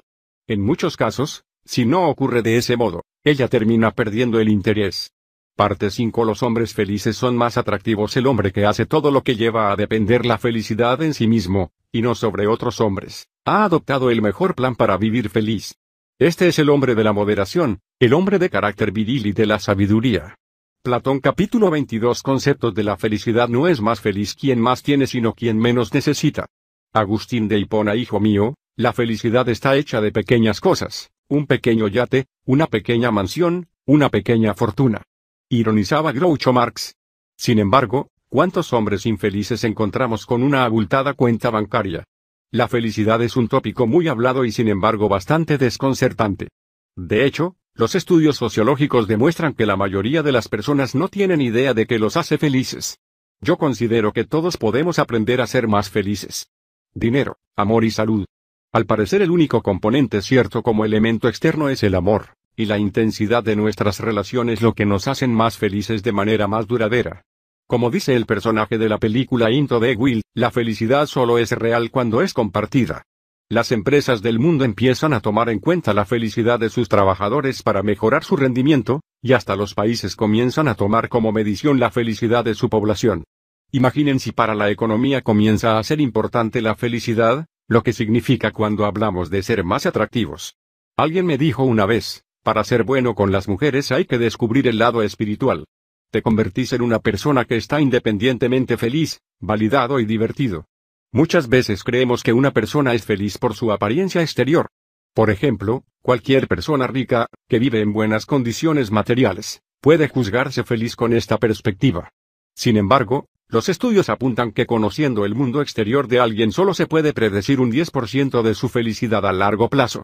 El otro 90% depende de cómo esa persona asimila ese entorno. La felicidad se relaciona, sobre todo, con su optimismo, apoyo social y por la manera de percibir una presión como desafío o amenaza. También hay una fuerte creencia en que si trabajamos más, tendremos más éxito y si somos más exitosos, seremos más felices. Sin embargo, como afirma el escritor Saúl Nachor, esta fórmula es regresiva por dos razones. La primera es que cada vez que tengamos éxito en conquistar un objetivo, la meta va a cambiar y así la fórmula vuelve a comenzar, es un ciclo que empieza de nuevo. Obtuvimos el ascenso que queríamos, ahora queremos tener otro ascenso mejor para ser más exitosos y más felices. Compramos una casa, luego querremos una aún más grande. Por otro lado, si la felicidad viene detrás de esas metas entonces nunca vamos a alcanzarla, siempre es un punto inalcanzable. Siempre tendremos la idea de ser exitosos y luego ser felices. En contraposición, debemos procurar primero ser felices, para entonces alcanzar nuestras metas. De este modo, ser exitoso nos resultará más fácil. Un cerebro humano que actúa de manera optimista funciona mucho mejor que lo normal. No solo eleva la inteligencia y la creatividad, sino que también mejora los niveles de energía. Según los estudios de Archor, aumenta en un 30% su productividad. Esto asegura que podemos invertir la fórmula. Si encontramos la manera de volver nuestros cerebros más positivos y más felices en el presente, entonces lograremos aún mayor éxito, trabajando de manera más eficiente. Algo muy interesante sobre la felicidad es que rara vez somos conscientes de ella mientras la estamos viviendo, pero notamos su falta, Cuando descendemos de ese estado de plenitud, como cuando estamos sanos y caemos enfermos por un resfrío, y nos damos cuenta de cuán importante es la salud. Incluso, psicólogos como Daniel Gilbert de la Universidad de Harvard, sostienen que la pérdida de algo, persona u objeto, nos genera un sufrimiento de tres a cuatro veces mayor a la felicidad que aquello perdido nos generaba. Este fenómeno se denomina comúnmente aversión a la pérdida. De hecho, también valoramos más el placer que nos puede generar algo que aún no tenemos que el hecho de realmente tenerlo. Por lo que no solo valoramos más algo que aún no tenemos que lo realmente valdrá cuando lo obtengamos, sino que al perderlo, sentiremos un sufrimiento mayor al placer que nos generaba. Esas zapatillas que tanto deseamos al final no van a ser tan especiales como pensábamos, pero perderlas va a darnos un gran disgusto. Lo mismo puede ocurrir con una mujer, un automóvil o un viaje. Otro problema con la aversión a la pérdida es que el miedo a perder algo que actualmente tenemos nos lleva a esforzarnos más por mantenerlo sin importar el placer real que nos genera. En contraposición, podemos observar que invirtiendo en experiencias y en relaciones se genera más felicidad que invirtiendo en las posesiones. Por lo tanto, evitar la obsesión con posesiones materiales puede mejorar la calidad de vida de muchas formas. 1. Nos permite dedicar más tiempo y dinero a las relaciones y experiencias. 2. Al no utilizar el dinero como forma de identidad, nos da la posibilidad de conectarnos con nuestros valores y comportamientos. 3. Elimina el estrés de la aversión a la pérdida. La línea base de felicidad, una de las teorías más importantes de Daniel Gilbert, sostiene que luego de cualquier experiencia, ya sea muy buena o muy mala, al cabo de un tiempo volvemos al mismo nivel de felicidad que anteriormente teníamos. Gilbert llama a este punto de retorno la línea base de felicidad. Según Gilbert, nuestra mente nos va a convencer de que ciertas experiencias no fueron ni tan geniales ni tan malas como sentimos cuando las vivimos, y denominó a esta tendencia a desdibujar las experiencias pasadas, buenas o malas, como el sistema inmunológico psicológico. Por ejemplo, perder el trabajo que tenía hace un año al final no fue tan terrible, de hecho tanto no me gustaba. O tener un trabajo que te permite viajar por el mundo, después de un tiempo ya no es tan emocionante, hacer siempre colas en el aeropuerto empieza a volverse algo tedioso. Entonces la pregunta sería, ¿podemos hacer subir esa línea base o estamos condenados a vivir en el mismo nivel de felicidad, pase lo que pase? Considero que todos tenemos la oportunidad de modificar la línea base de felicidad y tiene que ver con saber disfrutar de los procesos, y no solo de los resultados. Por ejemplo, si vemos a alguien que gana mucho dinero pero no disfruta de lo que hace, probablemente no modifique mucho su línea base de felicidad. Por otro lado, alguien que disfruta de lo que hace, más allá de lo que gane, generará un aumento de su línea base. Y no solo está relacionado con disfrutar del proceso, sino también con sentir que se tiene cierto control sobre a dónde uno se dirige. Quienes no tengan control sobre lo que hacen sufrirán de bajos niveles de felicidad, independientemente de las experiencias que vivan y de las metas que alcancen. Quienes sientan más control sobre a dónde se dirigen, por más que tengan una meta menos ambiciosa, aumentarán su línea basal. No existe una pastilla que te haga sentir verdaderamente feliz, no a largo plazo pero tenemos la oportunidad de intentar construir la vida que queramos. No se puede tomar atajos con la felicidad, consta de trabajo. La felicidad nacerá en consecuencia de nuestras acciones. Esto explica por qué hay tanta gente exitosa que no es feliz, ya que no sienten que tienen el control de lo que quieren, como si sintieran que no lo merecieran. Entonces nos preguntamos, ¿cuáles son las mejores medidas para tomar el control de nuestras vidas? Guión tomar absoluta responsabilidad de lo que nos sucede en la vida. Como dije al principio del libro, esta fue una de mis primeras lecciones en el área de la seducción. No todas las mujeres eran unas histéricas, era que yo no estaba actuando de la manera correcta. A todos nos suceden cosas, la diferencia reside en cómo las enfrentamos. Por otro lado, a veces no es tan importante lo que nos sucede, sino cómo respondemos. Muchas veces nos maltratan porque nos dejamos maltratar, o tenemos problemas económicos porque no sabemos manejar el dinero. Si uno tiene problemas con las mujeres es porque no sabe cómo actuar con ellas. Debemos cambiar la pregunta, ¿por qué me suceden estas cosas a mí? Por, ¿qué puedo hacer al respecto? Guión construir un hábito de coraje. Como mencionamos en el capítulo 8, el coraje es fundamental para superar nuestros miedos, definitivamente va a darnos un mayor control en nuestras vidas. Guión elegir objetivos posibles. Ponernos pequeñas metas y objetivos también nos dará más control sobre nuestras vidas. Cuando hablamos de tener objetivos no significa lograr un ascenso para ser feliz, sino tener una visión honesta de las cosas que queremos y de esa forma desarrollar nuestra línea base de felicidad. Es importante no delirar con objetivos muy grandes o arbitrarios pues generalmente terminan en la nada. Un ejemplo común son las dietas donde alguien pretende bajar 20 kilos en solo dos meses. Lograr lo que uno quiere es generar nuevos hábitos. Si tu objetivo es bajar de peso, no lo midas por kilos, sino primero dejando los postres, después la gaseosa y así sucesivamente. Si uno no puede cumplir una de estas metas a la vez, será imposible lograr todo junto. Guión ser agradecidos. La gratitud está estrechamente ligada a la felicidad. Nos ayuda a valorarnos más a nosotros mismos, a los demás, a lo que tenemos, así como también nos permite reconocer más el momento presente nos obliga a tener una perspectiva mayor y nos proporciona una valoración que va más allá de nosotros mismos y nuestros deseos superficiales. Además, ser agradecidos con los demás nos convierte en personas más atractivas. Quizás creas que no tenés mucho por agradecer pero siempre vas a poder encontrar una perspectiva positiva o negativa a una situación. La mayoría de las personas dan por sentado muchas de las cosas que tienen sin valorarlas, poniendo el foco en lo que no tienen. Y como mencionamos, muchas veces aprendemos a valorar las cosas cuando ya no las tenemos. ¿Cuántas personas menosprecian a sus parejas, amistades o pertenencias pero cuando las pierden lloran y rezan para que todo sea como antes? Ser agradecido está estrechamente ligado a ser positivo y ver el lado bueno de las cosas, ¿por qué darle una perspectiva positiva? Ser positivo no es más difícil que ser negativo. Al igual que ser agradecido es un hábito y una forma de ver las cosas se convierte en una habilidad ya que puede conseguirse mediante la práctica. Es común escuchar decir a las personas negativas, un optimista es un pesimista mal informado o no soy pesimista, soy realista. ¿Son estas afirmaciones ciertas? Pues, rotundamente, no. En primer lugar, las percepciones son completamente subjetivas por tanto en una circunstancia aleatoria, no hay nada que determine que hay una tendencia mayor al caos y al desaliento. Muchas posturas negativas en el fondo reflejan un miedo a pensar en positivo porque puede generar decepción o creen que es engañarse a uno mismo. Pero los optimistas confían más en encontrar soluciones por lo que perseveran con más vigor. En cambio los pesimistas se enfocan a ver únicamente los aspectos negativos. ¿Por qué es tan importante este punto? Al albergar posibilidades positivas, nuestro cerebro busca maneras para poder concretarlas. Si solo tomamos en cuenta los puntos negativos, nos no veremos la posibilidad de poder lograr algo. Cuando uno se rinde antes de tiempo, cuando uno dice no puedo, está matando la posibilidad de que el cerebro busque la manera de hacerlo.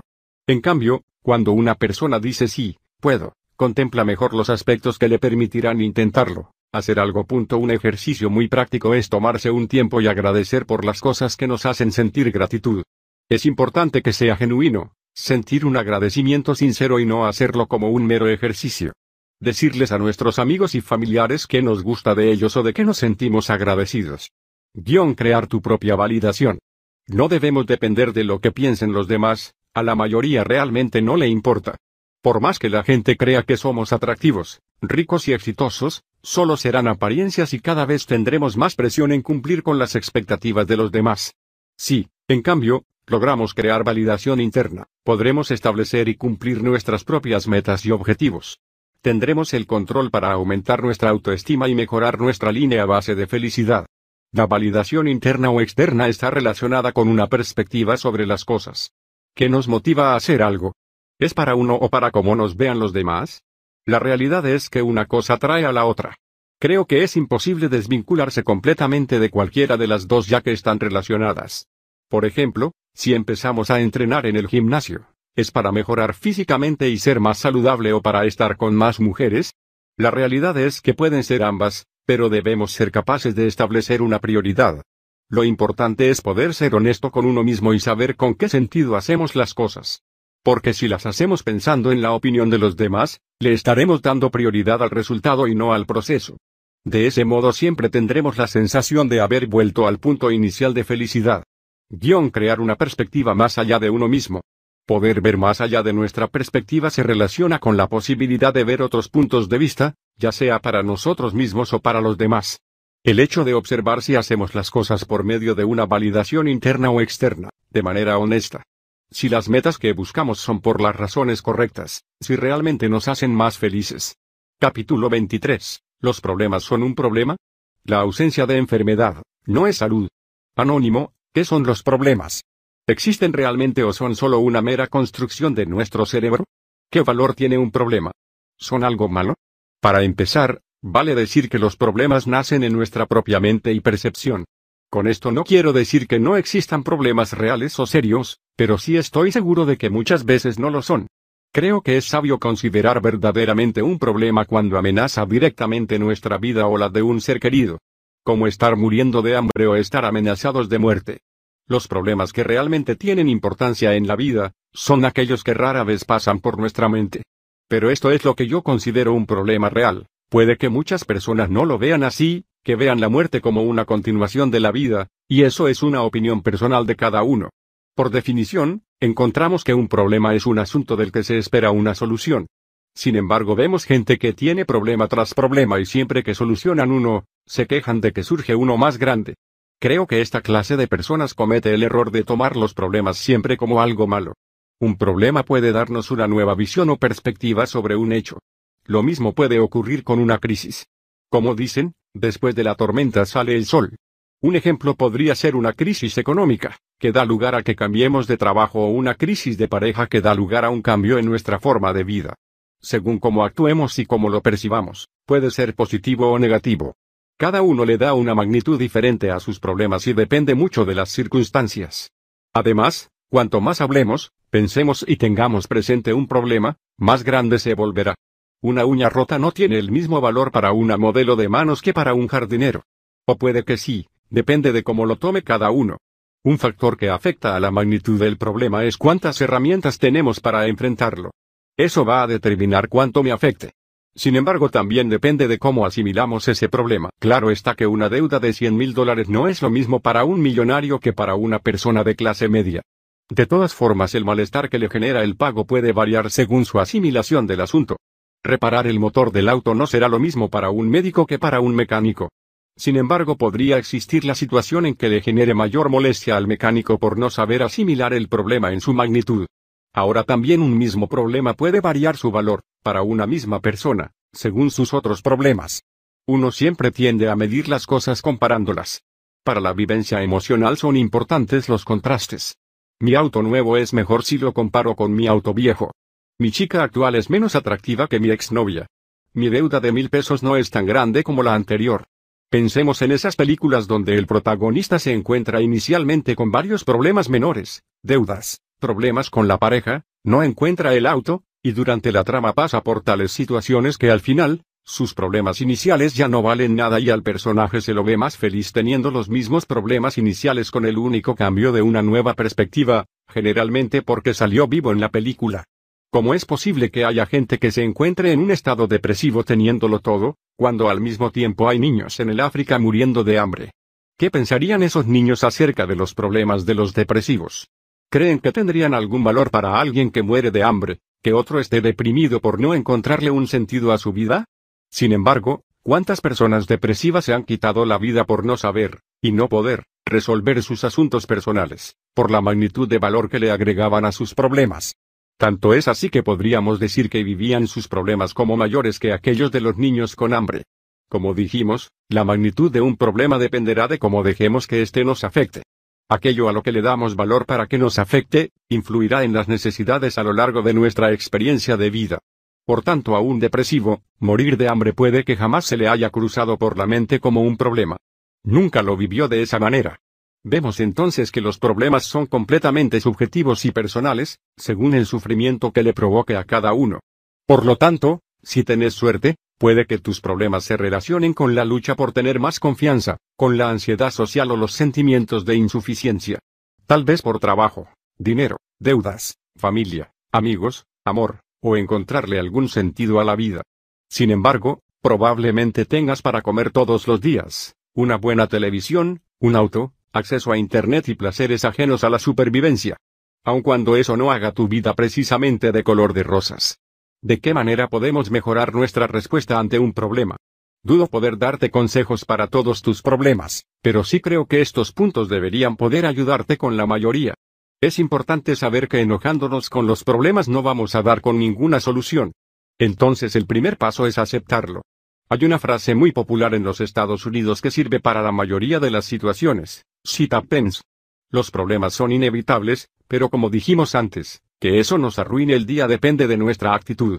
Otra gran solución es reírnos de nuestros problemas, no tomarlos tan en serio si realmente no lo son.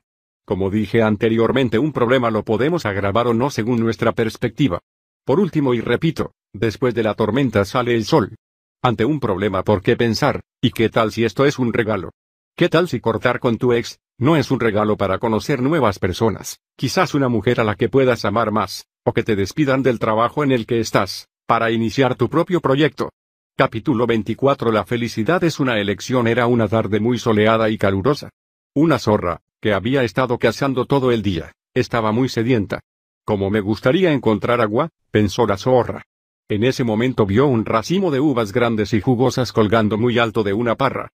Las uvas parecían maduras y llenas de zumo. Oh, oh, dijo la zorra mientras la boca se le hacía agua.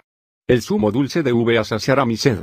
La zorra se puso de puntillas y se estiró todo lo alto que pudo, pero las uvas estaban fuera de su alcance. No queriendo abandonar, la zorra tomó impulso para alcanzar las uvas. Fue inútil, no pudo alcanzar las uvas. La zorra saltó y brincó una y otra vez pero no pudo alcanzar las uvas en ninguna ocasión. Al final la zorra estaba más sedienta y cansada que nunca. ¡Qué tonta soy! dijo la zorra con rabia. Las uvas están verdes y no se pueden comer. De todas maneras, ¿para qué las querría? Y así la zorra se marchó. Esta fábula, atribuida al antiguo escritor griego Esopo, ilustra muy bien cómo funcionan nuestros deseos y de qué forma podemos encontrar la felicidad, aun cuando no todo lo que queramos se cumpla. Existen dos formas de fabricar la felicidad. A una podríamos llamarla natural y a la otra sintética. La felicidad natural es aquella que obtenemos cuando recibimos lo que queríamos, obtener un ascenso, comprar una casa, levantar a la mujer deseada, etc., y la sintética es aquella que fabricamos cuando aún sin obtener exactamente lo que queríamos, logramos aceptar nuestra suerte y sentirnos bien, como el ejemplo de la zorra. En nuestra sociedad se cree que la felicidad sintética es de inferior calidad que la felicidad natural. Se tilda de perdedor a quien no consigue sus objetivos y deseos. Lo podemos ver en las publicidades, en las películas o en la vida cotidiana en general. Pero ¿por qué se desvaloriza la felicidad sintética de ese modo? Imaginen si la gente descubriera que puede ser igual de feliz teniendo o no teniendo ese auto de lujo, o que no necesita esas zapatillas nuevas, realmente las que tiene puestas no están tan viejas, o que la nueva cámara del celular en verdad nunca la USA. Se desvaloriza la felicidad sintética para alimentar el motor de la insatisfacción. Para que la gente luche por cosas que no necesita realmente. El hombre autorrealizado no necesita de bienes materiales para curar sus heridas emocionales. No hay remedio que venderle. Lo mismo ocurre con aceptar los hechos, las cosas que no podemos cambiar. Un claro ejemplo de esto es el sufrimiento que puede provocarnos vivir pensando en algo malo que nos haya ocurrido en el pasado. O pensar en todas las cosas que pudimos haber hecho y no hicimos en su momento. Nos puede generar una gran insatisfacción. En cambio, pensar que lo que sucedió es la única cosa que pudo haber pasado y que absolutamente nada de lo que nos sucedió en nuestra vida podría haber sido de otra manera y aceptarlo, nos va a generar mayor satisfacción. ¿No es más sensato pensar, si volviera para atrás en el tiempo, con los recursos con los que contaba en ese momento, habría hecho exactamente lo mismo? De ese modo, podemos reconocer que gracias a esa situación hoy en día nos encontramos con nuevos recursos para saber enfrentar situaciones similares en el futuro. Aceptar nuestra apariencia y cuerpo tal como es. O si hay algo de nuestra apariencia que no nos gusta y podemos mejorarlo, hacerlo, desarrollalo. Si nos encontramos con que no lo podemos cambiar, entonces es mejor aceptarlo. Si no hay solución, no hay problema. Quienes se sienten siempre disgustados con su apariencia, suelen prestarle demasiada atención a las opiniones de los otros. La aceptación empieza por uno mismo, no por los demás. Desarrollar nuestra capacidad de generar felicidad sintética nos va a hacer personas mucho más positivas, felices y atractivas. Desarrollarla tiene que ver con un hábito.